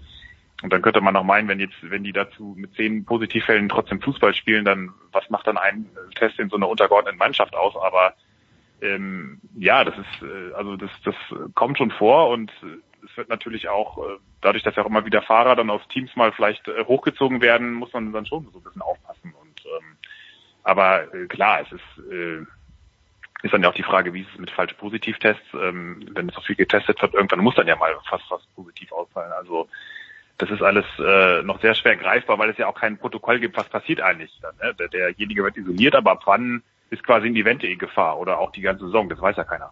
Hm. Oder vielleicht wisst ihr es, oder also ich habe da bisher nichts gelesen diesbezüglich. Roman, Ja, du da hattest hast du dann auch, du hast du dann auch noch, das kommt ja dann auch noch dazu, dass dann verschiedene Länder ja auch verschiedene Vorschriften haben. Also wenn du jetzt dann mal kurz einen Ausflug zum, Fuß, zum Fußball machst, was da die, äh, die norwegischen Gesundheitsbehörden mit ihren Fußballern veranstaltet haben.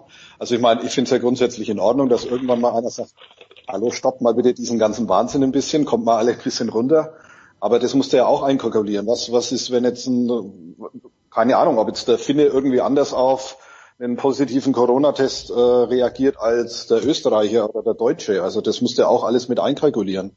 Und ich glaube, dass das, wenn du so ein relativ loses Protokoll hast, wie es die FIS hat, ähm, dann wirst du wahrscheinlich irgendwann mal in der Früh aufwachen und denken, oh, das haben wir ja gar nicht einkalkuliert. Also das könnte schon noch dazukommen, denke ich mal. Ja, vor allem bei den Norweger geht's ja wirklich noch um was, gell? Also so ist es ja nicht. Das ist ja nicht so als, weil, weil du es angesprochen hast, die schicken ja komplette Ersatzmannschaft her. Also alle, die glaube ich nur aus dem Ausland sind, wenn ich es richtig weiß, nach Österreich, weil das ja heute das, äh, das Länderspiel von der Nations League. Man, da geht's ja, auch- geht's ja auch noch um, für, für Norwegen um was Riesiges, oder? Wenn man sieht, wie groß die Freude war in Nordmazedonien. Mein Gott, so soll es nicht Thema sein, aber du hast natürlich vollkommen recht.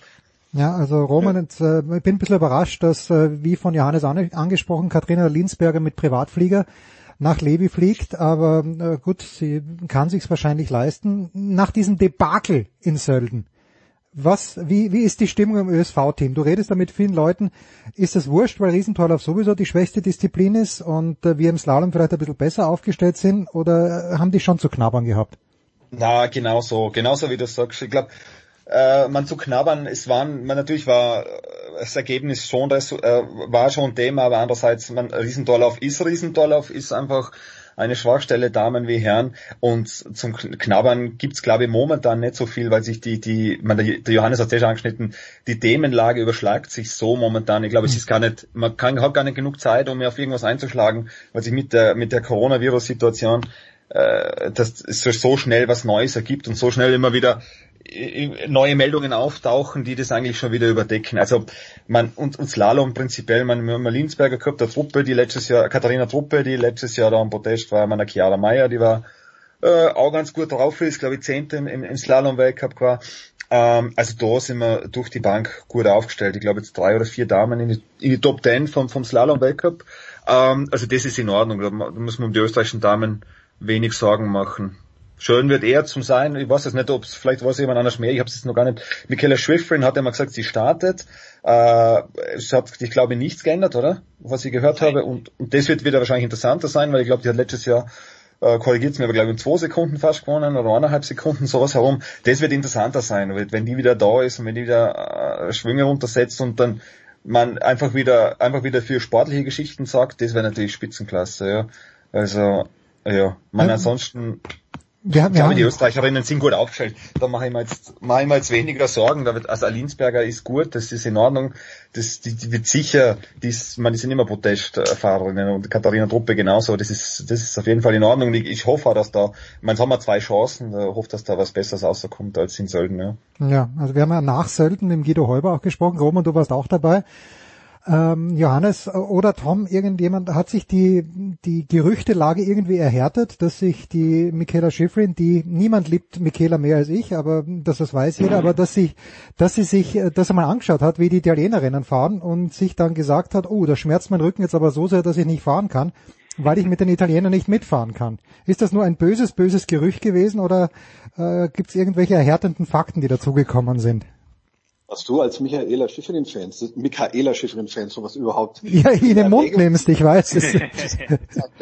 das ist natürlich ein Schock. Nein, also es ist, es ist nichts bekannt, dass sie nicht kommt. Also alle reden davon, äh, 300 Tage nach ihrem letzten Rennen äh, wird sie wieder an den Start gehen. Also nichts Gegenteiliges ist bekannt im Moment. Also hm. vielleicht wird sie ja sogar in Finnland, in Finnland wird sie vielleicht sogar von Frau Vlohova empfangen, weil die ja da irgendwie lustige FIS-Rennen fährt gerade und mit viereinhalb Sekunden oder fünf Sekunden vor irgendwelchen Niederländerinnen und einer lustigen Deutschen gewinnt. ähm, aber nee, also ich, ich, ich muss ganz ehrlich sagen, ich freue mich zu sehen, wie das, wie das wird am Samstag und am Sonntag, wenn Frau Schiffrin und Frau Wochowa sich's wieder mal richtig schön geben. Tja. Ja, und ich denke auch, da wird sich jetzt an den Kräfteverhältnissen gar nicht so viel geändert haben. Also interessant ist natürlich, man, man weiß natürlich nicht, die Amerikaner hatten es schon nicht so einfach, wenn die natürlich nach Europa gekommen sind und dann äh, war lange unklar mit, mit äh, das war ja auch mit der Einreise nicht so einfach und äh, wie lange können wir bleiben, unter welchen Bedingungen. Äh, das, das wird natürlich schon spannend sein. Bei Schiffrin schwingt natürlich jetzt mit bei allem, äh, was mit diesen, wie sie mit diesen privaten äh, äh, Schicksalsschlägen und Rückschlägen umgegangen ist. Äh, sie ist ja da, es geht ja sehr offen damit um, dass sie da sehr sensibel darauf reagiert und hat auch sehr offen darüber gesprochen, dass dass das, äh, was, was das äh, für ein unfassbarer Verlust war mit ihrem, mit dem Unfalltod ihres Vaters, der immer so ein bisschen so, anders als ihre Mutter, die immer sehr präsent war, auch so der, der stille Feld, sage ich jetzt mal, und im, im Hintergrund war und das, das plötzlich so äh, wegzuhaben und dann auch zu realisieren, Moment mal, was, was mache ich eigentlich hier? Und, und äh, was bedeuten mir die Menschen, die zu Hause sitzen und die ich gar nicht so oft sehe? Und was ich dann mal auch für selbstverständlich halte? Und plötzlich ist es weg und dann sieht man erstmal, was, was da fehlt. Also ich glaube, das hat ja schon ganz schön zu denken gegeben und sie hat ja auch, ich war jetzt in der Runde nicht dabei, ich weiß nicht, ob du, das, du dabei warst, Roman, aber sie hat ja auch so ein bisschen angedeutet, dass sie sich schon ähm, irgendwann Gedanken machen wird, wie lange sie eigentlich das alles noch äh, in diesem ganzen Skibell Cup noch machen will und, und es ihr im Zweifel eigentlich schon auch wichtiger wäre, dann äh, die Familie an erste Stelle zu setzen. Wobei die Familie auch immer sich wahnsinnig über Skifahren definiert. Also ich denke schon, dass die jetzt nicht äh, äh hoppla hopp ihre Karriere beendet, aber man hat schon gemerkt, dass da so auch dieser, dieser Fokus und, und immer noch einen Schritt besser werden und wie manage ich meine Nervosität und dieses sehr leistungs-ich fokussierte, dass das sich so ein bisschen verändert hat schon auch und ähm, das das äh, und die Konkurrenz haben wir letztes Jahr gesehen.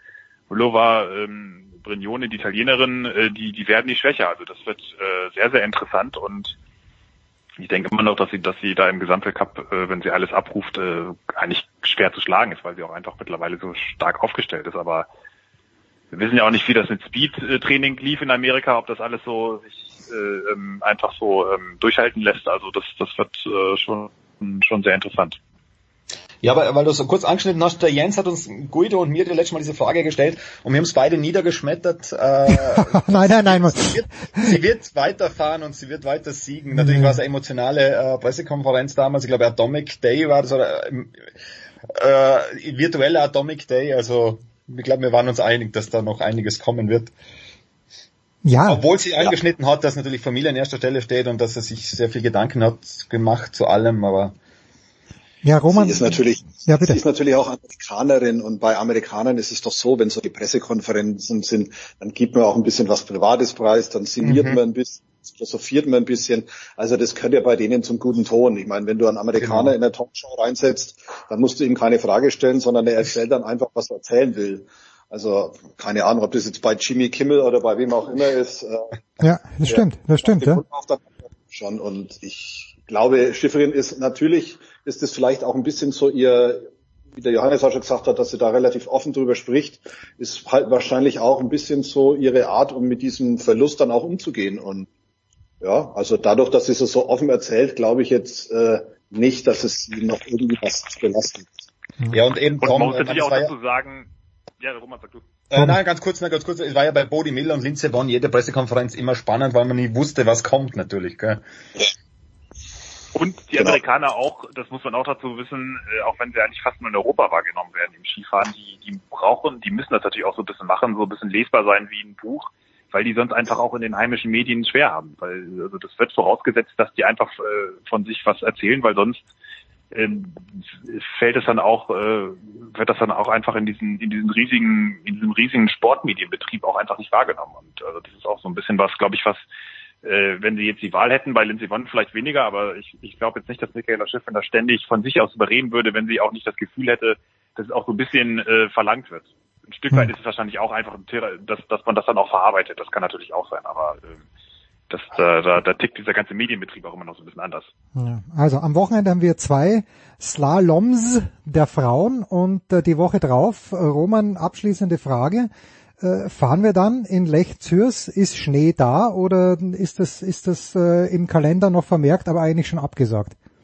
Na, Schnee ist da. Es hat gestern grünes Licht gegeben. Äh, also die offizielle FIS-Kontrolle, Peter Gerdal und Co. Ähm, waren dort. Ich habe jetzt vor ein paar Tagen mit Peter Gerdal auch gesprochen, äh, eben wegen Finnland und wegen, also das ist Entschuldigung, der FIS-Direktor der Damen, mhm. äh, wegen Finnland und wegen Lech Zürs. Lech Zürs ist äh, Konzept Covid und alles komplett durch, also das ist genau das gleiche Konzept wie in Sölden.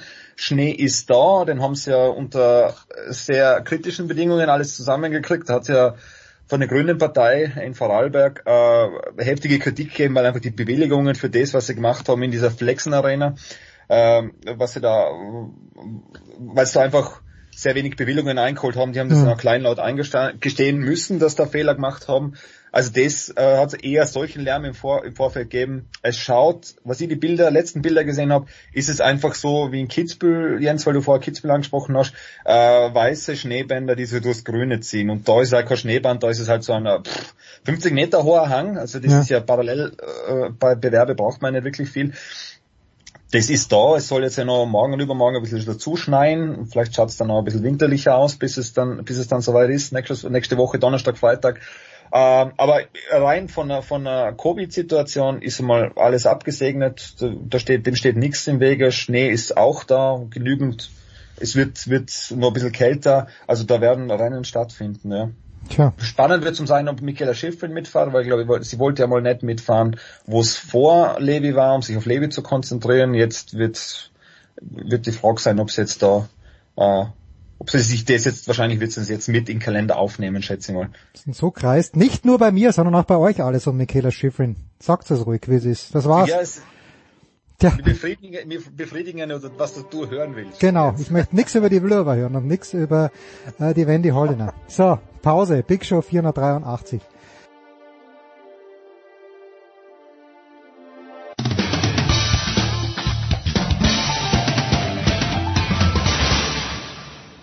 Hallo, hier ist Karina Wittüft und ihr hört Sportradio 360.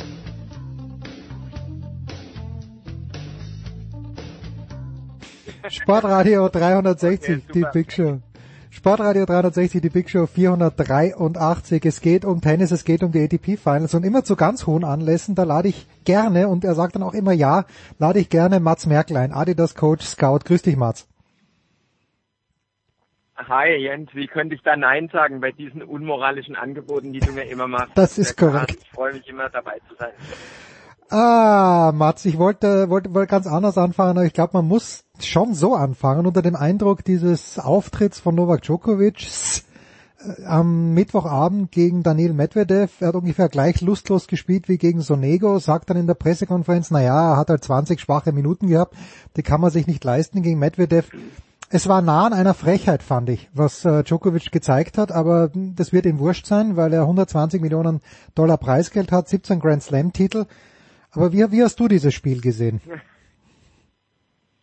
Ähm, also ja, es war definitiv äh, eines seiner schlechteren Matches. Ähm, also ich weiß nicht, ob er das vielleicht auch taktisch gemacht hat, weil er ähm, weil er Gruppenzweiter sein will. Könnte ich mir auch gut vorstellen. Ja, ja. Er sagt, okay, er muss natürlich erst gegen Tsitsipas gewinnen, aber ähm, Moment, er muss gegen Zverev gewinnen. Ja. Tsitsipas ist Nadal-Gruppe. Und Mats, Vorsicht. Entschuldigung. Ja. Sorry, gegen gegen sorry gegen ähm, gegen gegen Zverev. Ähm, aber ich glaube, das ist ihm lieber, ähm, um in, in als Zweiter dann ins Halbfinale zu gehen, als als Erster, weil er damit rechnet, dass ähm, dass Dominik äh, ähm, als als Erster in der aus der anderen Gruppe ins Halbfinale geht und spielt ja Erster gegen Zweiten überkreuzt. Ähm, von daher, ja, ich sag mal so, äh, gab es jetzt schon öfter, dass man so ja. taktische Niederlagen gesehen hat oder man gemeint hat, sie gesehen zu haben. äh, ja, also ich weiß nicht, ähm, man ist ja auch bei der Arbeit nicht jeden Tag äh, 100 Prozent dabei und ähm, ja, ich finde es natürlich immer komisch, wenn er dann solche Interviews gibt und sagt, ja, er hatte 20 schwache Minuten, aber sagen wir mal so, ähm, äh, das sieht man bei ihm ganz, ganz selten und ja, hat mich jetzt auch überrascht, dass er in zwei Sätzen davon Platz geht. Ja, man sieht es also bei Grand Slam Turnieren sieht man es im Grunde genommen fast nie. Ähm, ja, das sind auch schon bei der, nee, nie. Also, also in, in der Art und Weise. Er verschwendet ja nie Energie. Ja. Genau, er verschwendet nie Energie. Er ist eigentlich mit einer, zusammen mit Rafa, eines der Role Models überhaupt, wenn es darum geht, äh, den, nach, den nach, nachkommenden Spielern zu erklären, dass man in der ersten Woche so wenig als möglich Energie verlieren sollte. Ja, gerade bei den Grand Slams wie ähm, jetzt in Australien oder oder in, in Amerika, wo es einfach äh, luftfeucht ist und heiß. Äh, je mehr Sätze du da in der ersten Woche spielst, desto müder gehst du halt in die zweite. Ähm, und da siehst du bei den beiden eigentlich so gut wie nie irgendwelche Hänger. Ähm, die ziehen das eiskalt durch. Aber klar, Best of Five äh, versus Best of Three ist schon nochmal ein Unterschied. Aber ja, ich würde mal sagen, ähm, ja, er, er hatte einen schlechten Tag gestern. Gut, ja. Wie, äh, was, was, was nimmst du denn generell mit? Also ich bin ein bisschen verwirrt, weil die einen sagen, es ist wahnsinnig schnell, die anderen sagen, eigentlich ist es, ist es überhaupt nicht schnell. Dieser Belag, also es spricht ja einiges dafür, dass es vielleicht wirklich nicht wahnsinnig schnell ist, weil wir sehen ja nicht das gleiche Tennis, das Boris Becker und Pete Sampras 1996 in Hannover gezeigt haben, mit Aufschlagwolle, wo es keine Ballwechsel gibt. Ja, ja, die Plätze sind definitiv viel langsamer. Ähm, das ist klar. Ich meine, wenn du dir anschaust, äh, du hast zwei Hardhitter wie, wie Zverev und Medvedev an der Grundlinie stehen oder auch zwei, zwei oder drei Meter dahinter. Aber die Jungs haben ja schon ordentlich Geschwindigkeit hinter ihren Schlägen. Ähm, und, und die, die Rallyes gehen, also keine Ahnung, teilweise Minimum über, über zehn Grundschläge pro Rallye. Hm. Ähm, wo man sagt, okay, also da passiert einfach nichts, weil du kannst eigentlich den Ball gar nicht schnell wegspielen. Ja, ähm, selbst beim selbst beim Dominik äh, im Match gegen Rafa, was er super taktisch super gespielt hat, ähm, äh, hat man gesehen, wie hart die Jungs für die Punkte arbeiten müssen. Und es war eigentlich fast so, ähm, wer ans Netz gelockt wurde oder freiwillig ans Netz kam, der musste schon richtig gut vorbereiten, um danach nicht passiert zu werden. Hatte ich das Gefühl. Naja. Ähm, also ich kann mich parademäßig an einen Angriffsball erinnern, wo der Dominik so einen äh, Rückhandvolley weggespielt hat und der Rafa den äh, so Longline rübergeschlänzt hat mit Einheitsgriff. Er hatte nicht mal einen richtigen Vorhandgriff dran ja. ähm, und war dann trotzdem da. Ich meine, klar, das ist ein Wahnsinnsball. Den spielt man auch nicht ständig, ähm, außer man heißt Rafael Nadal. Aber äh, nichtsdestotrotz zeigt das einfach, auch wenn du den Rückhandvolley wirklich versuchst wegzustechen, äh, bedeutet das nicht, dass der, der Bodenbelag das zulässt. Ja? Und wenn der halt äh, viel äh, kleine Partikel drin hat und der Boden angeraut ist, dann stockt der Ball und springt halt, sage ich mal, etwas höher ab und dadurch weniger schnell weg. Ähm, genau, und dann ändert sich natürlich dadurch die ganze äh, ähm, äh, Spielbarkeit auch. Ja, und ich weiß nicht, wie die Bälle sind, ähm, aber ja, also ich meine, für den Dominik ist es gut, für den äh, für den äh, für den Rafa war es jetzt eigentlich natürlich auch nicht schlecht. Ähm, auch der Medvedev hat viel Zeit, hm. ähm, weil er doch verhältnismäßig große Ausholbewegungen hat auf beiden Seiten.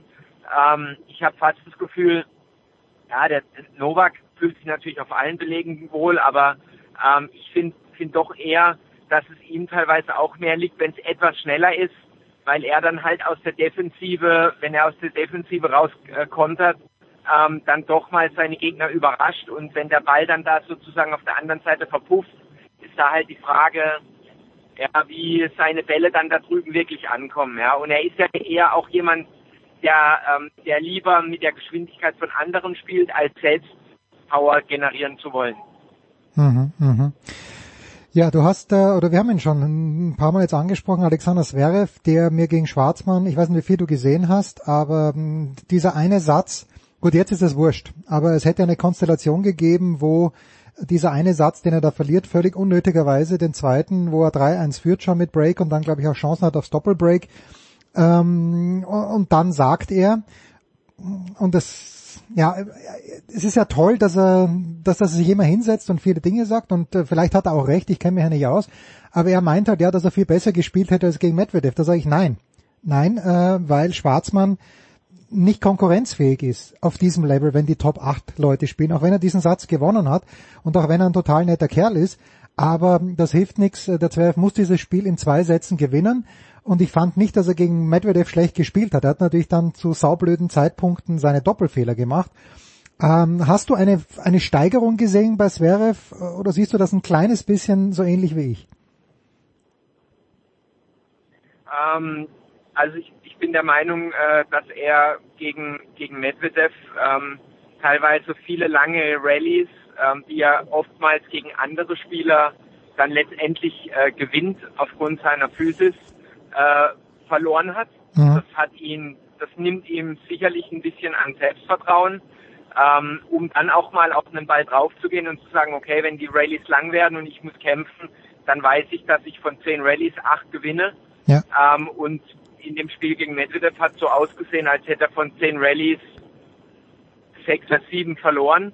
Ja. Ähm, und dadurch fand ich, hat sich so sein ganzes Spiel im Aufbau so ein bisschen verändert. Also für mich ist der Sascha einer der fittesten Spieler auf der Tour.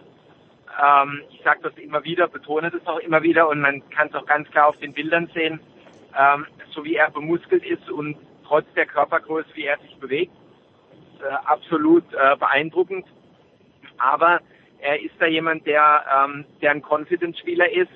Und wenn er die langen Rallyes nicht gewinnt, ähm, glaube ich, dann fehlt ihm da so ein bisschen der Mut, auch mal nach dem zweiten, dritten Ball ähm, mit der Rückhand dann wieder Longline draufzugehen. Ähm, und das ist halt für mich einer seiner besten Schläge. Er hat ja auch gesagt, ähm, dass er nach den zwei Turnieren, die er in Köln gewonnen hat, sich auf der Vorhand äh, so gut wie noch nie gefühlt hat. Mhm.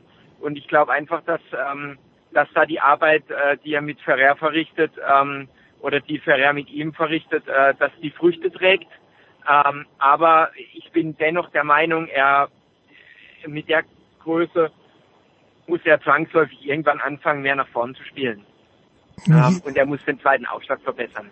Also es kann nicht sein, dass jemand auf dem Level spielt ähm, und dann immer wieder solche Einbrüche hat. Also es kann sein, man sieht aber ja, es darf nicht sein. für ihn total leid es darf nicht sein und vor allem es muss nicht sein. Ja, das sind technische Dinge, die kann man jederzeit fixen. Ähm, da muss er sich halt einfach äh, die Zeit nehmen und sagen, okay, ich mache das jetzt, das ist vielleicht ein bisschen unangenehm am Anfang, aber ähm, dafür gewinne ich halt später hinten raus deutlich mehr Matches, denn ähm, das ist toll, wenn er dann mal einen zweiten Aufschlag mit äh, 210 da die Linie runterbläst.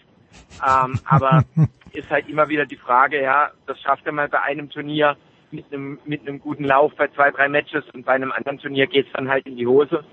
Und das finde ich für einen Spieler seiner Klasse ähm, ist es ist es nicht nötig. Ja. Das braucht er nicht solche Sachen. Ja. ja. Ähm, und bezüglich des Matches gegen Schwarzmann, ähm, ich finde super, dass er es gewonnen hat am Schluss. Ja, das zeigt einfach, dass er ja will. Er will die Matches auch gewinnen ähm, und er bricht dann ein und ich glaube, da, da fehlt ihm noch so richtig das Gefühl, was er dann machen muss bei 3-1, damit er dann letztendlich den Satz auch einfach 6-1 oder 6-2 gewinnt. Ähm, aber ja, da ist er für mich einfach zu passiv in, in manchen in manchen Momenten und äh, will halt einfach die Rallye zu lange spielen, spielen, spielen, ohne dann zu sagen, okay, ich bin 3-1 vor, habe die Möglichkeit auf einen Doppelbreak. Äh, jetzt jetzt geben wir einfach mal Gas. Ja, mhm. weil er hat ja die Schläge dazu. Es gibt gibt nichts, was er letztendlich nicht hat. Ja. Eben, eben. Also wenn er offensiv genau. spielt, dann ist Aber, er furchterregend. Ja, ja, natürlich, klar, total. Also wenn er einen Meter näher zur Grundlinie geht, ähm, dann haben seine Schläge eine ganz andere Durchdringung beim Gegner. Ja, man hat es ja gesehen, als, ich, als er das äh, seinen ersten Masters-Titel gewonnen hat, glaube ich, war das in Madrid gegen Dominik im Finale. Nee, das der ähm, erste, erste war Djokovic ja, in Rom. Erste, wenn du dich erinnern kannst. Erste war ja Djokovic ah, in Rom. Den, den hat er auch weggeblasen damals. Der Djokovic hat überhaupt keine Chance gehabt bei diesem. Ja, genau. Genau, genau, da auch als Beispiel und, und dann gegen Dominik auch. Da, da, da, das ist für mich einfach beeindruckend auf Sand, muss man sagen, ja. Vielleicht kann man auch sagen, okay, ähm, auch er holt große aus auf der Vorhand und ihm tut es gut, wenn er mehr Zeit hat und auf Sand kommen die Bälle halt etwas langsamer. Aber ähm, er hat es ja schon bewiesen oft genug, auch mit dem Sieg in London, ähm, dass er, dass er ab, ein absoluter Contender ist auf Hartplatz. Ja. Äh, Finale US Open, ja, alles. Also für mich kann er auf, auf allen Belegen erfolgreich spielen und hat es ja auch schon. Von daher ähm, glaube ich jetzt nicht, dass es oder ich das ist nicht richtig, dass ich jetzt sage, nicht ich glaube nicht, sondern ich weiß, ähm, dass er eigentlich auch so Jungs wie, wie Schwarzmann äh, 3 und 2 dominieren kann, wenn er ähm, etwas aktiver ist, ja, und sich traut. Aber nochmal, das hat ganz viel mit äh, Selbstvertrauen zu tun und wie fühlst du dich gerade auf dem Platz, ja, ähm, wenn du halt die langen Rallyes nicht gewinnst und das ist halt wichtig für dich mental, dann kann das halt sein, dass dir das, ähm, dass dir das halt in deiner kompletten Strategie und Spielführung äh, nicht gerade hilfreich ist. Ja. So, ein Wort noch zu einem Spieler, den du sehr, sehr gut kennst. Äh, das ist Stefanos Tsitsipas, der heute Abend gegen Rafael Nadal hm, ausscheiden wird. Ist meine bescheidene Meinung, weil das Matchup nicht gut für ihn ist, nie war. Äh, hat, glaube ich, äh, sechsmal gespielt gegen Nadal, fünfmal verloren. Einmal hat er gewonnen, das war Madrid 2019 auf Sand. Da hat er einen guten Lauf gehabt. Hat, siehst du bei Tsitsipas eine Entwicklung? Und zwar eine positive Entwicklung, Mats?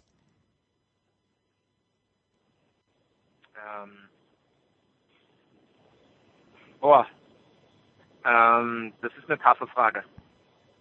Ja, deswegen, also, deswegen stelle ich sie dir ja.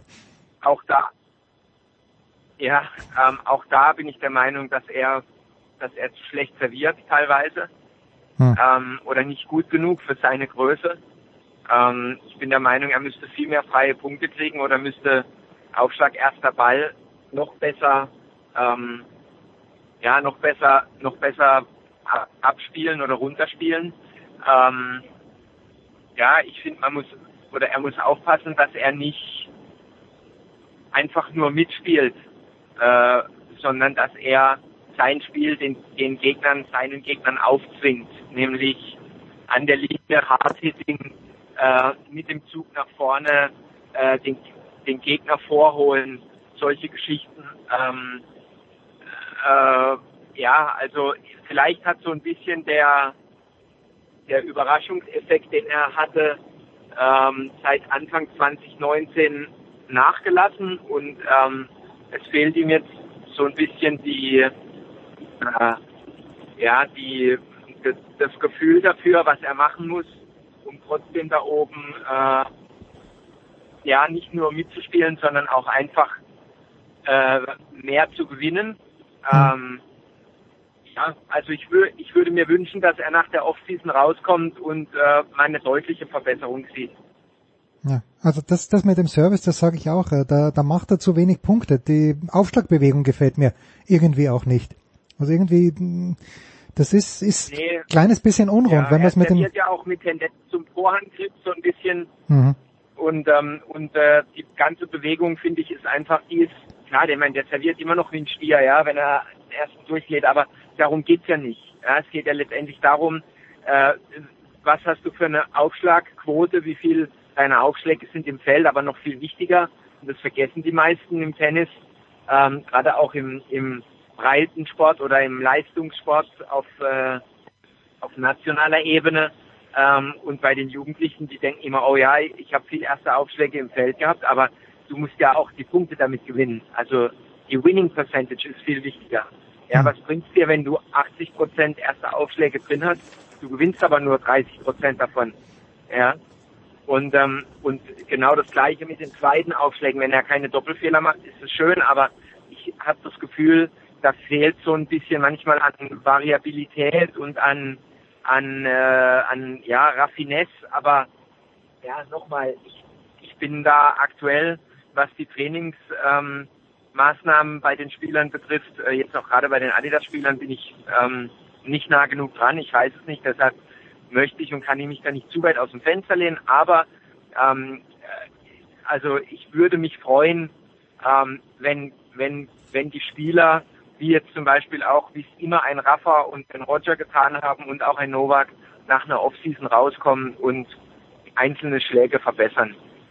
Weil das einfach dem Gesamtspiel äh, hilft, besser zu werden. Ja, wenn du dir überlegst, wie ein Rafa früher äh, voliert hat, ja, mit fast einem Kurzgriff oder wie er Slice gespielt hat, Rückhand Slice mit Vorhandgriff, ähm, das hat er alles verbessert und deshalb ist er auch da, wo er jetzt ist. Ja? Ähm, da kam er nicht hin, weil er immer alles gleich weitergemacht hat, so wie, wie die meisten Menschen ja immer sagen, ja, das haben wir immer so gemacht, warum sollen wir das ändern? Ähm, und da muss man jetzt halt schauen, dass die, die, ähm, die junge Garde ähm, da entsprechend den, nicht den Anschluss verpasst, aber weil die werden ja sowieso irgendwann nachrücken, aber dass wir halt schauen, dass wir auch entsprechend ähm, die, die, die, den, den Abstand zu den Nachkommenden weiter groß halten. Ja? Ja. Das ist wichtig. Mats Merkel, also wir freuen uns heute Abend äh, in London, dann Rafael Nadal gegen Stefanos Tsitsipas. Äh, ganz kurz noch, wer wird's gewinnen? Mats, was denkst du? Ähm, Dominik. Ich habe Medvedev auf meiner Rechnung. Ich weiß auch nicht warum. Er macht mir Spaß zuzuschauen. Es ist sehr, sehr locker, aber natürlich könnte ich mit Dominik auch sehr, sehr gut leben. Das war's, die Big Show 483, Sportradio 360. Wir hören uns am nächsten Donnerstag wieder in der Big Show, aber natürlich davor schon in diversen Dailies. Das war die Big Show auf sportradio360.de. Folgen Sie uns auf Twitter, klicken Sie den Gefällt mir-Button auf unserer Facebook-Seite und abonnieren Sie uns via RSS-Feed oder auf iTunes. Die nächste Ausgabe der Big Show gibt es am kommenden Donnerstag. Bis dahin sollten Sie die Zeit nutzen und die weiteren Angebote auf sportradio360.de wahrnehmen. Play Ball! Da ist gar nichts toll.